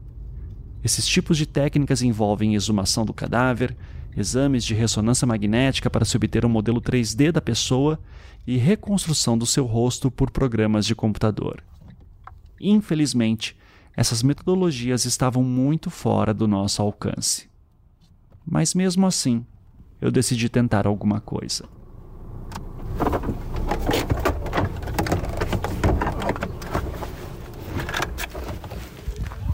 Oi, oi. Oi. Ô, Chari, veio? Achei que não ia estar aqui hoje. É, falei pra você, já tô saída. Esse sou eu agora, em dezembro de 2023, chegando na casa da dona Sueli, a irmã mais velha de Sandrinha. Oh, tudo bom e você? Oi, tudo, tudo bom, irmão? Tudo bem, querido? Tá bom? Eu fui recebido pela Chariane, que é a sua filha. Princesa. Como você tá, grande? Tudo bom, prazer. Eu sou meu pé do meio. Ah, você é o prazer meu. Então, bom, bom conhecê-lo, finalmente. Aí, ó. Estavam lá também um dos outros filhos de Sueli e também a Isabelle, filha de Chariane, neta de Sueli, que estava prestes a completar um aninho de idade. Como você tá grande! Oi, tio, eu quero pegar no teu óculos, tio. Você quer pegar no meu óculos? Pega no óculos do tio. Você tá dentro. Eu estava lá por causa de uma coisa. Alguns meses atrás, eu contratei um grande pintor que é amigo meu, o Gustavo Dias, que é um especialista em anatomia humana. Eu enviei para ele fotos do crânio de Sandra que constavam nos seus laudos, assim como fotos de familiares e uma descrição de Sueli, sua irmã mais velha, sobre como ela lembrava que a sua irmã era. Esse é um desafio ingrato, óbvio. A lembrança de Sueli é uma coisa que não necessariamente condiz exatamente com quem Sandra era. Então, nós tentamos ao máximo aproximar a imagem mental que ela tinha de Sandra com esse desenho. No primeiro desenho que mostramos meses atrás, a Sueli nos falou que estava tudo errado. Passou novas informações que eu repassei para o Gustavo em seguida. Ele trabalhou nesse desenho por mais alguns meses e, no final, produziu uma pintura de 80 por 50 centímetros. Nela, Sandrinha aparece com o seu cabelo loirinho, em corte Chanel, com sardas no rosto. Ela tem alguns traços que puxam mais a mãe, a dona Juvelina, diferente de todas as suas irmãs, que puxaram mais os seus pais. Todas essas instruções foram dadas pela própria Sueli. No quadro, Sandra também segura com a mão esquerda o desenho de uma flor, em traços infantis. Outros desenhos infantis, como um sol, nuvens e pássaros, estão espalhados pelos cantos da tela. É uma pintura muito bonita, e eu fiquei muito emocionado quando a vi pela primeira vez. Por outro lado, eu também fiquei apreensivo. Será que a Sueli ia gostar? Será que a gente conseguiu aproximar melhor essa imagem física de Sandra daquela que ela tinha na sua mente? Após uma hora da minha visita lá, eu levei Sueli até o meu carro para poder dar o quadro para ela. Deixa eu já te dar um presente. Ah, sério? A gente lembra que a gente tinha tentado fazer um, hum. quadro da Sandra? Uhum. Então, eu não sei se ficou do jeito que você queria, se tem a ver com a imagem que você tem na cabeça dela. Uhum. Mas esse meu amigo fez, terminou uhum. e tá aqui. Uhum. Tá bom? Eu não, ó, a gente tentou o máximo possível. Eu imagino. Então. Meu Deus. Meu Deus. Nossa, que lindo, velho. Uhum. Que lindo, uhum. Pelo menos eu tenho alguma coisa assim pra, na memória, né? De dizer é ela, né? Mas parece ela. Parece, Ivan. Parece. Nem, nem preciso tirar aqui só pra mim ver? É, nem. Era ela. É. Ó, ele fez ainda ela segurando uma florzinha. Uhum. Né? E com os desenhinhos aqui de criança. Tudo. Muito lindo. Obrigado, Ivan. Deus abençoe. Deus abençoe. Que Deus dê bastante Vocês têm uma, agora uma imagem dela. Uma imagem, Né? pelo menos, para lembrar. Não que vai esquecer, né? Deixa eu levar lá então. Claro, vai lá. Sueli é uma pessoa muito forte. Teve que ser assim para aguentar tudo o que viveu. Ao mesmo tempo, é de uma simpatia tão grande que eu não sei se ela estava sendo sincera para mim. Eu torço que sim. E que esse retrato de Sandra agora seja uma lembrança a ser compartilhada por toda a família, pelas próximas gerações.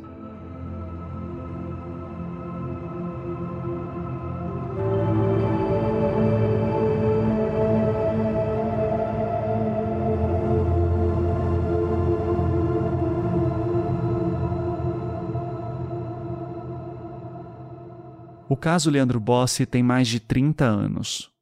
Junto a ele, temos essas convicções de que os casos Evandro e Sandrinha provavelmente estão conectados também. E se o assassino que procuro foi mesmo responsável pelos três, ele também pode ter feito mais vítimas. Talvez aquelas crianças que desapareceram no Paraná entre 1987 e 1992. Talvez outras. Eu tenho a esperança de que um dia eu poderei olhar para todos esses inquéritos e procurar por mais pistas. Esses inquéritos são mais difíceis de se conseguir, visto que eu não sou da polícia. E como sempre ocorre em casos antigos assim, muita coisa certamente já se perdeu. De repente, existe algo que una tudo e que nunca ninguém percebeu. Não custa sonhar.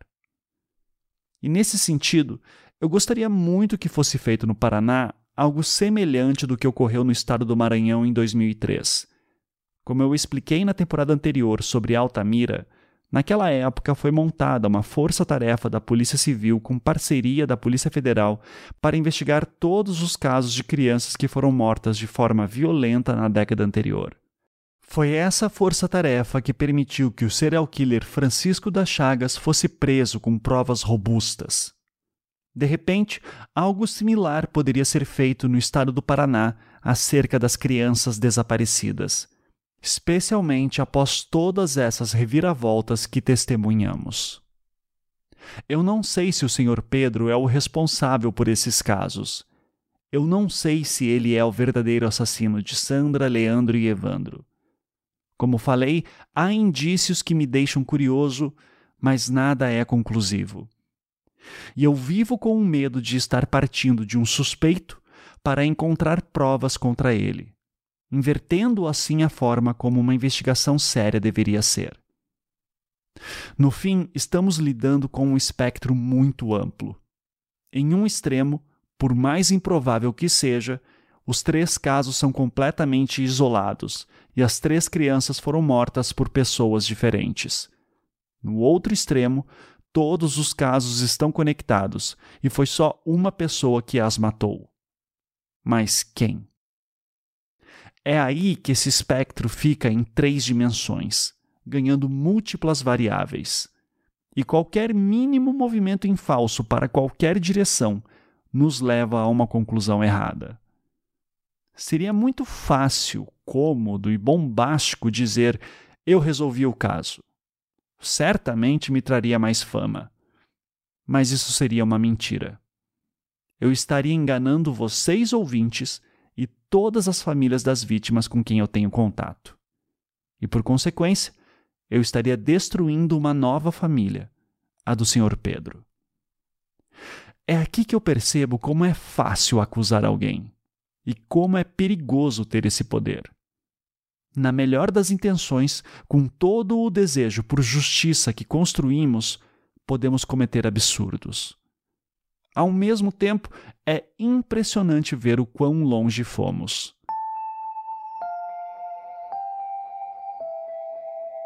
Se olhássemos para esses casos dez anos atrás, o que tínhamos? Que um menino chamado Evandro foi morto num ritual de magia negra por uma seita satânica composta por no mínimo sete pessoas, entre elas a filha e a mulher do prefeito de Guaratuba. Que antes dessa criança, o menino Leandro Bossi havia desaparecido, mas que nunca foi descoberto o seu paradeiro que na época desses crimes havia a presença de uma tal de Valentina de Andrade em Guaratuba, que depois foi acusada de ter matado crianças em rituais de magia negra no Pará. Que os acusados de Guaratuba sempre falaram que foram torturados, mas que nunca havia prova disso. E hoje, toda essa história mudou.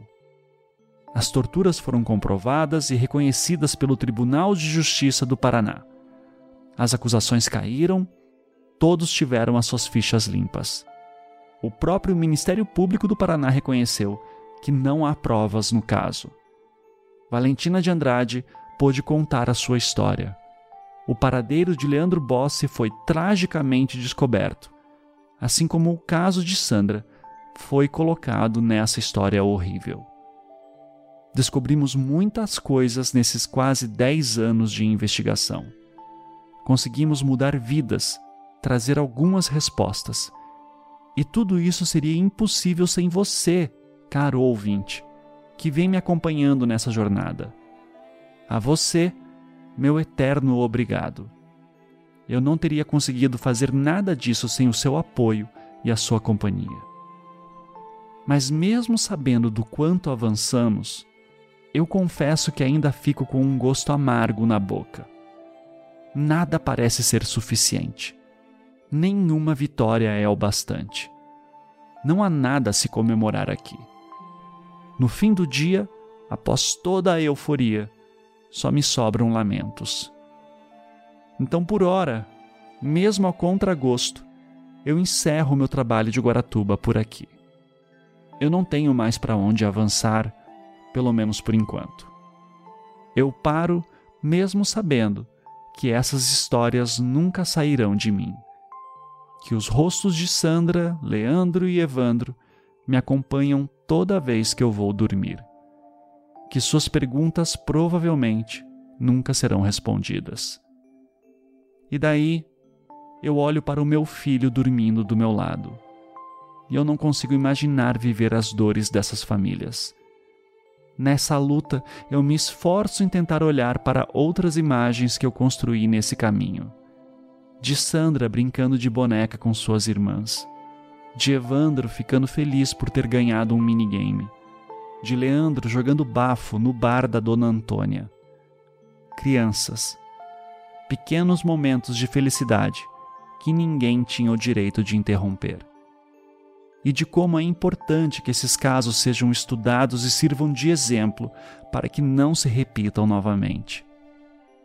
Nesses anos que eu investigo casos criminais, eu aprendi muitas coisas.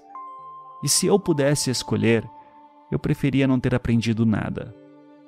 Mergulhar nesse nível de crueldade não me traz nenhum conforto. E nessa temporada, o meu desafio era maior. Eu queria descobrir o assassino, fazer uma investigação completamente nova. Eu não sei se eu consegui eu me sinto a todo momento andando numa corda bamba, tentando me equilibrar para não cometer nenhum erro. E ao perceber o quão fácil é se acusar alguém, talvez injustamente, a pior lição que eu aprendi é que, em nome de inocentes, num piscar de olhos, também aumentamos o horror do mundo. No fim, somos todos atores berrando num palco mal iluminado. Eu sou apenas o louco que decidiu contar essa história, no meio de todo esse som e fúria. O silêncio só resta às vítimas. Que possamos ouvi-las então.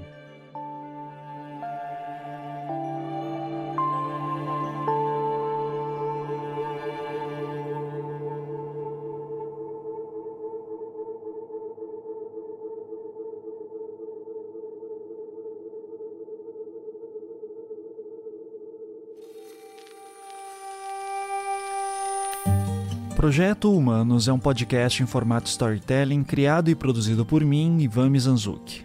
Essa temporada é um podcast Globoplay produzido pelo Estúdio 42 e com a colaboração de várias pessoas. Aqui vão os nomes de algumas delas. Roteiro, narração e direção por mim, Ivan Mizanzuki. Pesquisa e apuração, Natália Filipim. A edição ficou por conta de Luan Alencar, da Maremoto Podcasts. Trilha sonora composta por Felipe Aires. Marina Sequinel é a responsável pelas decupagens, transcrições e produção da enciclopédia sobre o caso. A professora e pesquisadora Elisa Cruz, que também é defensora pública, foi a responsável por auxiliar na catalogação dos autos de processos e também tirar dúvidas legais. Breno Antunes, Mavi Brusamolim e Raíssa Micheluzzi auxiliaram nas pesquisas por matérias em jornais impressos. Aniele Casagrande resolveu todos os inúmeros pepinos no site projetohumanos.com.br, que eu recomendo que você visite para ter acesso a mais informações. A arte da temporada foi produzida pela equipe de arte do Globoplay. Diretor-geral de produtos digitais e canais pagos, Eric Bretas. Em 2024 nós retornaremos com novas histórias para contar, então eu espero te encontrar lá novamente. Um abraço.